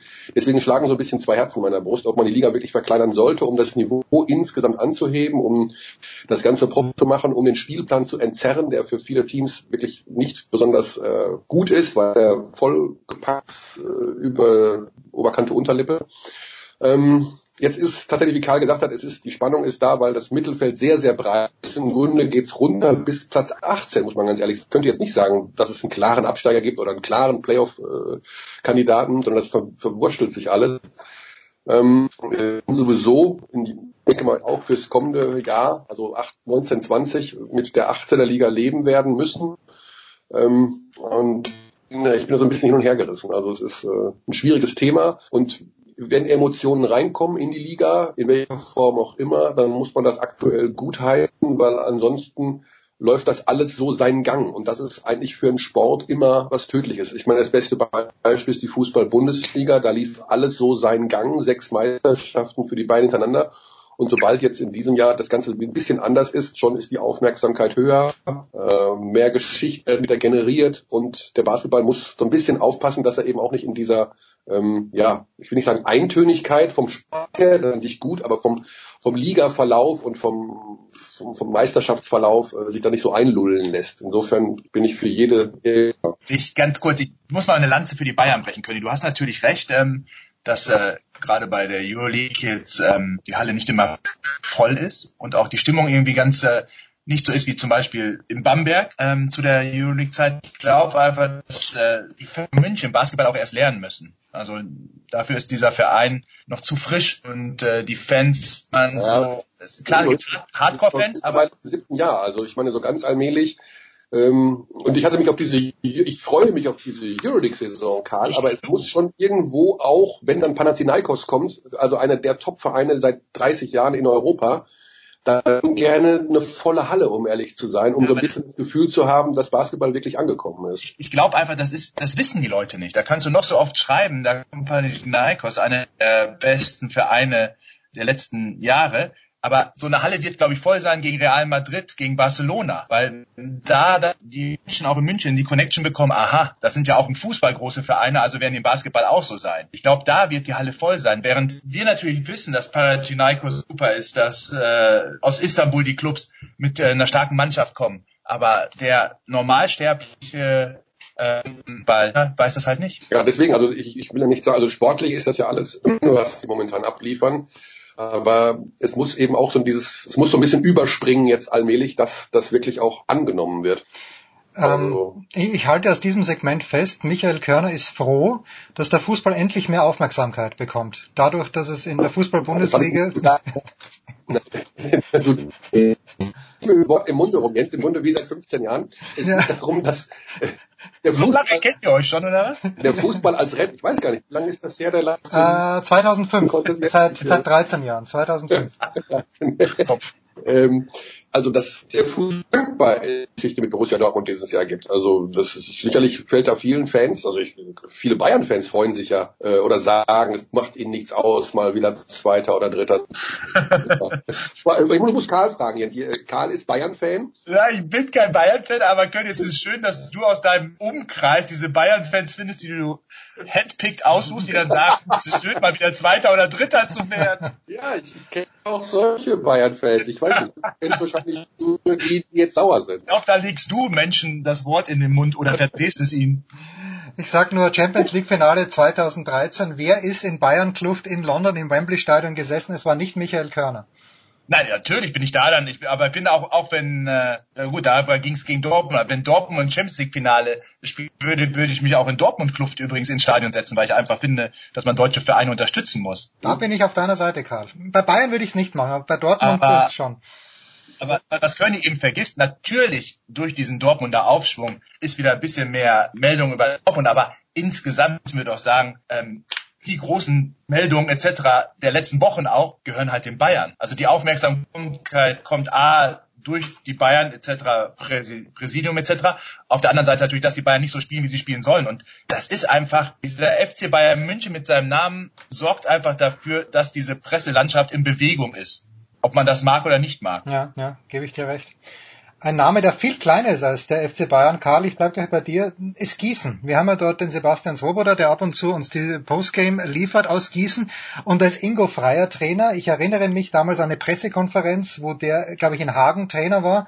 Und der äh, Pesic schaut ihn an und sagt, äh, ich kann es gar nicht glauben, dass du jemals Trainer geworden bist. Er scheint aber ein ganz guter Coach zu sein, Karl.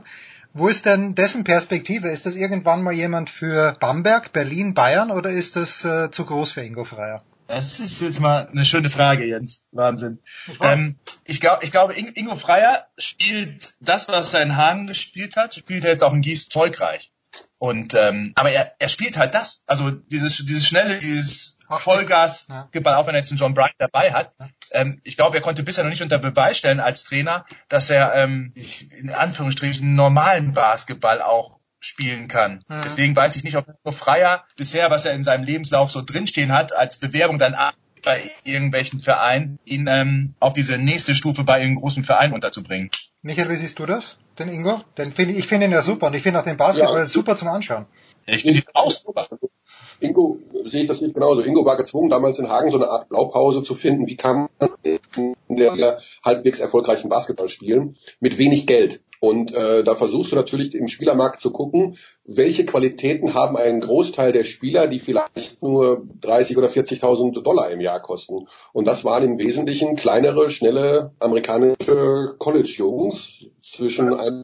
Die gibt wie Sand am Meer? Bitte? weil es die gibt wie Sand am Meer einfach. Deswegen. Genau, ja. Und äh, daraus hat er einen Basketball kreiert, einen Basketball mit schnellen Abschlüssen und im Basketball ist es nun mal so, je tatsächlich je größer die Spieler und je Größe kostet Geld. Also das ist nicht, ist tatsächlich so. Und wenn du dann mit so einem mittel- oder kleineren Kader äh, einfach agierst von der Größe her, brauchst du einen Spielstil, den, den hat er jahrelang durchgezogen. In Gießen ist es im Grunde jetzt äh, das Gleiche. Der Etat ist auch nicht der größte.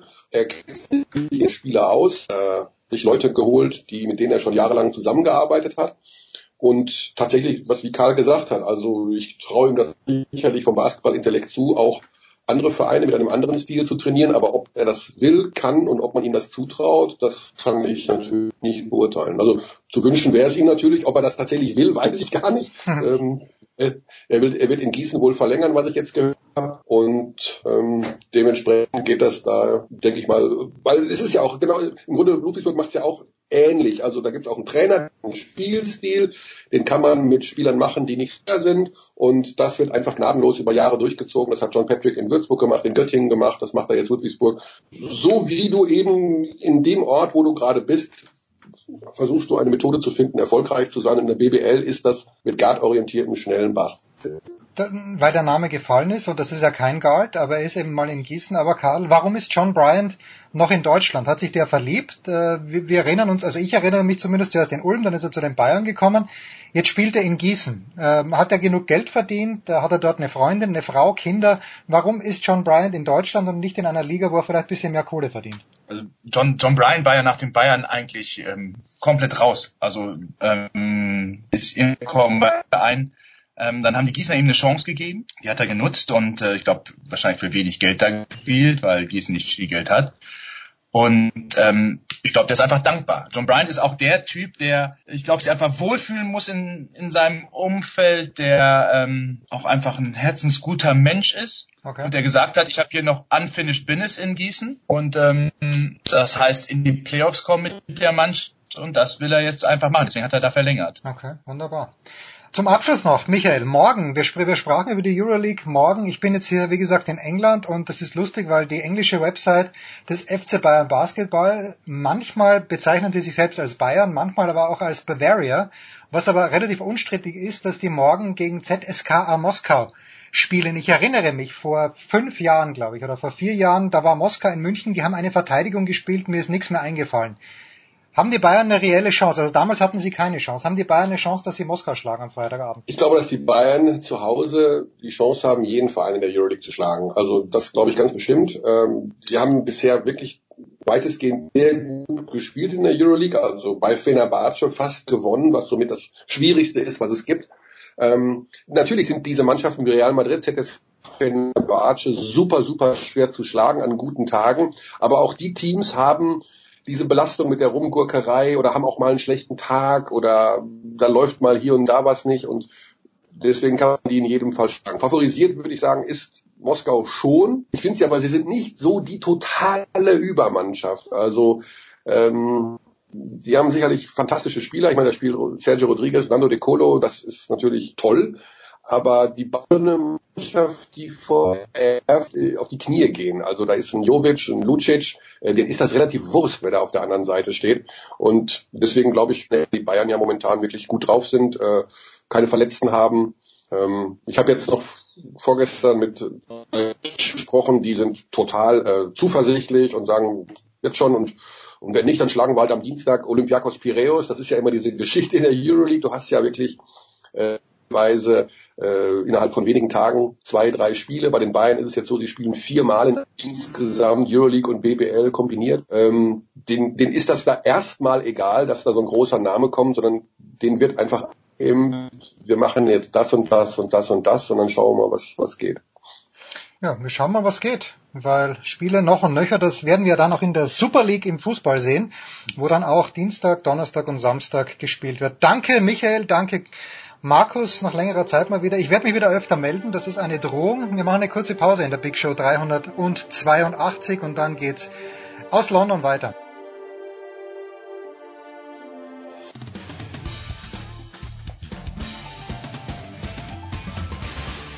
Ja, hallo, es ist Marcel Sieben. Ähm, willkommen zu Sportradio 360.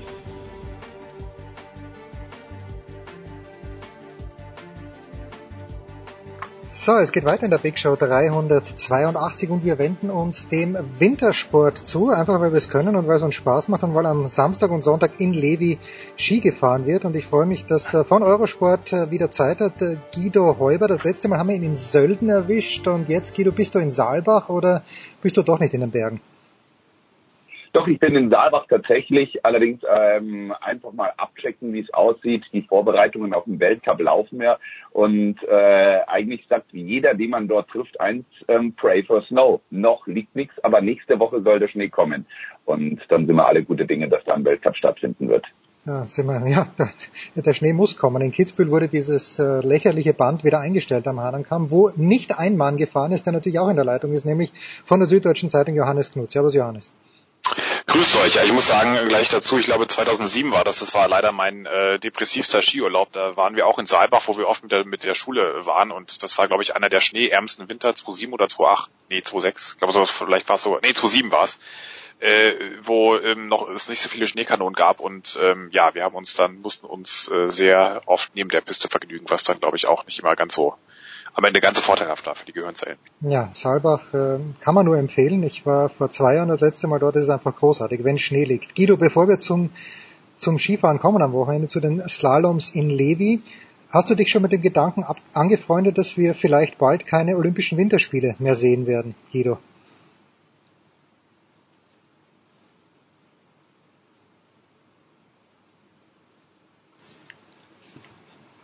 Johannes, ich hör, hörst, du, hörst du mich noch, Johannes? Ich höre dich wunderbar, ja. Wir hören Guido, Guido nicht. Jetzt, jetzt, jetzt, wunderbar, jetzt bin ich da. Alles Bitte nochmal. Jetzt hört's mich. Ja, also ich sag mal erstmal, da muss noch viel Wasser die Saar runterfließen, bis da irgendwann ein letztes Wort bekommt. Man hört ja immer das, man hört immer das, man hört das. Ähm, ich bin jetzt in dem Job seit äh, 25 Jahren und äh, habe mich dran gewöhnt, eigentlich alles in der Richtung, wo irgendwelche Mutmaßungen, Vermutungen kommen, einfach zu, zu ignorieren und zu warten, bis Entscheidungen gefallen sind. Weil wir entscheiden sowieso nicht und das große Ganze überblicken wir sowieso nicht. Und naja, also einfach mal zuhören, zuschauen, abwarten. Ja, Johannes, also das ist natürlich aktuell geschuldet dieser äh, Bürgerbefragung in Calgary, wo doch mit großer Mehrheit dagegen gestimmt wurde, dass sich Calgary bewirbt für 2026. Es bleiben noch, wenn ich es richtig verstanden habe, Stockholm, wo die Bevölkerung dagegen ist, und ähm, äh, Italien mit Turin oder was Mailand, jedenfalls mit einer Region, die keine Kohle hat. Schaut mir sehr nach Almaty aus.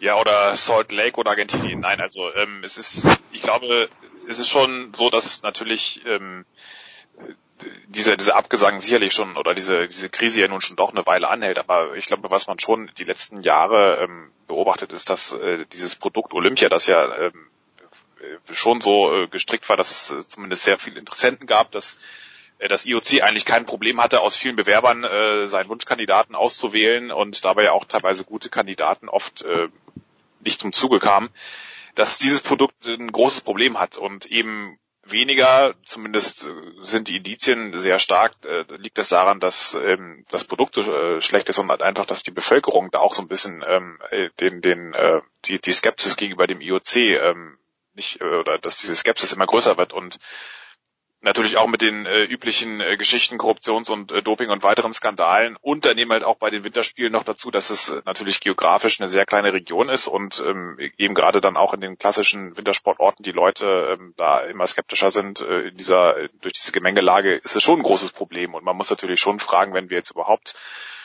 das Feld immer so kleiner wird. Es war ja für 2022 schon sehr klein, ähm, mit, mit Peking und Almaty, zwei äh, absolute Klasse, klassische Wintersportdestinationen, die da noch übrig geblieben sind. Und jetzt ähm, Stockholm ist auch sehr äh, schwierig, weil da ja, äh, ich glaube, weniger die Bevölkerung, aber der Stadtrat oder auch, äh, also auch die öffentlichen Geldzuwendungen äh, fraglich sind. Und ähm, in, in ähm, Cortina d'Ampezzo und Mailand ist es, äh, glaube ich, da ist es äh, so, dass die sagen, wir kommen komplett ohne Förderung aus, wir brauchen keine Zuwendung, ähm, aber das, ob das klappt, da wäre, würde ich auch mal zwei mindestens Fragezeichen dahinter machen. Also es ist schon so, dass die Winterspiele ähm, das war immer ein bisschen schwierig, schwieriger als Sommerspiele, aber sie, ich glaube, es ist nicht übertrieben, wenn man sagt, es geht so langsam in den Über Überlebenskampf rein. Und ähm, das wird sowieso sehr spannend zu sehen sein. Einmal von von der Art und Weise, welche Bewerber da noch übrig bleiben, äh, der Kampf um Glaubwürdigkeit und und kann man die Olympischen Spiele so, äh, vor allen Dingen Winterspiele so anpassen, dass es eben nicht mehr diesen Gigantismus und Flächenfraß und Waldrodung ausartet, was wir leider in Peking wohl sehr viel sehen werden. Und natürlich auch generell mit Winterspielen überhaupt. Wie sieht das in, in fünf bis zehn Jahren aus? Ähm, haben wir dann nur noch Mattenskispringen? Ähm, wie, was passiert mit der olympischen Abfahrt? Also da sind sehr viele Fragezeichen, wie dieses Programm sich überhaupt äh, in Zukunft aufstellt. Es wird auf jeden Fall eine Zukunft geben. Und vielleicht geht es dann auch dann doch alles gar nicht so schnell, wie wir denken, mit, mit dem, mit Klimawandel und klimatischen Bedingungen und allem weiteren. Aber es wird sich auf jeden Fall was äh, verändern. Und wie das aussieht, da dürfen wir sehr gespannt sein. Schön, dass es noch Traditionen gibt wie Levi, den Slalom. Bei den Herren gab es ja keinen Riesen, gab es keinen Riesenslalom. Äh, Guido, jetzt äh, fahren wir also rauf nach Finnland. Also ich nicht, aber du wirst unterwegs sein. Fangen wir mal mit den Damen an. Die letzten Jahre waren in erster Linie geprägt von Michaela Schifrin. Letztes Jahr hat sie ein kleines bisschen, fand ich, ab und zu Schwäche gezeigt. Was erwartest du denn von der großen Dominatorin am kommenden Wochenende, Guido?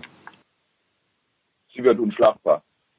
Äh, immer noch, hat sich nichts Ganz geändert. Einfach sie ist noch fitter, sie ist noch besser.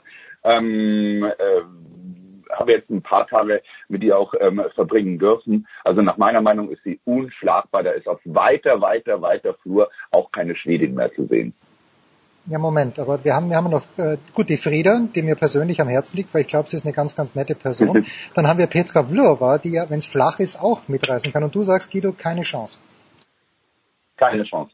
Also ist meine ganz klare Meinung, weil ähm, mental vorbereitet, äh, Fitness noch mal mehr aufgestockt, noch dazu dann, äh, dass sie eigentlich jetzt auch im, im privaten, im sozialen so angekommen ist ähm, mit Mathieu Fèvre und sich da auch so settelt, die ist einfach so ein kompaktes Paket und ähm, äh, Frieda, ja, hat halt jetzt natürlich den Wahnsinnsfokus gehabt. Ähm, ich war auch in Schweden und habe das eigentlich miterlebt, was für ein Rummel um sie rum ist und so ein Rummel kann sich auch negativ auswirken. Das, äh, die letzte, die das eigentlich sehr gut verkraftet hat, da oben war die Anja, die Perschon. Und äh, ich weiß nicht, ob sie das so richtig weggesteckt hat. Und bei Bluver weiß ich, dass äh, sie wahnsinnig nervös ist, weil ein irrsinniger Druck auch und eine Wartungshaltung von der Bevölkerung auf ihr lastet, weil da ist nicht so viel. Ja, gerade unter Skisport ist natürlich auch wichtig.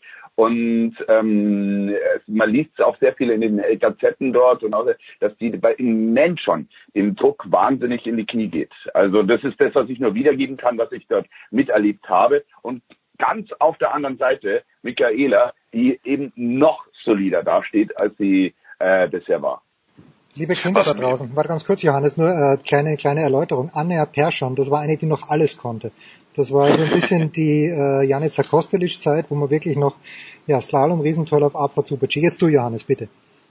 Ja, was, was mir auch schon äh, so ein bisschen aufgefallen ist, ich habe jetzt äh, das ja nur in Sölden so am Rand mitgekriegt, beziehungsweise auch äh, in der Vorbereitung nur aus äh, den Zeitungen verfolgt, aber sie wirkt auch nochmal, also Michaela Schiffrin wirkt auch nochmal deutlich, was Guido ja schon angedeutet hatte oder erwähnt hatte, auch nochmal so vom mentalen äh, Setting her doch nochmal ein bisschen äh, entspannter, dass sie gesagt hat, okay, ich, ich habe jetzt, ich, ich habe nicht den ganzen Sommer nur auf im, im Kraftraum verbracht, ich habe auch so ein bisschen, bin auch so ein bisschen durch die Gegend gereist, habe Fotoshootings gemacht, habe das auch gemacht, weil ich das mitnehmen wollte, also hat er eine ganz gute Balance gefunden zwischen, äh, sage ich mal, so eine Art Botschafterrolle auch für den Sport oder Gesicht äh, für sich selbst und für den Sport zu sein, aber auch gleichzeitig dann halt äh, dann äh, das Training und Skifahren jetzt auch nicht zu verbissen und, und äh, zu ernst zu nehmen und ähm, auch dass sie diese, äh, ja, manchmal diese, diese kleinen Angstepisoden, die sie auch, über die sie ja sehr offen spricht, auch, dass sie gesagt hat, sie musste sich teilweise vor dem Start noch übergeben vor lauter Nervosität, dass sie auch das in den Griff gekriegt hat, also das, äh, glaube ich schon auch, dass sie in, in die Technikrennen eigentlich sich nur selbst schlagen kann, beziehungsweise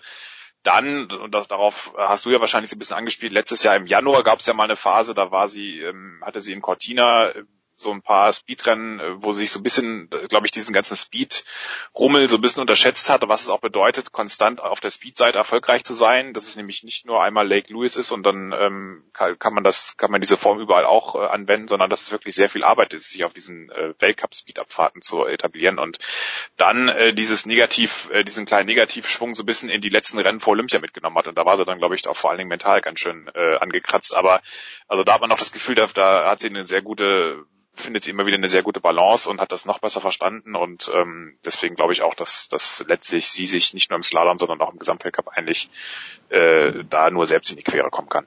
Ja, gute Gesamtweltcup, den habe ich ja ohnehin schon, wenn sie sich nicht wehtut, was wir natürlich nicht wünschen, übergeben. Ich dachte auch an Lenzerheide, da ist sie, glaube ich, mit, äh, mit sehr kleinen genau, liegen kurz vorm Ende rausgeflogen. Olympia, ja. ja, vor Olympia rausgeflogen. Guido, dann lass uns doch gleich zu den Herren gehen und da ist natürlich die große Frage aus deutscher Sicht, der Vorjahressieger, Felix Neureuter äh, hat sich danach das Kreuzband gerissen, ist jetzt wieder zurück. Was darf man denn vom Felix erwarten, Guido? Viel. Ich denke mal, er ist fit, er ist gut drauf. Ähm, er ist so aufgestellt wie immer, er ist schmerzfrei und das ist letztendlich das Allerwichtigste, weil wenn, wenn er seine Problemchen gehabt hat, dann ist es halt nicht so gelaufen. Nach meiner Meinung ist es jetzt nochmal so der Versuch, denn er auch noch, äh, das passt auch noch so weit, sonst würde er es nicht machen, dazu ist er Profi genug. Und ich denke, der kann da definitiv vorne mitspielen. Und ähm, gleich deiner Frage vorzugreifen, weil ich weiß, es wird kommen, es wird auf jeden Fall spannender wie im Damenweltcup werden weil ähm, ich weiß, dass ich mich jetzt wahrscheinlich mit dieser wahnsinnigen Hirscher Fanfront etwas anlege, die auch bei mir über die sozialen Medien reinballert und ihn wirklich zu einem Gott intronisiert hat, wie ich es noch nie erlebt habe. Aber Hirscher ist dieses Jahr schlagbar, und zwar deutlich schlagbar von, nach meiner Meinung, fünf bis acht Fahrern. Einer davon ist Felix, ähm, die Schweden sind stark dabei. Also der äh, Christoffersen ist nach meiner Meinung so stark wie noch nie. Auch ein, ein, ein Pantero wird wieder auftauchen, weil er gerade über die Kombination kommen will und da auch sehr viel Slalom trainiert hat. Es wird im Slalom der Herren sehr interessant werden. Und äh, ich freue mich darauf, weil es ist ja nur interessant. Ich möchte in keiner Weise sagen, dass Herr Hirscher nicht der Gott in Persona ist, sondern es ist einfach interessanter, wenn er angegriffen wird. Weil sonst können wir sagen, okay, es geht um Platz zwei und das will auch keiner. Ja gut, wenn wir mal die Rennen im letzten Jahr anschauen und auch die Rennen im vorletzten Jahr, das waren immer Hundertstelgeschichten. Vor zwei Jahren war halt öfter mal der Christoffersen vorne, letztes Jahr war der Hirscher meistens vorne im Slalom, für um wenig die Hundertstel. Also das ist, äh, ich erwarte ohnehin ein enges Rennen. Ja. Manuel Feller. Ja, genau. Und da musst du jetzt, ja. da musst du dann kurz nochmal da reingrätschen, diese Hundertstel-Geschichte. Der entscheidende Unterschied zwischen ähm, Christoffersen und äh, Hirscher ist, Christoffersen, äh, ja, saß auf gut Deutsch, auf gut Bayerisch, sagt jetzt einfach mal fünf Jahre in der Scheiße. Das war wie Denmark vor einem haben und sagen, okay, du kannst nicht gewinnen, da ist immer dieser Typ. Das heißt, der hat nur gekämpft, gekämpft, gekämpft. Der wurde immer, immer stärker.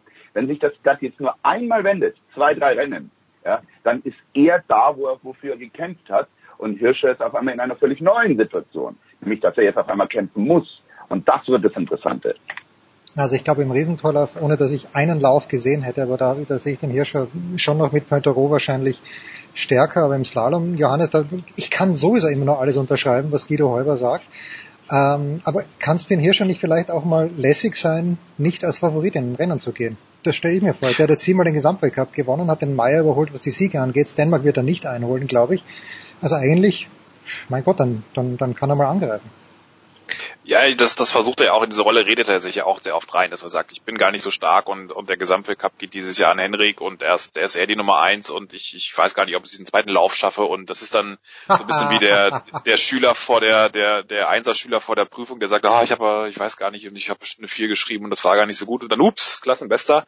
Das ist ja das, was auch die Konkurrenz immer so ein bisschen äh, äh schon auch äh, schelmisch bemerkt hat, dass, dass äh, sie ihm da eigentlich auch nicht viel abnehmen. Ähm, ist natürlich jetzt schon in diesem, in diesem Winter so, dass äh, da die Konkurrenzdichte sicherlich ein bisschen größer ist und je, je länger du da oben bist, desto schwieriger und, und hungriger werden ja auch die Verfolger. Es kommen jetzt auch einige Junge noch nach, Clemenuel zum Beispiel, der Franzose, der, der wird von sehr vielen genannt, dass der, der hat ja auch letztes Jahr schon angedeutet, dass er danach rückt, dann ähm, gibt es überhaupt, äh, ja, die, die anderen hat ja Guido schon genannt.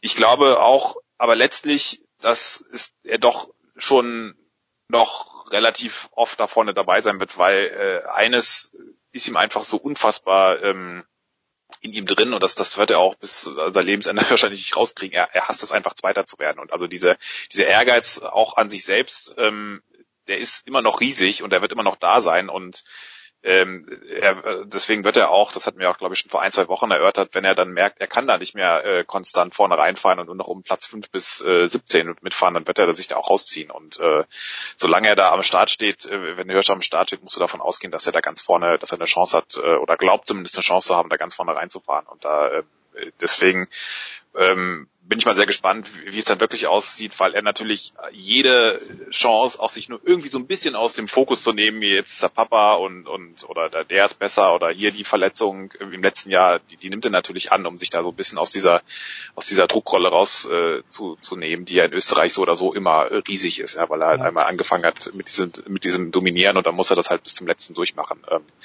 äh, also aus aus Publikumssicht und ähm, ich, ich denke aber schon, dass letztlich also an den Gesamtweltcup, den, den muss ihm erstmal einer abnehmen und ähm, klar, Christoffersen ist ein Kandidat und und äh, die Speedfahrer, die die äh, Svindal und Jansrud werden sich auch lecken sich auch die Finger, weil die natürlich darauf hoffen, dass ihnen Christoffersen ein bisschen was wegnimmt in den technischen Disziplinen, aber äh, letztlich auch Christoffersen, der bei aller Konstanz, die er hatte, so hinten raus wirklich über eine Saison das so wahnsinnig abzurufen, das das muss erstmal einer schaffen. Und ähm, da, da bin ich sehr gespannt, ob das dieses Jahr wirklich schon der Zeitpunkt ist oder ob es sich doch noch ein bisschen hinzieht ähm, auf diesem ganz großen Gesamtweltcup bezogen. Ja, dann äh, gut, schauen wir mal bei den Speedfahrern. Vielleicht Matthias Meyer, wenn er mal wirklich eine Saison gesund ist, nimmt er den Norwegern vielleicht ein paar Punkte weg, sein, man ja. weiß es nicht. Ähm, Guido, eine abschließende Frage noch. Fritz Topfer.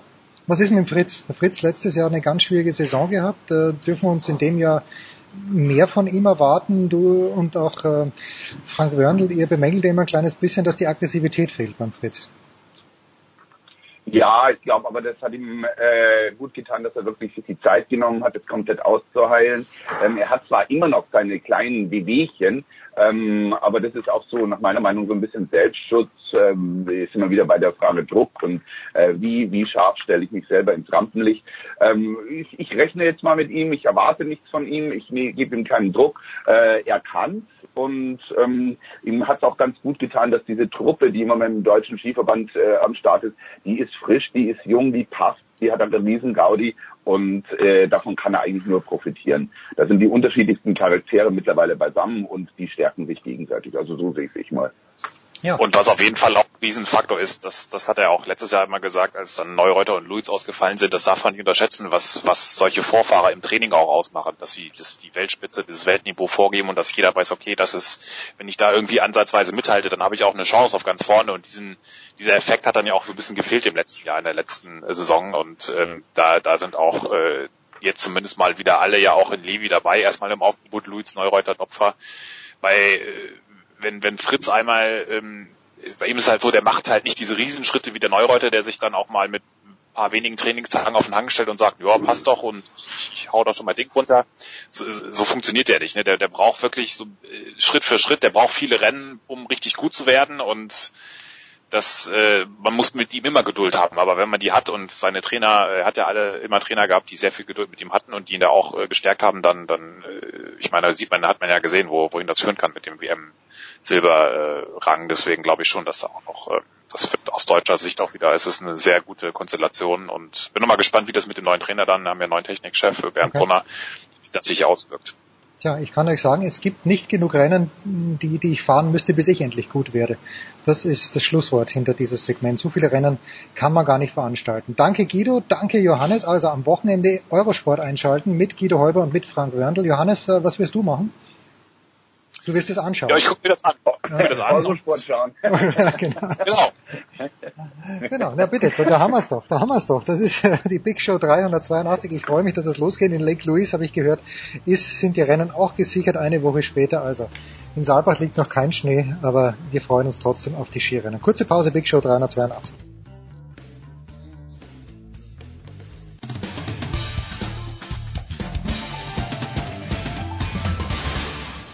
Hallo, hier ist Verena Seiler und ihr hört Sportradio 360.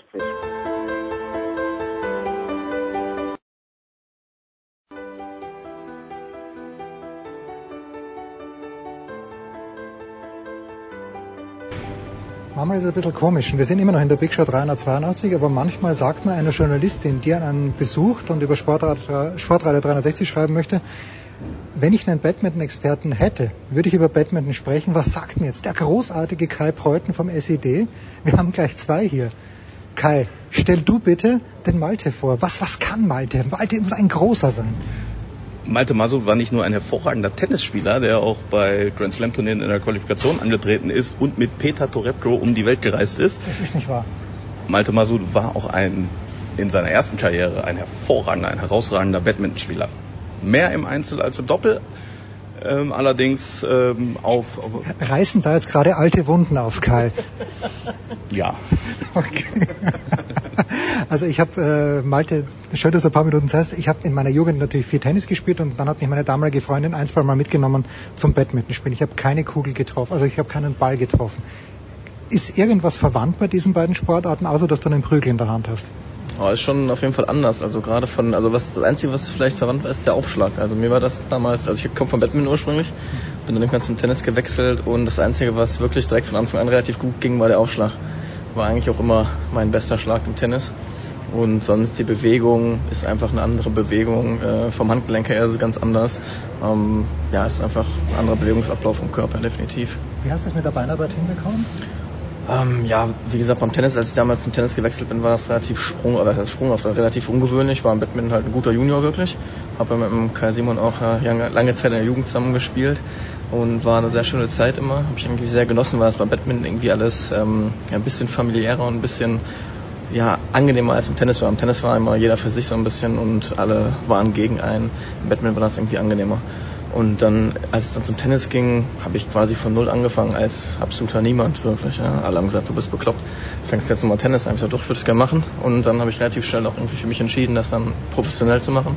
Dann die Schule aufgehört und bin dann da voll eingestiegen und so habe ich den Peter halt auch kennengelernt. Ja. ja, zum Peter kommen wir dann später in der Big Show. Ausführlich möchte ich jetzt schon sagen, weil wir es nämlich davor aufgenommen haben, was großartig ist. Das kann man nur im Radio machen. Jetzt äh, erzählt mir Michael Körner, Frank Buschmann erzählt mir immer, Basketball ist ein regionales Phänomen. Wenn du halt in Hagen auf die Welt gekommen bist, dann gehst du zu Phoenix Hagen und spielst dort. Bei Badminton stelle ich es mir sehr ähnlich vor, Kai, oder? Du bist doch wahrscheinlich wirklich zum Sport gekommen, weil dort ein Verein ist tatsächlich. Ich bin eigentlich auch zu dem Sport gekommen, weil Tennis damals einfach zu teuer war. Ende der 80er im Bäckerboom mit äh, bei uns ähm, drei, drei Jungs. Da war es mit Einzelstunden und so für meine Eltern damals kaum möglich, äh, das zu finanzieren. Dann sind wir in den Badmintonverein gekommen und da war, wie der Malte schon sagte, deutlich, deutlich familiärer. Ein Trainer für eine größere Gruppe und äh, auch ein regionales Phänomen. Wesel kommen wir auch später noch drauf zu sprechen. Ähm, der Rot-Weiß Wesel mittlerweile ähm, Zweitligaspitzenreiter äh, wieder, also durch und durch ist die Stadt keine Sportstadt, muss man sagen, aber Badminton äh, spielt da schon eine große Rolle. Zweite Liga, da kommen wie viele Zuschauer? 30. Gut. Was, und das ist die nächste, was ist die Perspektive? Ja? Wenn du Badminton spielst, ist das dein Ziel? Äh, Badminton ist olympisch? Oder ja, damals? Ist olympisch, ja. Das heißt, das, das war, also, ernsthaft war das damals für, also nicht, dass ich gesagt hätte, ich wäre jetzt der große Badmintonspieler geworden, das weiß man nicht. Also von lustigerweise aus unserem Jahrgang, aus unserem Trainingsumfeld sind halt wirklich, also Marc Zwiebler war halt dabei, mhm. den Kai und ich damals eben ja auch häufig eben gesehen haben, einer unserer Kollegen sozusagen war. Juliane Schenk war dabei, äh, ja, Karin Schnase, Sandra Marinello, Birgit Overzier. Alle waren halt genau unsere Jahrgang, die dabei waren. Also eigentlich alle erfolgreichen deutschen Badmintonspieler der neuen Zeit waren halt genau die, mit denen wir damals auch gespielt haben. Und ähm, ja, für mich war es dann damals wirklich irgendwie so eine Entscheidung. Ich habe gesagt, wenn ich das jetzt machen würde, beim Tennis kannst du eventuell auch immer irgendwie noch eine Mark damit verdienen, ja. Und beim Badminton, wenn du jetzt wirklich nicht der absolute Topspieler Deutschlands wirst, kommt man, glaube ich, auch damit über die Runden. Also ich sage jetzt mal, Marc Zwider wird es nicht schlecht gehen, der wird schon davon irgendwie leben oder gelebt haben oder leben können. Aber ähm, beim Tennis kann man auch, wenn man nicht gerade Roger Federer ist, irgendwie auch über die Runden kommen, wenn man eventuell wirklich Top 100 wird oder was oder vielleicht Top 200, kommt man auch schon, also kann man auch schon von leben. Man lebt dann nicht in Saus und Bronze, aber ähm, man kommt damit über die Runden. Tja, das werden wir vielleicht dann Peter Torebko fragen, wie das ist, wenn man nicht Top 200 ist, aber das, das sparen wir uns ein kleines bisschen auf. Kai, kannst du mir vielleicht in kurzen Worten die Weltspitze illustrieren im Badminton? Ist Deutschland da präsent? Weil ich weiß es wirklich nicht, oder wer, wer bildet die Weltspitze im Badminton? Also natürlich die Asiaten, die Chinesen immer noch. Äh, in Indonesien ist es äh, absoluter Volkssport. Äh, da, da sind die Hallen voll, auch mit mehr als 10.000 Menschen. Da haben wir Phänomene wie hier in London beim, in der O2 Arena beim, beim Tennis.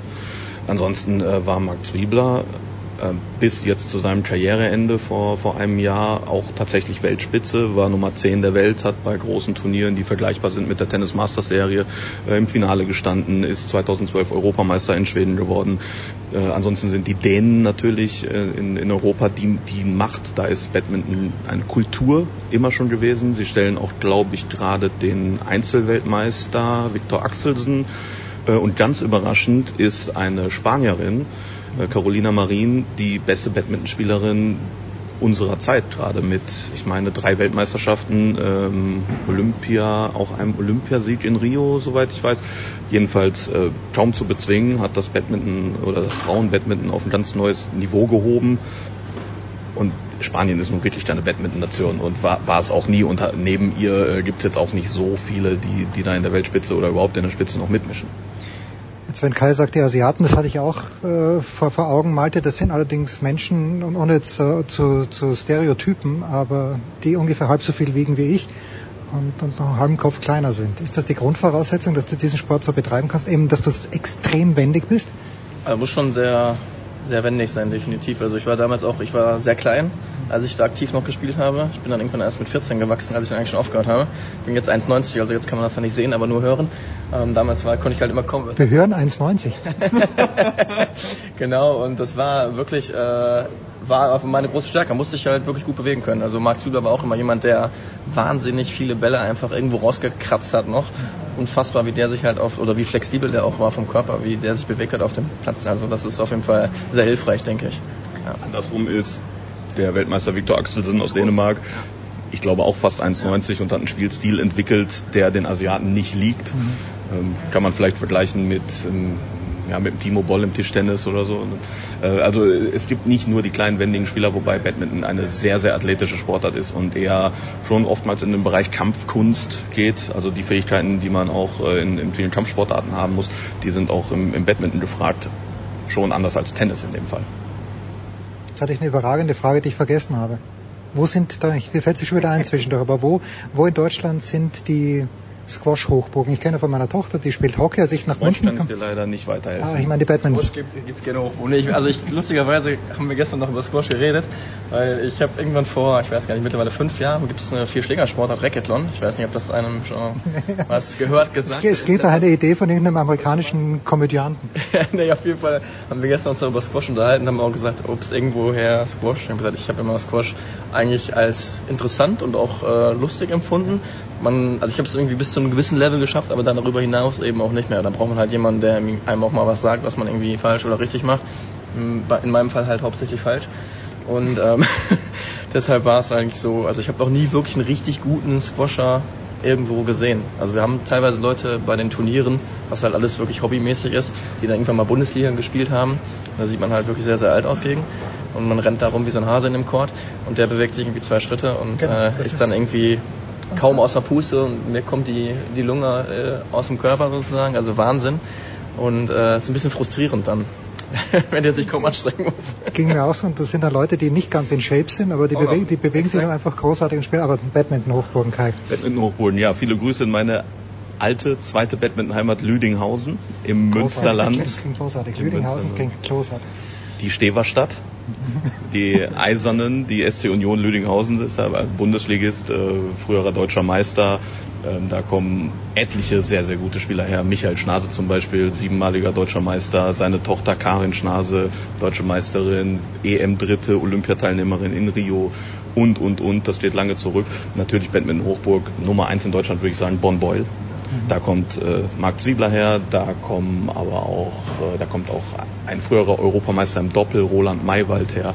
Also äh, Bonn-Beul ist die Badmintonstadt, da äh, auch gefördert durch äh, Haribo mhm.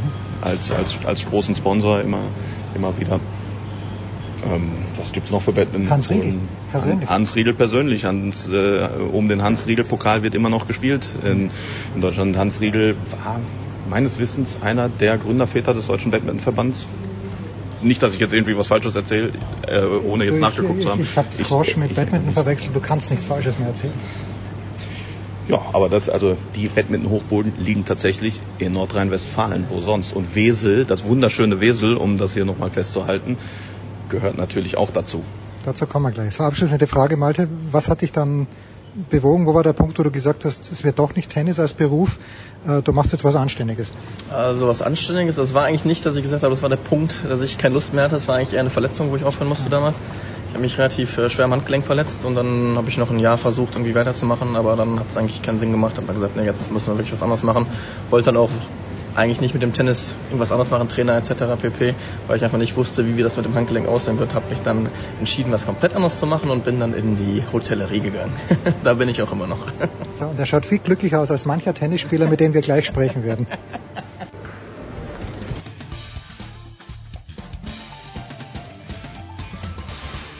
Hallo, hier ist Dennis Seidenberg von den Boston Bruins und ihr hört Sportradio 360.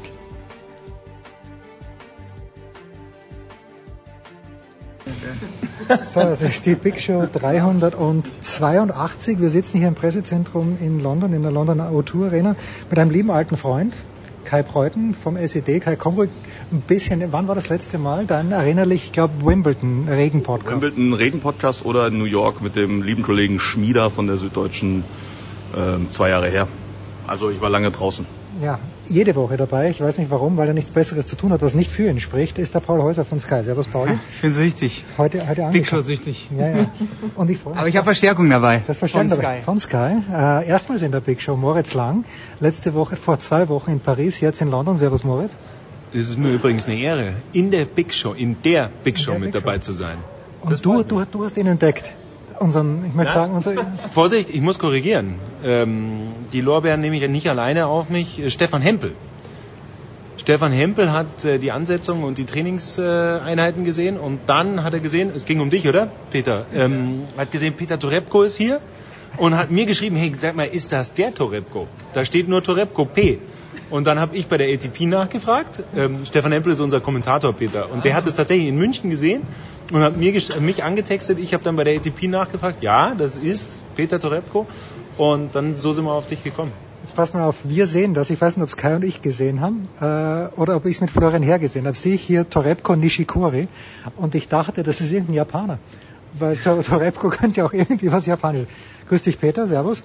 Erzähl in ganz kurzen Worten, wie es dazu gekommen ist. Wer es noch nicht gelesen hat auf Tennisseite oder bei Kai in der, im Weseler. Was ist das für eine Zeitung, Kai? Das ist die Neue Rheinzeitung, äh, gehört zur Funke Mediengruppe, also weltbekannt. Natürlich. wie ist es dazu gekommen? Du bist auf Urlaub hier, hast gefragt, braucht mich jemand? Genau, ich wollte einen Kumpel besuchen, den besuche ich jetzt auch äh, in dieser Woche und habe eine E-Mail geschrieben an die ATP, ob ich vielleicht mithelfen könnte als, als Sparringpartner, als Hittingpartner. Und daraufhin haben die äh, das versucht zu organisieren und das hat geklappt. Du bekommst jeden Tag einen Tausender bezahlt, wie wir hören, mindestens, oder? Ja, pro geschlagenen Ball. Okay. Nein, der Wahnsinn ist, du kriegst nichts dafür, oder? Weil man würde, würde doch annehmen, Kai, du hast vorhin gesagt, mit wie viel ist das Ganze dotiert, die ganze Geschichte hier? 8, soweit ich informiert bin, 8,7 Millionen das ganze Turnier. Pfund oder Dollar? Äh, Dollar. In der ATP wird in Dollar gerechnet. Aber auf jeden Fall ausreichend, um alle Doppel- und Einzelspieler zu versorgen. Und man meint auch, um alle Hitting-Partner zu versorgen, die ja gar nicht so viele sind. Der Peter ist ja hier täglich im, im Dauereinsatz von früh bis spät. Also spielt auch eine wichtige Rolle, um die Jungs auf ihre Matches vorzubereiten. Und das Ganze für äh, ein warmes Essen am Tag und eine Tasse Kaffee. Aber duschen darfst du hier, oder? Das genau, und duschen darf ich. Ja. Sag doch mal, lohnt es dann trotzdem, wenn du jetzt draufblickst? Weil finanziell ist natürlich die eine Sache, aber es gibt ja wahrscheinlich noch ein paar andere Gedanken dahinter. Ja, also ich mache das ja wirklich nicht des Geldes wegen. Ähm, Geld ist für mich nicht, nicht ganz so wichtig. Ähm, es gibt wichtigere Sachen im Leben und... Weil seine Schwester nämlich hart arbeitet und ihn unterstützt, möchte ich an dieser Stelle sagen. Muss sie, ja. Ähm, nein, aber diese Erfahrung ist einfach wunderschön, ne? Die mit den besten Spielern der Welt hautnah dabei zu sein, mit denen zu spielen. Äh, das ist top. Was war für dich die schwierigste Aufgabe, also mit wem zu spielen oder kommst du bei allen gleich gut rein? Ähm, nee, es ist immer anders. Bei Team ist es ein bisschen intensiver, weil er so schnell spielt und von 0 auf 100 und kaum Pausen macht. Ähm, und das erste Mal, als ich mit Nishikoro spielen musste auf dem Center Court, ich war, musste ich halt aus der kalten Hüfte einfach mal eben ihn, ihn einspielen auf dem Center Court. Äh, da musste ich einmal auch kurz schlucken und dann, und dann ging's aber. Und wie verhalten sich die Trainer dir gegenüber? Du hast auch mit Zverev gespielt. Ich meine, Ivan Lendl ist ein Jugendidol von mir. Ich kann sowieso nicht Tennis spielen, aber da würde ich es halt recht nicht können. Wie geht's dir, wenn du solchen Menschen begegnest? Ja, erst äh, Michael Chang getroffen, dann Ivan Lendl. Ähm, das war ganz dann Günther Bresnik. Man muss Und Bresnik auch noch, ja, natürlich Günther.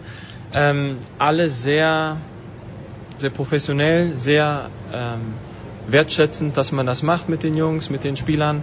Ähm, einige sind ein bisschen zurückhaltender. Michael Chang sagt nicht so viel, ähm, kommuniziert mehr mit seinem, mit seinem Schützling. Aber Günther, ich kenne ihn ja auch schon von früher. Und Ivan hat mir auch erzählt, dass er mich von früher kennt. Weiß zwar nicht wie, aber ähm, sehr nett, ja, sehr nett und lustig, der Ivan. Sag mal, äh, Entschuldigung, wenn ich, aber ich habe auch eine Frage, die mir kam. Hast du, äh, apropos Erfahrung, so viele Interviews überhaupt schon mal gegeben in deinem äh, Tennisleben? Weil ich habe heute gesehen, die Italiener sind noch auf dich zugekommen, wenn ich es richtig gesehen habe. Die wollten irgendwie zu Isner wahrscheinlich was wissen, mit dem du äh, ein paar Bälle gespielt hast. Dann bist du bei Sky bei uns ein paar Mal in der Anmoderation gewesen und und und. Alle kommen auf dich zu. Kennst du das überhaupt so? Ähm, ja, das kenne ich. Nein, natürlich nicht. Nein, natürlich nicht. So was habe ich. Ich gebe ja maximal einmal in der Saison ein Interview, wenn ich Liga spiele oder in Bremerhaven weiß ich noch. Da kam einer auch mal mit einer Kamera an, aber sowas und dann noch live. Das ist ja Wahnsinn, ne? wenn da die Kamera auf einen gerichtet ist mit den ganzen Strahlern. Ähm, das ist schon aufregend. Richtig oder falsch? Du bist heute deutlich besser rasiert, als du vor einer Woche warst. Ja, das kann sein. Ähm, ich habe ja gestern noch, ich wollte mich gestern noch rasieren und dann überall hier einen Rasierer gesucht. Ne? Und ja, ich habe ja wirklich gefragt, überall im e Eventraum und überall. Und die so, ja, wir besorgen dir einen für 15 Minuten. Ich so, ne, es, es wird zu eng. Klappt nicht mehr, aber ja, ist ja egal.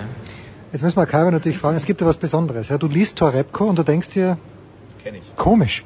Komisch kenne ich. Warum? Ähm, weil ich tatsächlich äh, Peters Karriere ja schon etwas länger als viele andere verfolge. Und zwar schon äh, seitdem du, glaube ich, deutscher Jugendmeister geworden bist. Mit 14, mit 18, äh, mit 18 damals in, in Essen. Genau. Äh, den Erfolg. Also, äh, wir kommen zusammen aus einer Stadt, aus der wunderschönen Hansestadt Wesel. Äh, Peter wohnt immer noch da. Ich bin leider nicht. Von Hagen wird behauptet, die grünste Stadt Deutschlands zu sein. Was wird von Wesel behauptet? Das sage ich jetzt nicht. Was? Nein, So es, schlimm? Wesel ist tatsächlich eine der hässlichsten Städte Deutschlands. Das da- darf ich hier on ja air, on air sagen. Ich finde die schön. Ich finde find Wesel wunderschön. Was spricht für, was spricht für Wesel? Wenn Ja, man, wenn man, wenn man ständig angesprochen auf der Straße, ne, vor allem nach dieser Woche, ich glaube, da werde ich jetzt nur in der Stadt rumlaufen und warten, bis ich angesprochen werde. Ähm, nein, ich, ich man hat halt, wenn man, wenn man da aufwächst in so einer Stadt, ne, egal wo das ist, dann verbindet man auch schöne Momente da. ja, so, klar, Freunde. Genau, Freundschaften, Familie. Also ich habe da keine negativen Verbindungen. Dass das jetzt nicht falsch rüberkommt. Nein. Ich hab, Wesel ist was fürs Herz. Ich bin auch immer wieder gerne da, aber so diese, dieses klassisch Schöne am Niederrhein wie andere Städte, Emmerich, Rees, ähm, die, die in der Umgebung sind, so klassisch schön ist es nicht. Wir haben zum Beispiel äh, anstatt einer Rheinpromenade eine Kläranlage am, ähm, am, an diesem wunderschönen Fluss. Auch die braucht's. Wenigstens hat er sauberes Wasser. Das spricht, das spricht für Wesel. Lass uns mal ganz kurz oder auch länger zum Sportlichen kommen hier. Ich hatte heute fast ein kleines Argument mit dem Kollegen Preuten und auch mit äh, Kollegin Henkel. Also vor allen Dingen die Doris hat gemeint, das wäre ein guter erster Satz gewesen zwischen Djokovic und Zverev und ich habe gemeint, das war ein fürchterlicher erster Satz, nicht gut gespielt. der Großmeister hat mir dann ein kleines bisschen recht gegeben auch noch in der Pressekonferenz. Äh, Peter, wie, wie, wir haben noch kein einziges Dreisatzmatch gesehen in den Einzelnen. Wie findest du das Niveau der Matches hier? Also das, das zum heutigen Match, das habe ich äh, zufällig gesehen, äh, ganz. Und das erste Aufschlagspiel von Djokovic ähm, war unglaublich. Wir, haben, wir saßen daneben, also mit Malte, Malte und ich, mein Freund und ich, und wir saßen zusammen da und haben gestaunt und gedacht, das ist bis jetzt das beste Match, was wir hier gesehen haben. Ähm, und dann und dann bei vier beide war es ähnlich, da hatte Zverev Chancen zu breaken, dann mit einem Lob, der ganz knapp ins Ausging, hat er leider äh, nicht das Break gemacht und wird dann prompt gebreakt und dann ging es ganz schnell. Also der zweite Satz war natürlich nix, das war so wie Anderson gegen Nishikori so ähnlich leider, ähm, aber im ersten Satz gab es schon ein paar, paar nette Ballwechsel, ähm, vor allem halt das erste Game und bei vier beide auch, wo halt beide auf, der, auf, auf Augenhöhe gespielt haben. Was glaubst du, warum, woran liegt es, dass hier so wenig Spiele äh, laufen, die, in denen beide Spieler sich auf Augenhöhe begegnen? Momente ja. hat Djokovic ja immer mal wieder, in denen er gut gespielt hat, auch heute, Anderson auch, äh, sogar Federer gestern gegen Dominik Thiem ein paar Momente gehabt, in denen es gut lief. Aber warum kommt es so selten vor, dass beide ihr, ihr bestes Tennis gleichzeitig abrufen können? Ja. Ja, die Frage habe ich mir auch gestellt. Ich weiß auch nicht warum. Ähm, aber es fällt auf, dass Federer im ersten Spiel, Nishikori jetzt im zweiten Spiel, Anderson hat bis jetzt sehr gut und Djokovic auch, deshalb habe ich die als ähm, Finalfavoriten äh, sozusagen äh, betitelt weil die bis jetzt die besten Leistungen gebracht haben. Ähm, ich weiß nicht, woran es liegt. Klar, Federer kommt jetzt zurück, hat gegen Team sehr gut gespielt, finde ich, und wird gegen Anderson, das wird dann so ein, ja, also ein kleines Finale in der Gruppe. Ob er weiterkommt oder nicht, das wird sich dann zeigen, aber ähm, woran das liegt, weiß ich nicht. Vielleicht sind die zufrieden, die Saison war lang, ne? So, und das ist ja ein bisschen müde. Die Saison war lang. Ich finde es übrigens super, dass Zverev da so deutlich Position bezieht. Der sagt in der Pressekonferenz und ey, geht die ATP richtig an und sagt, ey, ganz ehrlich, wir spielen zu viel, das sind totaler Bockmist. Und das merkt man allen an. Und ganz ehrlich, da hat Djokovic ja dann doch irgendwo einen kleinen Vorteil. Wir erinnern uns zurück in den Wells, Miami, jeweils erste Runde raus. Der hat die erste Saisonhälfte im Verhältnis zu den anderen wahnsinnig wenig gespielt. Und jetzt ist er auf einmal ziemlich frisch. Mhm. Kann man jetzt von Paris-Bercy im Finale nicht behaupten. Da hat man auch gemerkt, dass die Saison lang ist. Aber mh, hm, trotzdem, er ist, glaube ich, noch in der Lage, da ein bisschen was rauszukitzeln, mehr als die anderen, oder? Ist das, seht ihr das auch? Mehr oder? Ja, also ich, ich glaube auch. Also wie gesagt, Saison lang ist immer ein Klassiker, kann man immer bringen am Ende des Jahres. ähm. Aber man sieht ihn doch wirklich an. Also ja, ja, ich weiß. Und wenn er das, ich habe das, hab das Interview von von Sascha nicht gehört. Ich ja, weiß nicht, dass er das gesagt hat, aber ähm, die Spieler spüren das ja am, am besten. Und vor allem der Kopf ist leer. Ne? Also es geht nicht um. Das hat auch gesagt der Zwerg. Der sagt, ja. mental ist es auch sehr, sehr anstrengend, Paul. Sag ja, was. Sag was, sag was Schlaues, Paul. Ja, ich hätte noch ein paar, auch an Peter einfach noch ein paar Fragen, weil das interessiert, finde ich. Ja, genau. Also, deutscher Jugendmeister. Ja. Und dann hast du ja bestimmt auch äh, Grand Slams bei den Junioren gespielt und äh, mit, wer war mit dir in einer Altersklasse, wer waren da so in der Jugend die Dominatoren und wo sind die heute? Wie haben die den Sprung dann zu den Profis geschafft? Okay. Ähm, ich war leider nie gut in der Jugend. Ähm, habe auch nie international gespielt, doch einmal in, in Köln war so ein kleines Turnier, habe ich gegen Nishikori gespielt zufällig. Ah, äh, habe ich den da äh, von der Platte gefegt, das war gut. ähm, nein. Aber du warst nie gut. Ja. Nie gut, ne? Ähm, und nee, mit 18 deutscher Meister geworden. Bester Spieler war damals Wintermantel. Der hat damals alles gewonnen, so ab 14. Marc Sieber steht jetzt noch 3, 400. Ähm, Wintermantel spielt nicht mehr. Meigel spielt auch nicht mehr als Trainer. So, das waren die, die besten. Ich hatte keinen guten Jahrgang. Ne? Gojovcik ein Jahr jünger, gegen den habe ich auch bei den deutschen Mannschaften dann im Halbfinale gespielt, war das. Der ist jetzt bekanntlich wie 50, 60 ja. ungefähr, ja. Äh, der war auch noch in dem, in dem Bereich. 87er, ein Jahr älter als ich. Da waren viele. Bachinger, Brands, Thron, Thron hat es nicht geschafft. Ähm, Moment, der Thron? Aljoscha Thron. Aljoscha, ja. von Angie Von Angie Kelber, ja, ja, ja, genau. stimmt, ja. Der war, der hat damals Detmold viermal hintereinander gewonnen äh, nach Haas, der, ich glaube der einzige, ich weiß nicht, ob es nachher nochmal, wahrscheinlich Molle, ich weiß nicht. Ähm, Thron, ja, ja. Ähm, so, mein Jahrgang war nicht so, so besonders. Förderung vom DTB damals für dich als deutscher Jugendmeister? Gar keine. Nee. Ich habe mal eine Wildcard bekommen für einen Challenger in Dresden. Ähm, das war's, ja. Ich war dann im C-Kader, hieß das. Das Einzige, was ich machen musste, war eine Dopingkontrolle zu Hause. Ähm, da haben die angerufen, wir kommen gleich, bist du zu Hause? Ja, okay, bis gleich. Dann Kamen die zu Hause äh, an und, mussten, und dann musste ich, äh, musste ich Dopingkontrolle machen.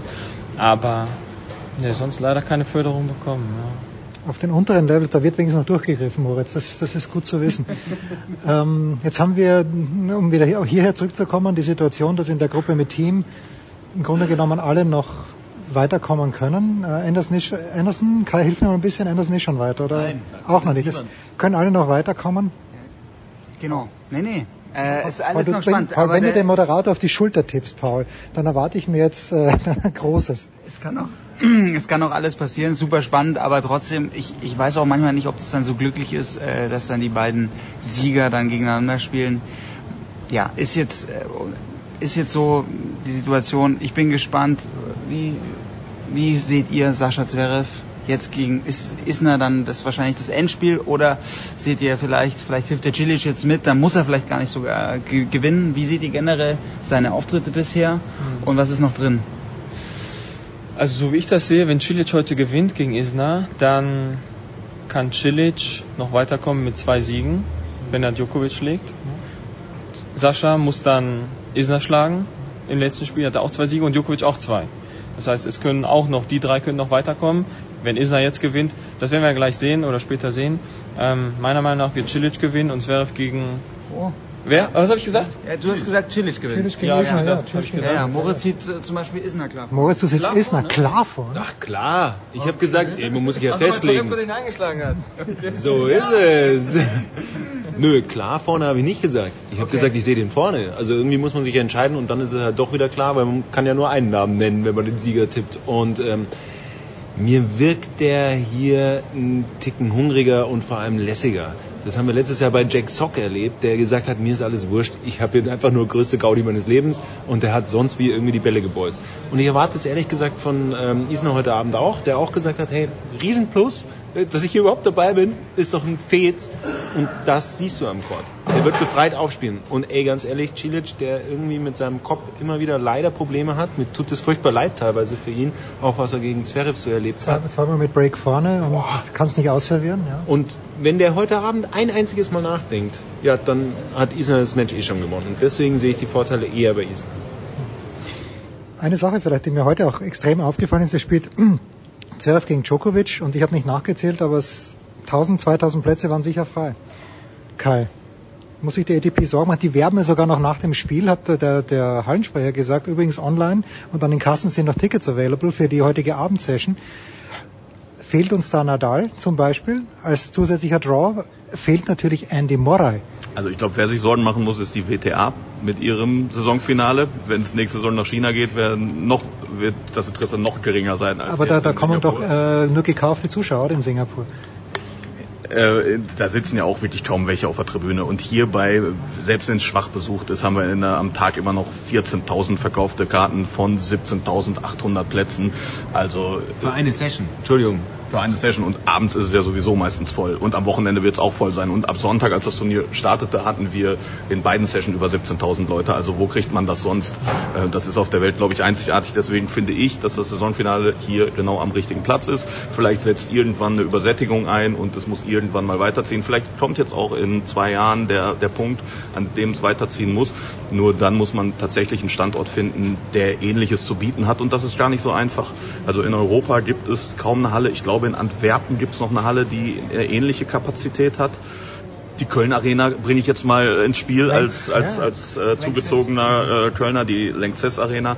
Ähm, auch da passen bis zu 20.000 Leute rein. Auch da könnte, könnte so, so etwas stattfinden. Dietrich Mateschitz, wenn du uns hörst, und ich weiß, du hörst uns, in München die neue Arena, die er für 100 Millionen hinstellt, leg nochmal 50 Millionen drauf und dann wäre München mein Wunschort, weil da kann ich mit dem Radl hinfahren, Kai. München ist keine Tennisstadt, nein. Nein. Nee, aber ey, die ATP braucht sich gar keine Sorgen machen, auch jetzt mit Blick auf die Zukunft. Also bin ich auch gespannt, wie das, wenn man jetzt die Next Gen Finals gesehen hat, auch was da nachkommt, finde ich auch überhaupt ein tolles Format, aber Tsitsipas, um jetzt mal einen großen Namen zu nennen, der hat wirklich alles, der bringt alles, wo ich sag, boah, ähm, klar wird schwierig. Es wird nach äh, Roger und, und Rafa wird, wird schon so ein kleiner Dämpfer reinkommen. Aber der Umbruch und wie sie das aufbereitet haben mit dieser gezielten Next-Gen-Kampagne, großartig, tolles Format. Bin ich gespannt, Peter. äh, Siehst du, siehst du da auch großes Starpotenzial bei den Jungs? Ja, also das, was ich nur, weil das mir gerade in den Kopf kommt, ich habe heute mit der ATP gesprochen bezüglich London und äh, wie das aussehen soll in, in der Zukunft in den nächsten Jahren und da haben die gesagt, Brexit soll nicht gut sein für die, äh, eventuell wegen Sponsoren, Unternehmen und so weiter. Ähm, dann äh, wird hier gebaut viel ähm, und für den Fall, dass im nächsten Jahr da irgendwo kein Platz mehr ist, wo die die Zelte aufladen können, dann, dann haben die auch ein Problem. Ne? Vor, letztes Jahr hatten die, glaube ich, noch drei Trainingsplätze, ja. dieses Jahr nur noch zwei. Ähm, die müssen abspecken und die und das ist natürlich für, für das Turnier nicht, nicht so optimal. Ähm, bis 2020 ist das, glaube ich, noch hier in London geplant. Und danach wird sich zeigen, was passiert. Aber ähm, die sehen, äh, also zumindest den Standort London, weil viele Spieler auch sagen, nee, wir wollen, das ist, hat Tradition, das Turnier, dass es wechselt den Standort, nicht immer an einer Stelle bleibt, ähm, dass sie äh, wahrscheinlich woanders hingehen. Ähm, ich finde ganz lustig, wie die Spieler das übrigens die ganze Zeit versuchen zu moderieren, weil alle sagen, ja, wäre schon irgendwie auch geil, wenn es wieder weiterzieht und dann im gleichen Atemzug ganz, ganz schnell schieben sie hinterher, wie genial London ist, weil sie wollen natürlich auch die Fans hier nicht irgendwie vor den Kopf stoßen. Aber äh, ich finde die Tradition eigentlich schön, dass es weiterzieht. Und ich meine schon, dass so ein paar Städte noch irgendwie einem Kopf kommen können.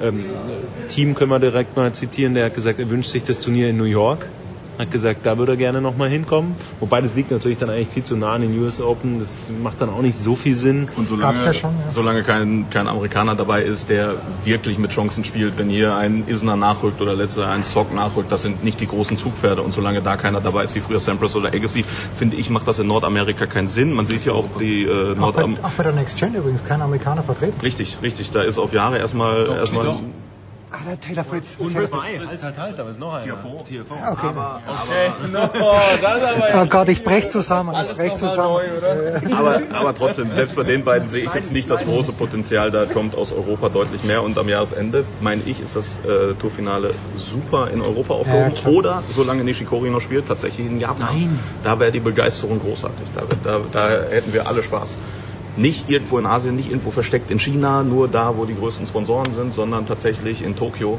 Da hätten wir, glaube ich, Spaß. Ja, zurzeit überlegen die, es gibt drei Möglichkeiten, entweder Japan, irgendwo Nahost oder Europa. Nahost ist toll, Libanon würde ich vorschlagen. Das wäre so eine typische Tennisnation. Abschlussfrage, der, der Moderator hat vergessen, Francis Tiafoe, einen seiner Lieblingsspieler, und Taylor Fritz, den Nachfahren von Cary Grant. Kurze Fragen noch. Moritz, oh. wer kann Djokovic schlagen? Hier. Oder generell im nächsten Jahr? Fangen wir mal mit hier an. Boah. Keiner. Also ja, alle. Aber sie machen es nicht. Sie werden es nicht schaffen. Also ich sehe immer eine Chance, weil ich so viel gelernt habe über Tagesform. Ich weiß nicht, wie oft ich diesen äh, Begriff jetzt schon benutzt habe in all meinen Schalten. Es ist die Tagesform. Wir haben ja gesehen, äh, was bei Paris-Bercy im Finale los war. Da war er einfach platt vom Halbfinale, zack, und auf einmal ist der Katschanov da und schlägt ihn. Sowas kann hier auch passieren. Aber da muss alles zusammenlaufen. Und wenn wir über Normalform sprechen, dann wird ihn keiner schlagen. Und im kommenden Jahr ähm, sehe ich es ähnlich. Also, aber da haben wir auch wieder die Tagesform. Naja, überleg doch mal. Ganz ehrlich, als er aufgehört hat. Nadal kann ihn schlagen. Also Nadal kann ihn auf Sand schlagen und sonst sehe ich an einem normalen Tag Best of Five Ey, niemand. Als er das letzte Mal die Form hatte, haben wir alle über was gesprochen? Über Grand Slam, über den Jahres Grand Slam. Und ich weiß nicht, ob das, dieses Gesprächsthema schon sehr bald wieder ganz oben anliegt bei uns, weil er so marschiert.